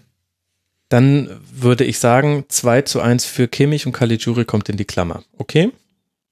Oder sind wir dann nicht mehr befreundet, doch, Tobi? Kann ich mitleben. Doch, doch, kann ich mitleben, ja. Ich sehe ich es ja auch ein. Ich fand halt nur, Caligiuri war noch ein Ticken, hat für seine Mannschaft noch einen Ticken mehr Bedeutung, was natürlich auch wieder so ein, so ein schwammiges Argument ist. Das sehe ich ja, schon ein, dass das so, wenn du absolute Leistung bewertest, müsste man schon sagen, dass Kimmich der bessere Fußballer ist. Gut, und jetzt schauen wir auf die andere Seite, auf die linke Seite. Martin, wen hast du denn da? Ja, ich habe dann doch Philipp Max genommen. Äh, unkreative Entscheidung, auch wenn er äh, gegen Ende der Saison nicht mehr so präsent war wie in der Hinrunde. Aber wenn ich es äh, schaffe, als äh, Linksverteidiger des FC Augsburg, äh, der dann letztendlich doch noch, noch zweitbeste Vorbereiter der Bundesliga zu sein, zwischenzeitlich der beste Vorbereiter Europas, dann äh, rei reicht diese Vorleistung, äh, um dann, um es dann doch in die Elf der Saison zu schaffen. Tobi, wen hast du auf links? Ähm, volle Zustimmung. Philipp Max habe ich auch auf links. Ah, interessant. Ähm, kann man auch ähnlich sehen. Ich kann auch verstehen, wenn man sagt, okay, die war in der Rückrunde nicht so das Wahre, da könnte man vielleicht jemand anders, aber mir fällt jetzt auch kein anderer ein. Darf ich, gespannt, einen sagst. Namen nennen? Ich habe ganz lange mit mir gerungen, ob ich auf links Marcel Heistenberg setze, wohl wissend, dass er nur 14 Spiele gemacht hat. Aber für mich hat der Abfall in der Leistung von Leipzig, vor allem in der Stabilität, wesentlich mit seiner Verletzung zu tun. Ich fand, dass Heistenberg unglaublich konstant auch war. Aber dem gegenüberstehen halt ein Philipp Max, der genauso viele gute Spiele gemacht hat wie Heistenberg und dann aber nicht verletzt war und trotzdem noch konstant war. Also ich sehe da euch äh, im Vorteil, ich hatte Heistenberg deswegen ja auch eingeklammert und dann Caligiuri rübergezogen, das war. Ja, es mhm. war schon sehr spät gestern Nacht, aber ich, aber ich finde, dass Marcel Heistenberg definitiv zumindest auf dieser Position einer der wichtigsten Spieler war, halt dann mit Verletzungspech. Aber ich würde dann, wenn ihr beide da Philipp Max habt, auch Philipp Max hinsetzen, weil Heistenberg hat zu wenige Spiele dann letztlich gemacht. Ja, muss man auch dann immer sowas sagen, wenn man eine gesamte Saison elf macht und dann ist immer dieses, dieser Konjunktiv, bin ich dann kein so ein Riesenfan bei diesen Saisonelfs. Ja. Gut, dann schreibe ich Heistenberg auch nicht in die Klammer.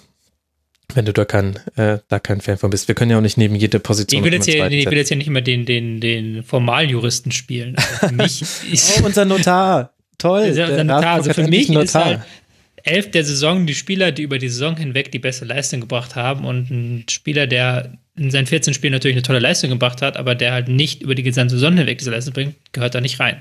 Okay. Da würde ich dann eher über Nico Schulz nochmal in die, in die Runde werfen, zum Beispiel. Ja, genau. Aber kein, nicht unbedingt einen Halzenberg. Ja, Nico Schulz war bei mir so das äh, Gegenargument, dass ich finde, er hat zu spät richtig ja. gute Leistung gezeigt genau, und das, dann ist das es für die ganze Saison ja. zu wenig. Ja, das habe ich mir dann auch gedacht. Das wäre halt so nix. Man könnte so einen Max Schulz nehmen, zum Beispiel. Wenn man so dann nimmt. Da komme ich noch gleich zu. Okay, also dann nehmen wir Philipp Max auf links. Wen wollen wir denn vor die Abwehr zentral stellen? Tobi, leg du mal vor. Ähm, du hast wahrscheinlich, hast du jetzt mit drei vor der Abwehr gespielt? Genau, also Oder ich hätte jetzt einen, ich hätte da jetzt einen Namen und zwei in Klammern. Achso, okay. Ähm, Aber ich habe nämlich jetzt mal. genau, ich habe nämlich jetzt eine Doppel-Sechs quasi davor und dann habe ich okay. noch zwei Außenstürmer nachher. Ähm, einmal James. Ich weiß nicht, ob wir da schon sind, ob der vielleicht jetzt schon eine Nummer zu offensiv ist, aber ich habe den jetzt als einfach mal als Sechser, Achter einsortiert. Okay. Weil der für mich so die Überraschung der Saison ist. Der war schon mhm. quasi abgeschrieben und hat dann wirklich in den Spielen, die er gemacht hat, tolle Leistung gebracht. Ja. Ähm, ja, den würde ich erstmal zur Abstimmung freigeben. Ich habe James auch, ich habe ihn nur auf einen Zehner gestellt. Mit einer auch auf der 10. Ja. Ähm, ich meine, also man hat ja 10, diese 8, Position auch gespielt. Ja. Hm. Wir können ja, wollen wir das äh, Schalke-System spielen mit einem Sechser und zwei Achtern? Nee, habe ich eben nicht, genau, das habe ich eben nicht gemacht. Achso, das hast du nicht Ich habe dann quasi noch einen zweiten Sechser, Schrägstrich Achter daneben. Achso, Entschuldigung, stimmt, hast du ja gerade gesagt. Hm. Also dann nehmen wir James, die Frage ist nur, wohin wir ihn stellen. Macht mal eure, was ist denn euer Sechser-Vorschlag dann in dem Fall? Ich hätte Philipp Bargfrede. Ui. Auch so unter der Kategorie, also ich kann noch meine, meine Klammern dazu aufmachen. Ich habe mich beim Sechser sehr schwer getan. Ich habe noch sehr viel über Grillitsch nachgedacht und auch Martinez, weil der auch nochmal eine ganz eigene Qualität hat. Aber Philipp Bargfrede ist im Spiel von Werder so wichtig und hat nicht nur, es geht mir jetzt nicht nur ums Läuferische, auch wenn natürlich die Zahlen da auch der Wahnsinn sind, was der in jedem Spiel abreißt. Aber der war zusammen mit pa Pavlenka, Bargfrede, Kruse, ist für mich so ein bisschen die Achse bei Werder, die die größte Konstanz hatte in dieser Saison. Mhm. Aber ich gebe zu, dass es eher so ein Außenseiter-Pick ist. Martin, wen hast du denn? Äh, ich habe Lars Bender und Kevin Prinz Boateng. Ach, guck mal an. Mhm. Ähm, muss man jetzt mal. Bargfrede finde ich schwierig, ja. ehrlich gesagt. Bargfrede ja. hat eine sehr starke Saison gespielt. Wie immer ist es natürlich auch für ihn jetzt sehr gut, dass er endlich mal seit Jahren in so einem ballbesitzorientierteren System als Sechser reinkommt. Aber ihm fehlt auch natürlich mittlerweile die Geschwindigkeit auf dem höchsten Niveau. Ihm fehlt vielleicht dann der ein oder andere wirklich eröffnende Pass. Und ich sehe es halt nicht, dass er jetzt die überragende Leistung gebracht hat, dass er jetzt ja. der Mega-Leistungsträger ist. Dass ich das, das elf der Saisonmaterial empfinde, das sehe ich persönlich nicht. Nee, und da gewinnt auch auf jeden Fall der Eindruck dessen, der 34 Spiele über 90 Minuten gesehen hat, der Mannschaft. Dann ziehe ich mein Bargfrede kleinlaut zurück. Ähm, Lars Bender und Kevin Prince Boateng hatte ich tatsächlich beide auch in der Verlosung. Also die, mit den beiden kann ich sehr gut leben. Da habe ich lange drüber nachgedacht, ähm, weil die eine starke Saison spielen. Bei Lars Bender kommt wieder hinzu, so ist er wirklich Sechser, wo er da jetzt natürlich nichts für kann, aber er ist natürlich so flexibel einsetzbar, dass er auch überall eingesetzt wurde. Also der hat der Innenverteidigung gespielt, der hat Rechtsverteidiger gespielt, der hat tatsächlich diese klassische Sechserposition relativ selten gespielt. Deswegen bin dann ich dazu übergegangen, den anderen Sechser zu nehmen, den bei Leverkusen hat, nämlich Charles äh, Aranguis, mhm. der mir immer so ein bisschen untergeht, der einfach sehr präs richtig präsent in diesem Spiel auch von Leverkusen ist und da sehr viel einleitet und sehr viel Physis auch mit Geschwindigkeit und Spielstärke äh, kombiniert. Den habe ich dann quasi noch im Mittelfeld, zentralen Mittelfeld. Also ich habe mich für Bender äh, entschieden, weil das für mich halt so dieser dieser Ankerspieler ist, der äh, die äh, die Leverkusener ICE-Fußballer dann eben absichert, also den du brauchst, in, natürlich in Kombination mit äh, mit Sven Bender.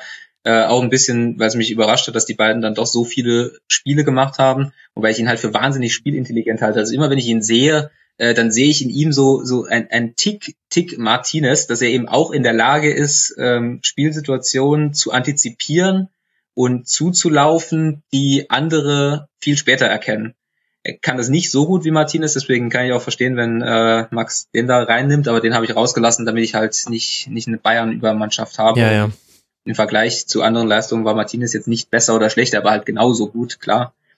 Ähm, und bei Boateng, Boateng steht für mich absolut sinnbildlich für diese, für diese Frankfurter Mannschaft. Plus, äh, bei denen ist es halt auch die Erwartungshaltung, als der vor der Saison kam, äh, von äh, Ude Las Palmas äh, möchte ich tatsächlich denjenigen sehen, der nicht gesagt hat, jetzt holen sie den Boateng aus Las Palmas zurück, das kann nicht funktionieren. Das hat super funktioniert. Ed Basti Red ist derjenige, der es gesehen hat, aber dein Punkt bleibt trotzdem bestehen. Er war damit in der Minderheit damals. Und äh, über Florian Grillitsch wollt ihr gar nicht nachdenken? Doch, doch, über Florian Grillitsch musst du nachdenken, das ist wieder so ein Hin- Der hat Rudi ersetzt. Ja. Der hat Rudi ersetzt und der spielt, ist mittlerweile, wenn du jetzt nur die letzten zehn Spieltage anguckst, ist er der beste Sechser der Liga. Was daran liegt, dass die Liga nicht viele besonders geile Sechser hat, aber der ist unfassbar spielintelligent, der läuft in die richtigen Räume, der sichert das auch perfekt ab, diese, diese Läufe nach vorne, die dann Kramaric, er spielt ja mit Kramaric neben sich auf als Achter, das darfst du ja auch nicht vergessen, dass der ja ein Stürmer eigentlich ist. Mhm. Und Grilic sichert das perfekt ab. Aber auch die erste Saisonhälfte hat er ja praktisch gar nicht gespielt. Ja. Mhm. Das würde ich dann so vielleicht auch bei, bei Lars Bender, der auch relativ viel verpasst hat diese Saison. Ich glaube gar nicht so viel. Also er hat nicht, nicht durchgängig gespielt. Sven Bender hat tatsächlich häufiger gespielt als er, das war mir gar nicht so bewusst. Ich habe es nachgeschaut. Ich glaube, der hat der, äh, 21 also, Spiele. Lars Bender kommt auf 21 Spiele. Hm. Auf äh, 1600 Minuten so. Das ist dann die Hälfte der Saison quasi, die er nur gespielt hat. Deswegen. Ich sehe aber, ja, ich habe ich hab gerade auch Transfermarkt, die ich sehe, aber wenn er gespielt hat, hat Leverkusen nicht, meistens nicht verloren. ja, gut, klar, ist schon wichtig für seine Mannschaft, aber da. Außer gegen Stuttgart dann, natürlich. Da würde ich dann halt in dem Sinne Werbung für, ähm, für Aranguis machen. Aber den Boateng darf man mir nicht vergessen. Ja. Halt vielleicht jetzt gar nicht so sehr jetzt unbedingt dieses 100% nur Fußball und was der ja, geleistet ja. hat, sondern auch was er für die Mannschaft bedeutet. Mhm. Ähm, als Figur, wie er vorangeht. Ich glaube, da kann man sich, auf den kann man sich schon einigen. Ja, und ehrlich gesagt, Runde. die Doppel-6 Aranquis Boateng fände ich schon ziemlich rotzig geil. Also irgendwie, die würde mir schon ganz gut gefallen, muss ich sagen. Ja, ich, ich habe bei Aranguiz äh, würde ich äh, dir das Argument mit Horn äh, das du mir bei Horn äh, hingelegt hast, ich kann mich an kein überragendes Spiel von Aranguiz erinnern. Also wo man danach da äh, montags gesessen hätte und gesagt hätte, Aranguiz war jetzt der Spieler des Spieltags. Hm. Ich hätte jetzt dann vielleicht auch gesagt, ich weiß nicht, was bei euch noch kommt. Ich habe noch ein paar Kandidaten nachher für einen Außensturm und Sturm. Sollen wir nur einen Sechser nehmen? Dass man da Rames und dann ähm, daneben Boateng und in Klammern Aranguiz macht. Ja. Oder halt. Wäre für mich okay. Martin? Ja, gut. Ja, Rames ist halt ein Zehner, aber eigentlich die, die beeindruckenden Spieler hat er tatsächlich auf der Acht gemacht. Der hat ja, hat ja auch ganz viel Achter ja. gespielt. Ähm, bei, als in, zu einem anderen System, stimmt schon, nicht nur mit einer absichern, sondern mit einem dann neben sich, aber das kann man schon, glaube ich, durchgehen lassen. Boateng ist dann auch wieder so eine Frage, der hat auch sehr oft genau. gespielt. Also das ist auch, da sind wir jetzt hier wieder sehr. Wir haben eine lustige taktische Formation. ja, sehr offensiv. Also dann habe, dann halte ich jetzt fest, wir haben jetzt äh, Kimmich, Kevin Prince Boateng, James und Philipp Max. Wie die dann angeordnet werden, wir können ja dann noch den Trainer der Saison machen, das muss der sich ja dann überlegen. Da können wir ja nichts für, genau. dass das jetzt vielleicht taktisch alles gar keinen so, solchen Sinn ergibt. Aber Spielermaterial hat schon immer Taktik geschlagen. Fragen Sie Peter Bosch. So, wie machen wir jetzt weiter? Ich glaube, Martin, du darfst gerne wieder vorlegen, wenn du magst. Wie sieht's denn bei dir jetzt in der Offensive aus? Na, bei mir kommt jetzt tatsächlich äh, Caligiuri, äh, den ich äh, auf seiner, äh, klar, äh, in der Fünferkette Rechtsverteidiger, aber in seiner Position im Feld dann schon wahnsinnig vorne und in, mit den Argumenten, die wir schon vorgebracht haben, äh, ein bisschen symptomatisch für die Schalker Mannschaft, wahnsinnig stark. Äh, es fällt auch ehrlich gesagt auf, dass äh, viele des Mannschaften mit Daniel Caligiuri erfolgreich sind. Auch Wolfsburg hat damals einen DFB-Pokal mit ihm gewonnen. Mhm. Ähm, er, er, läuft immer so, war so total unter dem Radar, äh, weil er nicht der direkte Spektakelfußballer ist. Ähm, aber in dieser Saison kommt man nicht drum rum, ihn, ihn endlich mal zu würdigen. Den habe ich dann vorne und dann äh, in meinem System dann äh, Caligiuri, James und äh, ja, dann die letzte Position habe ich auch 1000 Klammern. ich hätte dann doch gesagt Bailey von Leverkusen. Okay. Auch, uh. ja, aber da, das ist angreifbar. so wie Leon Bailey auch. Manchmal ein bisschen zu offensiv, der gute Mann. Tobi, wen hast du? Ähm, rechts außen habe ich Müller, Thomas Müller. Ganz, What? Ganz, what? what? Ganz langweiliger, langweiliger Pick eigentlich. Aber Thomas Müller hat auch eine gute Saison gespielt. Der ist doch gerade Anfang des Jahres ist er doch aufgeblüht. Ist der Top-Vorlagengeber der Liga. Keiner hat mehr Vorlagen in der Liga gegeben als Thomas Müller. Und hat dann, glaube ich, auch noch selber zehn Tore gemacht oder was, was, was er da gemacht hat. Ja. Also er war nicht so schlecht wie äh, unter Angelotti, wo er dann diese Krise hatte, aber es ist eine, eine Saison, die man als Thomas Müller beim FC Bayern halt spiel, schon spielen kann. Aber das ist wieder so ein, so ein äh, Hummels-Ding, dass er einfach auf so einem hohen Niveau ist, dass man dann sagt, ja, das ist eine Saison, die er spielen kann, wenn er acht Tore und 16 Vorlagen macht. Oh je.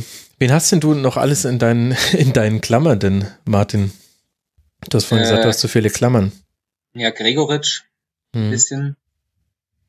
Äh, und tatsächlich auch noch, auch noch äh, Torgen Hazard, der halt äh, aus dieser Gladbacher Mannschaft so ein bisschen rausgeragt äh, hat, was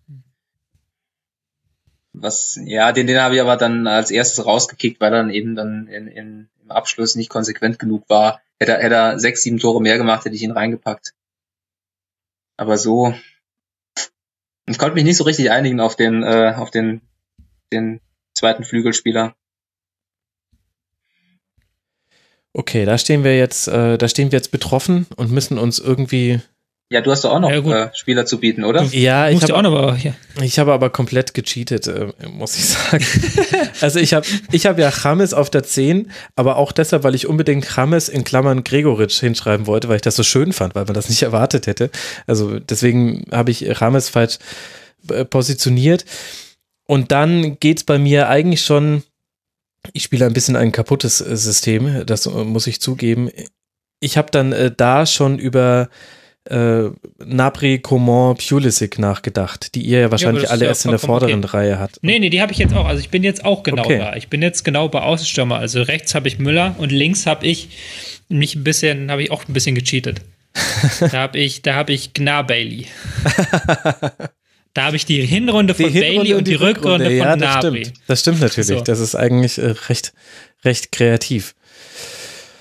Also, da kannst du dann überlegen, ob, was du höher gewertest, die Rückrunde von Nabri oder die Hinrunde von Bailey. Und dann würde ich da links außen einen von beiden in Klammern setzen. Also jetzt Gut, wenn, wenn, wir uns, wenn wir uns da alle nicht sicher sind, dann ergreife ich mal Partei für meine für meinen First Pick, den ich äh, äh, taktischer Fehler selbst angezweifelt habe. Ich würde dann doch Bailey nehmen, weil er als äh, Spieler prä schlicht, best, schlicht besser, prägender, konsequenter war als Gnabry, weil er auch äh, jünger ist, weil er von, von, aus, von einem niedrigeren Niveau kam und weil er meiner Meinung nach dieses offensive Leverkusener Spiel zu dem Zeitpunkt, als er dann richtig gut war, äh, wahnsinnig geprägt hat und in seinen besten Spielen auch so gut war, wo dann, wo es dann schon einen Grund gab, warum man laut darüber nachgedacht hat, ob der nicht auch zu Bayern gehen könnte. Was man bei Gnabry natürlich nicht getan hat, weil er zu Bayern geht. Äh, das ist äh, schon ein Punkt. Aber da würde ich äh, in meinem würde ich äh, Bailey vor Gnabry sehen. Das Problem ist bei auch, Entschuldigung. Sag du. Nee, das, das Problem ist bei Bailey ist so ein bisschen, dass der halt ähm, am Ende richtig ja, bei Bundesligaspielern immer fies, man das sagt, aber der war schlecht. Also der hat halt wirklich seine Mannschaft nicht mehr besser gemacht am Ende, sondern war halt eher so ein Spieler, der halt eher ein, was Negatives reingebracht hat. Also das bleibt bei mir ganz stark hängen, dass da von seinen Dribblings sind gar nicht mehr durchgekommen am Ende der Saison und er wirklich das gar nicht mehr gezeigt hat, was er Anfang der Saison gezeigt hat. Wohingegen bei Nabri bleibt mir sehr viel weniger. Also er hatte auch schlechte Spiele, aber da war mir sehr viel weniger im Gedächtnis. Einfach weil die Zeit, wo er gefehlt hat, hat er halt verletzt gefehlt. Bei, der war in der Gnabry, dann noch ganz lange weg. Bei Gnabry würde ich dir entgegnen, dass mir seine Eigensinnigkeit zuweilen sauer aufstößt. Also ich kann mich an sehr viele Szenen erinnern, wo ich äh, vorm Fernseher saß und denke, ja, dann leg ihn halt quer. Ja, aber kann man dasselbe Bailey nicht ja, genau, dann, genau damit kann man Bailey auch raushauen. Ich muss sagen, ich habe an dem Punkt dann auch ja, aber das war, das sehe ich jetzt auch ein, dass das Quatsch war, weil zu wenige Einsätze, aber wenn er nicht verletzt wäre, wäre für mich Kingsley Coman eigentlich gesetzt, weil der eine Qualität gebracht hat. Also er war der legitime Ersatz für Franck Ribéry und Franck Ribéry hätte kein Spiel mehr gemacht, in dem die A11 auf dem Platz steht von Bayern. Und dann hat er sich verletzt. Und das Setz hatte ich dann so hoch gewertet, dass ich ihn dann in die Elf reingenommen hatte, aber das ist auch angreifbar, deswegen, ich habe es jetzt nur einmal kurz gesagt, jetzt schmeißen wir ihn wieder raus. Ich muss sagen, so im Vergleich zwischen Bailey und Nabri, wenn wir jetzt nur darüber mal versuchen, uns zu fokussieren, äh, bin ich auch bei Tobi, was, was mir angeht, so von der Konstanz über die komplette Saison hin. Vor allem, weil Nabri, ja, er hatte Situationen, in der nochmal hätte querlegen können. Er hat es dann aber auch manchmal getan. Und ich finde, Bailey hatte gerade in der Rückrunde eine Reihe von Spielen, wo er ein, zweimal, dreimal was versucht hat, was ihm in der Hinrunde zu großen Teilen noch gelungen ist. Und wenn das dann aber nicht geklappt hat, dann war er fast wie aus dem Spiel genommen. Und bei Nabri hatte ich immer den Eindruck, dass es Nabri immer und immer wieder probiert hat. Mhm. Deswegen würde ich Nabri da leicht vorne sehen. Dann bist du in, de bist du in dem Fall Schiedsrichter. Okay, dann schreibe ich jetzt mal hier Nabri auf und natürlich in Klammern dann. Bailey, wenn wir da schon so lieber lange drüber diskutieren, ich habe komplett den Überblick verloren, wen wir jetzt äh, auf die andere Seite stellen. Ich äh, erinnere mich noch an einen flammenden Caligiuri-Appell. Nee, da bin ich dann. Den haben wir schon in Klammern ja, unten. Haben wir, haben wir schon in Klammern. Müller wurde abgeschmettert, aber ich habe noch keinen Gegenvorschlag gegen meinen Müller gehört. Ja, ich finde, Christian Pulisic hat in dieser Saison definitiv einen Sprung gemacht beim BVB. Deswegen habe ich sehr lange über ihn nachgedacht, weil ich finde, dass er auch eine Qualität mit in die Liga gebracht hat, die man nicht so häufig sieht, nämlich ein Spieler, der aus dem Stand heraus ein Dribbling gewinnen kann. Mhm. Ja, äh, das stimmt, aber bei, ich glaube, bei Pulisic, äh, wie immer man ihn auch jetzt auch ausspricht, äh, sieht man auch ist, er geht, geht halt so ein bisschen in diesem, in dieser schwarz-gelben Dortmunder Strudel unter. Also ich glaube, in einer funktionierenden Dortmunder Mannschaft wäre er herausragend gewesen. Ja. Vielleicht muss man ihm das sogar dann anrechnen, dass er trotz dieser Dortmunder Mannschaft dann doch noch so eine Saison gespielt hat. Fährt mir auch ein bisschen die Ausreißer nach oben, gerade ja, nach, gerade in der Rückrunde. Dann, dann halt eher noch Marco Reus. Also, also wenn wir wieder über äh, absolute Qualität reden, ist Marco Reus halt noch zwei Level über Pulisic, aber der hat halt sehr lange auch nicht gespielt. Bist du, muss jetzt mal kurz bei Max als Schiedsrichter nachhaken, bist du von der Thomas Müller-Idee auch so abgetan? Nee. nee, da wäre ich jetzt dann schon äh, zugekommen. Eigentlich gibt es sehr, sehr viele Argumente, die für Thomas Müller sprechen. Es ist nur, es ist die Frage der Benchmark zum einen, also an welcher seiner bisherigen Saisons willst du Thomas Müller messen und da findest du halt welche, die waren auch besser als diese Saison und es ist dieses, wie viele Bayern möchte man in so einer Top 11 drin haben, Argument, ohne dass es langweilig wird, sich eine Top 11 anzu, gucken. Also es macht mir halt mehr Spaß in meinem Kopf drüber nachzudenken, ob ich da Marius Wolf noch reinschmeißen möchte oder Julian Brandt. Und vorhin habe ich ganz kurz über Christian Gentner nachgedacht, aber eher so als Meta-Gag, weil er auf Außen halt ja. so viel besser war als auf der 6. Also nee, nee, will ich nicht. Aber das macht mir halt einfach mehr Spaß in meinem Kopf, als halt da einfach Thomas Müller hinzusetzen und dann zu sagen, Diskussion ist vorbei. Aber wenn wir am Ende einer Diskussion Thomas Müller dahinstehen, dann ist es, glaube ich, verschmerzbar. Weil in der Tat ist es, wenn du sagst, okay, wir setzen jetzt Thomas Müller hin, nenne mir jetzt einen Spieler, der besser ist auf dieser Position, dann fallen einem halt wirklich nicht sofort drei, vier ein, sondern es ist immer so ein Ja, aber. Also würde ich fast sagen, am Ende dieses Gedankenganges, ihr konntet jetzt live zuhören, wie ich zu einer Meinung gekommen bin, ich würde dann, glaube ich, auch Thomas Müller dann doch da hinsetzen.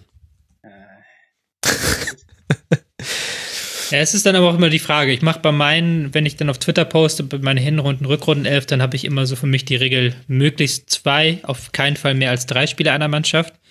Aber wenn man ehrlich zu sich selber ist, wenn eine Mannschaft mit 84 Punkten, mit 21 Punkten Meister wird, dann musst du es, wenn du es wirklich versuchst objektiv zu betrachten, musst du auch damit leben, dass dann wirklich vier oder fünf Spieler dieser Mannschaft in der Top 11 sind. Weil diese Mannschaft ganz klar die beste Mannschaft der Liga war und auch auf ihren Positionen halt die Benchmarks setzt.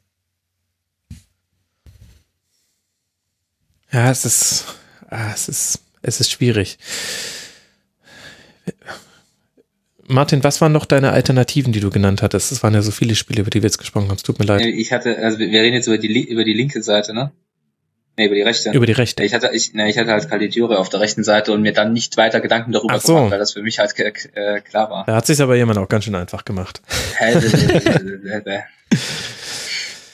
Na gut, wenn, wenn wir die, die Argumente, die du gerade pro Müller äh, vorgebracht hast, dann können wir jetzt den, den einzig möglichen Stürmer auch abhandeln und in die sonntägliche Sonne gehen. Jetzt muss ich mal gerade nachgucken. Haben wir nur noch, haben wir nur noch eine Stimme? Wir haben eine Dreierkette hinten, dann vier davor. Müller, Nabri, genau. Jetzt fehlt uns noch ein Stürmer. Und du wirst jetzt auf Lewandowski raus, oder was? Ja, nach der äh, Rede für Müller geht ja nur noch Lewandowski. Oh, Tobi, toll. Da haben wir uns jetzt was eingebrockt. also ich habe als Stürmer Max Kruse und in Klammern Kopf an Kopf rennen Nils Petersen. Oh, Max Kruse finde ich super. Max, äh, Max Kruse habe ich überhaupt nicht gedacht, aber es stimmt natürlich, klar. Ich, ich habe äh, Petersen mit der Anti-Müller, Anti-Lewandowski-Argumentation. Aber Max Kruse ist gut. Tobi, mach uns das jetzt nicht kaputt. Ich hab Lewandowski natürlich mit. Das gibt es ja nicht. der hat, der hat, das ist doch wieder, also wenn wir jetzt, wenn es halt nicht Lewandowski wäre und wenn wir nicht über Bayern reden würden, dann wird es halt keiner auch noch fünf Sekunden drüber nachdenken, so blöd das ist. Aber der Mann hat 29 Tore, fast 30 Tore. Das ist immer noch in der, in den letzten, wenn du äh, seit den 70ern Gerd Müller, wo dann wirklich noch viele Tore geschossen wurden, wenn du da guckst, passiert relativ selten, dass ein Spieler 29 Tore macht. Das ist ein Spieler, der letztes Jahr, äh, was war der letztes Jahr 30, hat er glaube ich letztes Jahr noch dass er dann wieder 29 Tore macht, das ist schon außergewöhnlicher Wert. So. Hm. Dann hätten wir halt Hummels, James, Müller und Lewandowski. Und Kimmich. Ach Gott, nee, das ist, das geht nicht. Wir müssen, Der arme Lewandowski. Da müssen wir jetzt nochmal über die Top 11 drüber gehen und rausschmeißen, Bayern rausschmeißen. Ich, ich finde es einfach dann, dann wenn, also Max Kruse hat definitiv ja Werder etwas gegeben, was Werder sonst nicht hatte. Und vor allem das Tolle an Max Kruse ist, dass sie ihn auch rein theoretisch in so einer Elf auch auf die 10 hätte stellen können. Und der hat, egal und in welcher Situation, Max Kruse war in dieser Saison immer da. Und diese Kategorie war für mich auch Nies Petersen. Und jetzt wäre es natürlich polemisch zu behaupten, Lewandowski wäre nicht immer da gewesen. Aber wenn ich mir angucke, wer hat an seinem Leistungslimit gespielt und wer nicht, und ich würde jetzt dann definieren, derjenige, der, der viel aus seinem Potenzial rausgeholt hat, der hat es verdient, eine Top 11 zu kommen, dann sehe ich Petersen und Kruse eigentlich vor Lewandowski. Ähm, Petersen würde ich insofern widersprechen, als dass er, ich glaube, viele seiner Tore waren auch elf Meter und er hatte dann diese große Hochphasen ähm, Ende Stimmt. der Hinrunde und Anfang okay. war ja auch noch ein Wechselspieler lange Zeit. Da weiß ich nicht, ob das wirklich so konstant ist. Aber mit äh, Kruse kann ich tatsächlich auch mitgehen. Also wenn man jetzt dieses Torargument auslässt und da gibt es Argumente, warum man das tun kann. Und es war auch nicht Lewandowskis beste Saison. Er hat auch relativ viel versemmelt. Und wenn man auch noch die Champions League, die man eigentlich nicht mit reinnehmen will, wenn man den noch mit reinrechnet, dann ist das schon okay. Und Kruse, das stimmt schon, weil es gibt, glaube ich, kaum einen Spieler in der Bundesliga, der für seine Mannschaft so wichtig ist, wie Kruse für Werder Bremen wichtig ist. Genau. Weil der ist ja in, an allen Angriffen am Anfang beteiligt und am Ende beteiligt. Und da sehe ich das schon ein. Also Kruse kann man meiner Meinung nach schon machen. Ja, lass uns Kruse nehmen, das ist gut von Max. Gut. Den habe ich. Und soll ich Lewandowski dann noch in die Klammer setzen? Ja, ich würde würd, äh, würd schon noch äh, pro forma für Petersen argumentieren, dass er eben äh, in der Kategorie Bedeutung für die Mannschaft ist er für Freiburg genau, also ähnlich wichtig auf eine andere Art und Weise natürlich, aber ähnlich wichtig wie Kruse für Bremen. Und äh, wie viel Tor hat Freiburg geschossen? 30 und Petersen davon die Hälfte. Das ja, gibt sich schon. Das hat 15 von 32. Ja. Ist es gerechtfertigt von uns, dass wir jetzt in dieser Diskussion noch gar nicht über Finn Bogerson und Timo Werner gesprochen haben? Oder Marco. Gregoritsch. Oder Sandro Wagner. äh, Gregoritsch auch, ja. ist schwierig. Aber ich finde das schon, also ich finde dann, wenn man dann schon nimmt, dann sind Kruse, Petersen und ähm, auch Lewandowski sind diejenigen, die noch am meisten herausragen. Bei Finn Bogerson fehlt mir wieder die Konstanz und Mhm. auch das, der Wert für das Spiel der Mannschaft außerhalb des Strafraums. Ähm, wen hatten wir jetzt noch genannt? Timo Werner. Auch wieder so ein, so ein schwerer Fall. Timo Werner, unfassbar inkonstant. War der Mhm. eine Phase, wo er dann äh, über Wochen hinweg, ich glaube in der Hinrunde eine lange Phase, wo er nur einen Treffer hat in der Rückrunde und auch, ähm, auch so ein Stürmer ist, der dann auch für das Spiel nicht genug tut, als dass du das dann rechtfertigen kannst, dass er nicht trifft. Und da finde ich dann schon die Nummer mit Petersen und auch mit Kruse dicken stärker als bei diesen genannten Spielern. Okay. Ich wäre jetzt fast geneigt, Kruse hinzuschreiben und Petersen in die Klammer. Weil wir haben Lewandowski genügend gewürdigt. Die Leute, die sich nur die Top 11 angucken, die können sich dann aufregen. Die Leute, die das Segment gehört haben, haben miterlebt, wie wir mit uns gerungen haben, das für und wieder ausgetauscht. Es ging hier mehr hin und her als im UN-Sicherheitsrat. Und hier hat halt leider keiner ein Veto. Deswegen. Okay. Ja. Womit ich dann doch so eine Art Veto ausgeübt hätte. Gut, das heißt, unsere Top 11 des Jahres ist äh, Pavlenka im Tor, Pavard, Naldo und Hummels in einer Dreierreihe, dann Kimmich, Kevin Prinz Boateng, James und Philipp Max und vorne drin Thomas Müller, Max Kruse und Serge Gnabry. Das liest sich nicht so schlecht. Wollen wir noch einen Trainer der Saison küren? Ja, Ja, leg mal los. Es ist ein, äh, eine, einen der beiden. schwierig. Einen der beiden? Ich. Für mich ist. Äh, nee. Ah, das ist schwierig. Du willst jetzt wahrscheinlich auf Jupp Heynckes raus oder Julian Nagelsmann. Nee, ich Tedesco. Domenico oder Tedesco. Nagelsmann. Und ich hätte fast André Breitenreiter reingeworfen. Oh. Ja, ich weiß, aber was er im Vergleich gemacht hat mit Hannover 96, finde ich zu krass. Und auch so ein bisschen mit der Vorgeschichte, dass er auf Schalke als gescheitert galt nach diesem Paderborn-Wunder und er hat nicht Paderborn 2.0 gestartet mit Hannover 96, aber ich gebe euch recht, eigentlich kommt man an Tedesco- Tedesco, Tedesco- nicht vorbei. Also, Tedesco ist mit der Erfahrung von, von elf, elf oder 14 Zweitligaspielen in Aue Vizemeister geworden. ja, Also, das stimmt. Ich, ich äh, schreibe schon mal das T hin, außer Tobi will mich jetzt noch von Tedesco abhalten. Also für mich kann es nur Jupp Heynckes sein.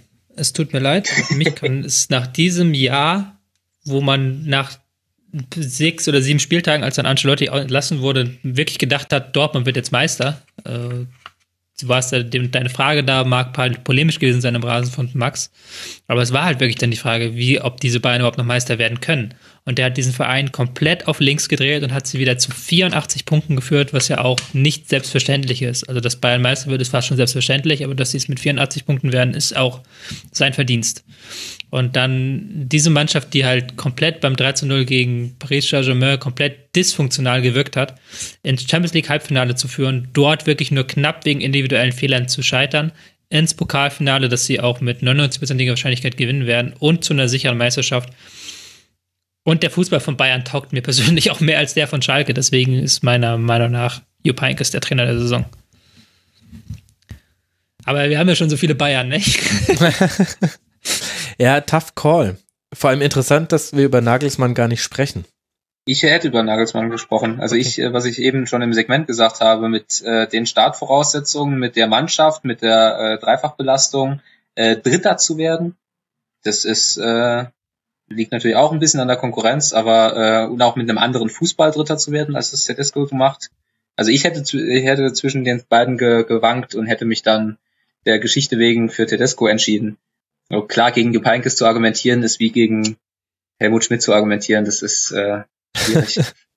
Oder gegen Rückenwind beim Radfahren oder gegen Babywelpen oder Küken. Ja, stimmt, es fühlt sich so ein bisschen falsch an. Das, was mir bei Nagelsmann noch so gefällt bei der Bewertung, ist, dass das jetzt schon zum wiederholten Male eine sehr, sehr gute von ihm gecoachte Saison war. Also, dass er es jetzt, äh, Tedesco hat es jetzt zum ersten Mal gezeigt und wegen mir kann er sehr gerne Trainer des Jahres nächstes Jahr werden. Nagelsmann hat es jetzt zum zweiten Mal gezeigt und auch bergauf mit Gegenwind. Also hm. Tedesco würde ich noch sagen, er macht es in einem schwierigeren Umfeld als Nagelsmann. Ja, also ja, okay. Schalke, Schalke zu wuppen äh, ist dann doch nochmal eine andere Hausnummer als Hoffenheim zu wuppen. Warum wollte ich dieses Elf noch einen Trainer geben? Das war, war eine richtige Scheißidee, merke ich gerade. Du hast nichts mehr zu tun heute. Oder irgendwas, was du nicht tun möchtest. ich bin ja Rasenfunk Royal Vorbereitung. Ähm, okay, Tedesco oder Heinkes? Also ich sehe es halt dann auch so, wenn du, also nochmal, sorry, da zurückzugreifen, wenn du zwischen Nagelsmann und Tedesco schwanken musst, würde ich schon eher Tedesco nehmen. Auch wenn ich Nagelsmanns Fußball mehr schätze und ihn auch diese Leistung höher schätze, also hochschätze, aber diese Leistung mit Schalke, die nochmal acht Punkte auch vor Hoffenheim stehen, das war schon ein Tick, bess Tick besser von Tedesco, auch wenn du guckst, wo er herkommt. Okay, und dann Tedesco gegen Heinkes, haben wir im Grunde ja die Argumente schon, schon ausgetauscht. Jetzt Kampfabstimmung. Müsst ihr beide sagen, für wen ihr seid bin für Tedesco. Würde dann auch Tedesco nennen, auch wenn es mir, es, es bluten ganz große Teile von mir, weil Jupp Heynckes wirklich äh, etwas Großartiges gezeigt hat. Vor allem, das, das Nette ist, können wir nicht Tedesco und mit Co-Trainer Jupp Heynckes, denn das Schöne ist, dass die beiden ja auch so für, für zwei Arten, also zumindest scheinbar für zwei Arten von Trainern stehen. Der eine junge, taktisch hochgebildete, pragmatische und der andere, der auch von Taktik und so weiter Ahnung hat, aber das waren ja nicht die wesentlichen Hebel, die er angesetzt hat, sondern aus den Aussagen aller Spielern ist herauszuhören, dass er einfach eine, eine menschliche Note mitgebracht hat, die es irgendwie immer schafft beim FC Bayern in den letzten Jahren, dass sich die Mannschaft dann hinter diesem Trainer vereint und ein bisschen vielleicht auch für ihn spielt und mit seinen Entscheidungen sehr gut leben kann. Und das sind ja so zwei Trainergenerationen eigentlich, die da jetzt aufeinandertreffen. Ich meine, da könnte man aus dem Argument Jupp Heynckes jetzt nochmal nennen, weil man sagt, Tedesco hat noch so viele Chancen, Top-Trainer zu werden. Ach, jetzt habe ich mich gerade wieder selbst umgestimmt. Jetzt bin ich wieder für Jupp Heynckes. Was habe ich denn jetzt gerade getan? Also. Braun. Entscheide dich. Ich schreibe hin Trainer des Jahres Jupp Heinkes, weil es auch seine letzte Saison ist und ich schreibe als Co-Trainer Domenico Tedesco rein, der junge Wilde, der jetzt aus seinem Schatten tritt und habe damit gerade auch na, einigen Co-Trainern. Nee, damit will ich jetzt nicht anfangen. Wir machen jetzt nicht auch noch den Co-Trainer, dann werde ich wahnsinnig. ah, gut. Okay, dann haben wir jetzt eine Top 11. Ich danke euch ich hoffe, es hat nicht allzu sehr wehgetan, sich zu einigen. Aber ich finde, es macht Spaß, nochmal unter diesem Aspekt auf die Liga zu gucken. Ihr seid zu höflich, um zu widersprechen, finde ich gut.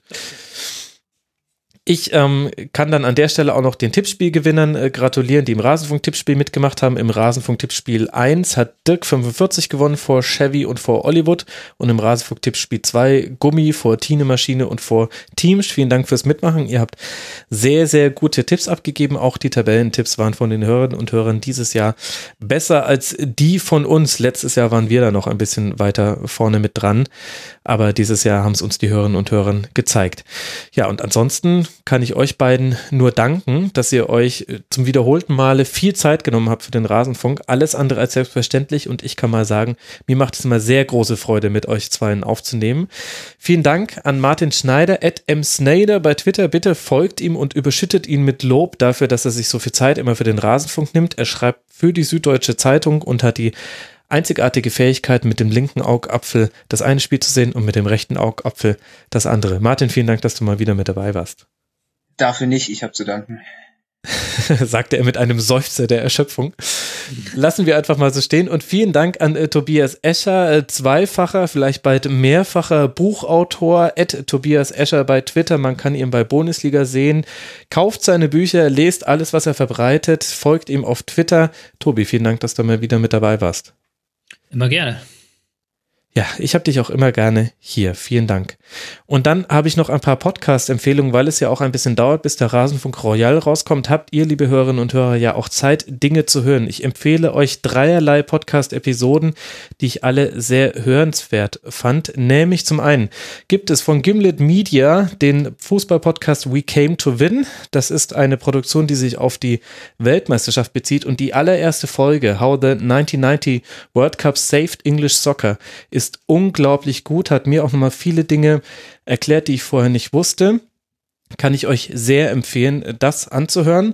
Direkt danach solltet ihr hören Mr. Richard Clark im Gespräch mit Henry Winter, das ist der Chief Football Writer der Times.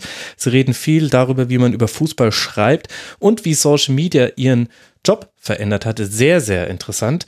Und außerdem habe ich jetzt endlich nachgehört, die Folge ist schon älter, von Auf für Ohren, wer zahlt eigentlich die Polizei beim Fußball? Es diskutieren Markus Bark, den ihr auch kennt aus dem Rasenfunk, und Dr. Thomas Hüttel, den ihr dann kennenlernen werdet. Auch eine sehr empfehlenswerte Folge. Und wenn ihr mit diesen drei Episoden durch seid und immer noch Zeit für den Rasenfunk Royal ist, dann habt ihr bis dahin ein neues Tribünengespräch auf die Ohren bekommen. Das heißt, haltet euch ran, liebe Hörerinnen und Hörer. Danke für eure Aufmerksamkeit in dieser Bundesliga-Saison. Ich freue mich, wenn ihr euch über den Rasenfunk Royal freut. Und dann hören wir uns spätestens dort wieder. Bis dahin euch eine gute Zeit. Macht's gut. Ciao.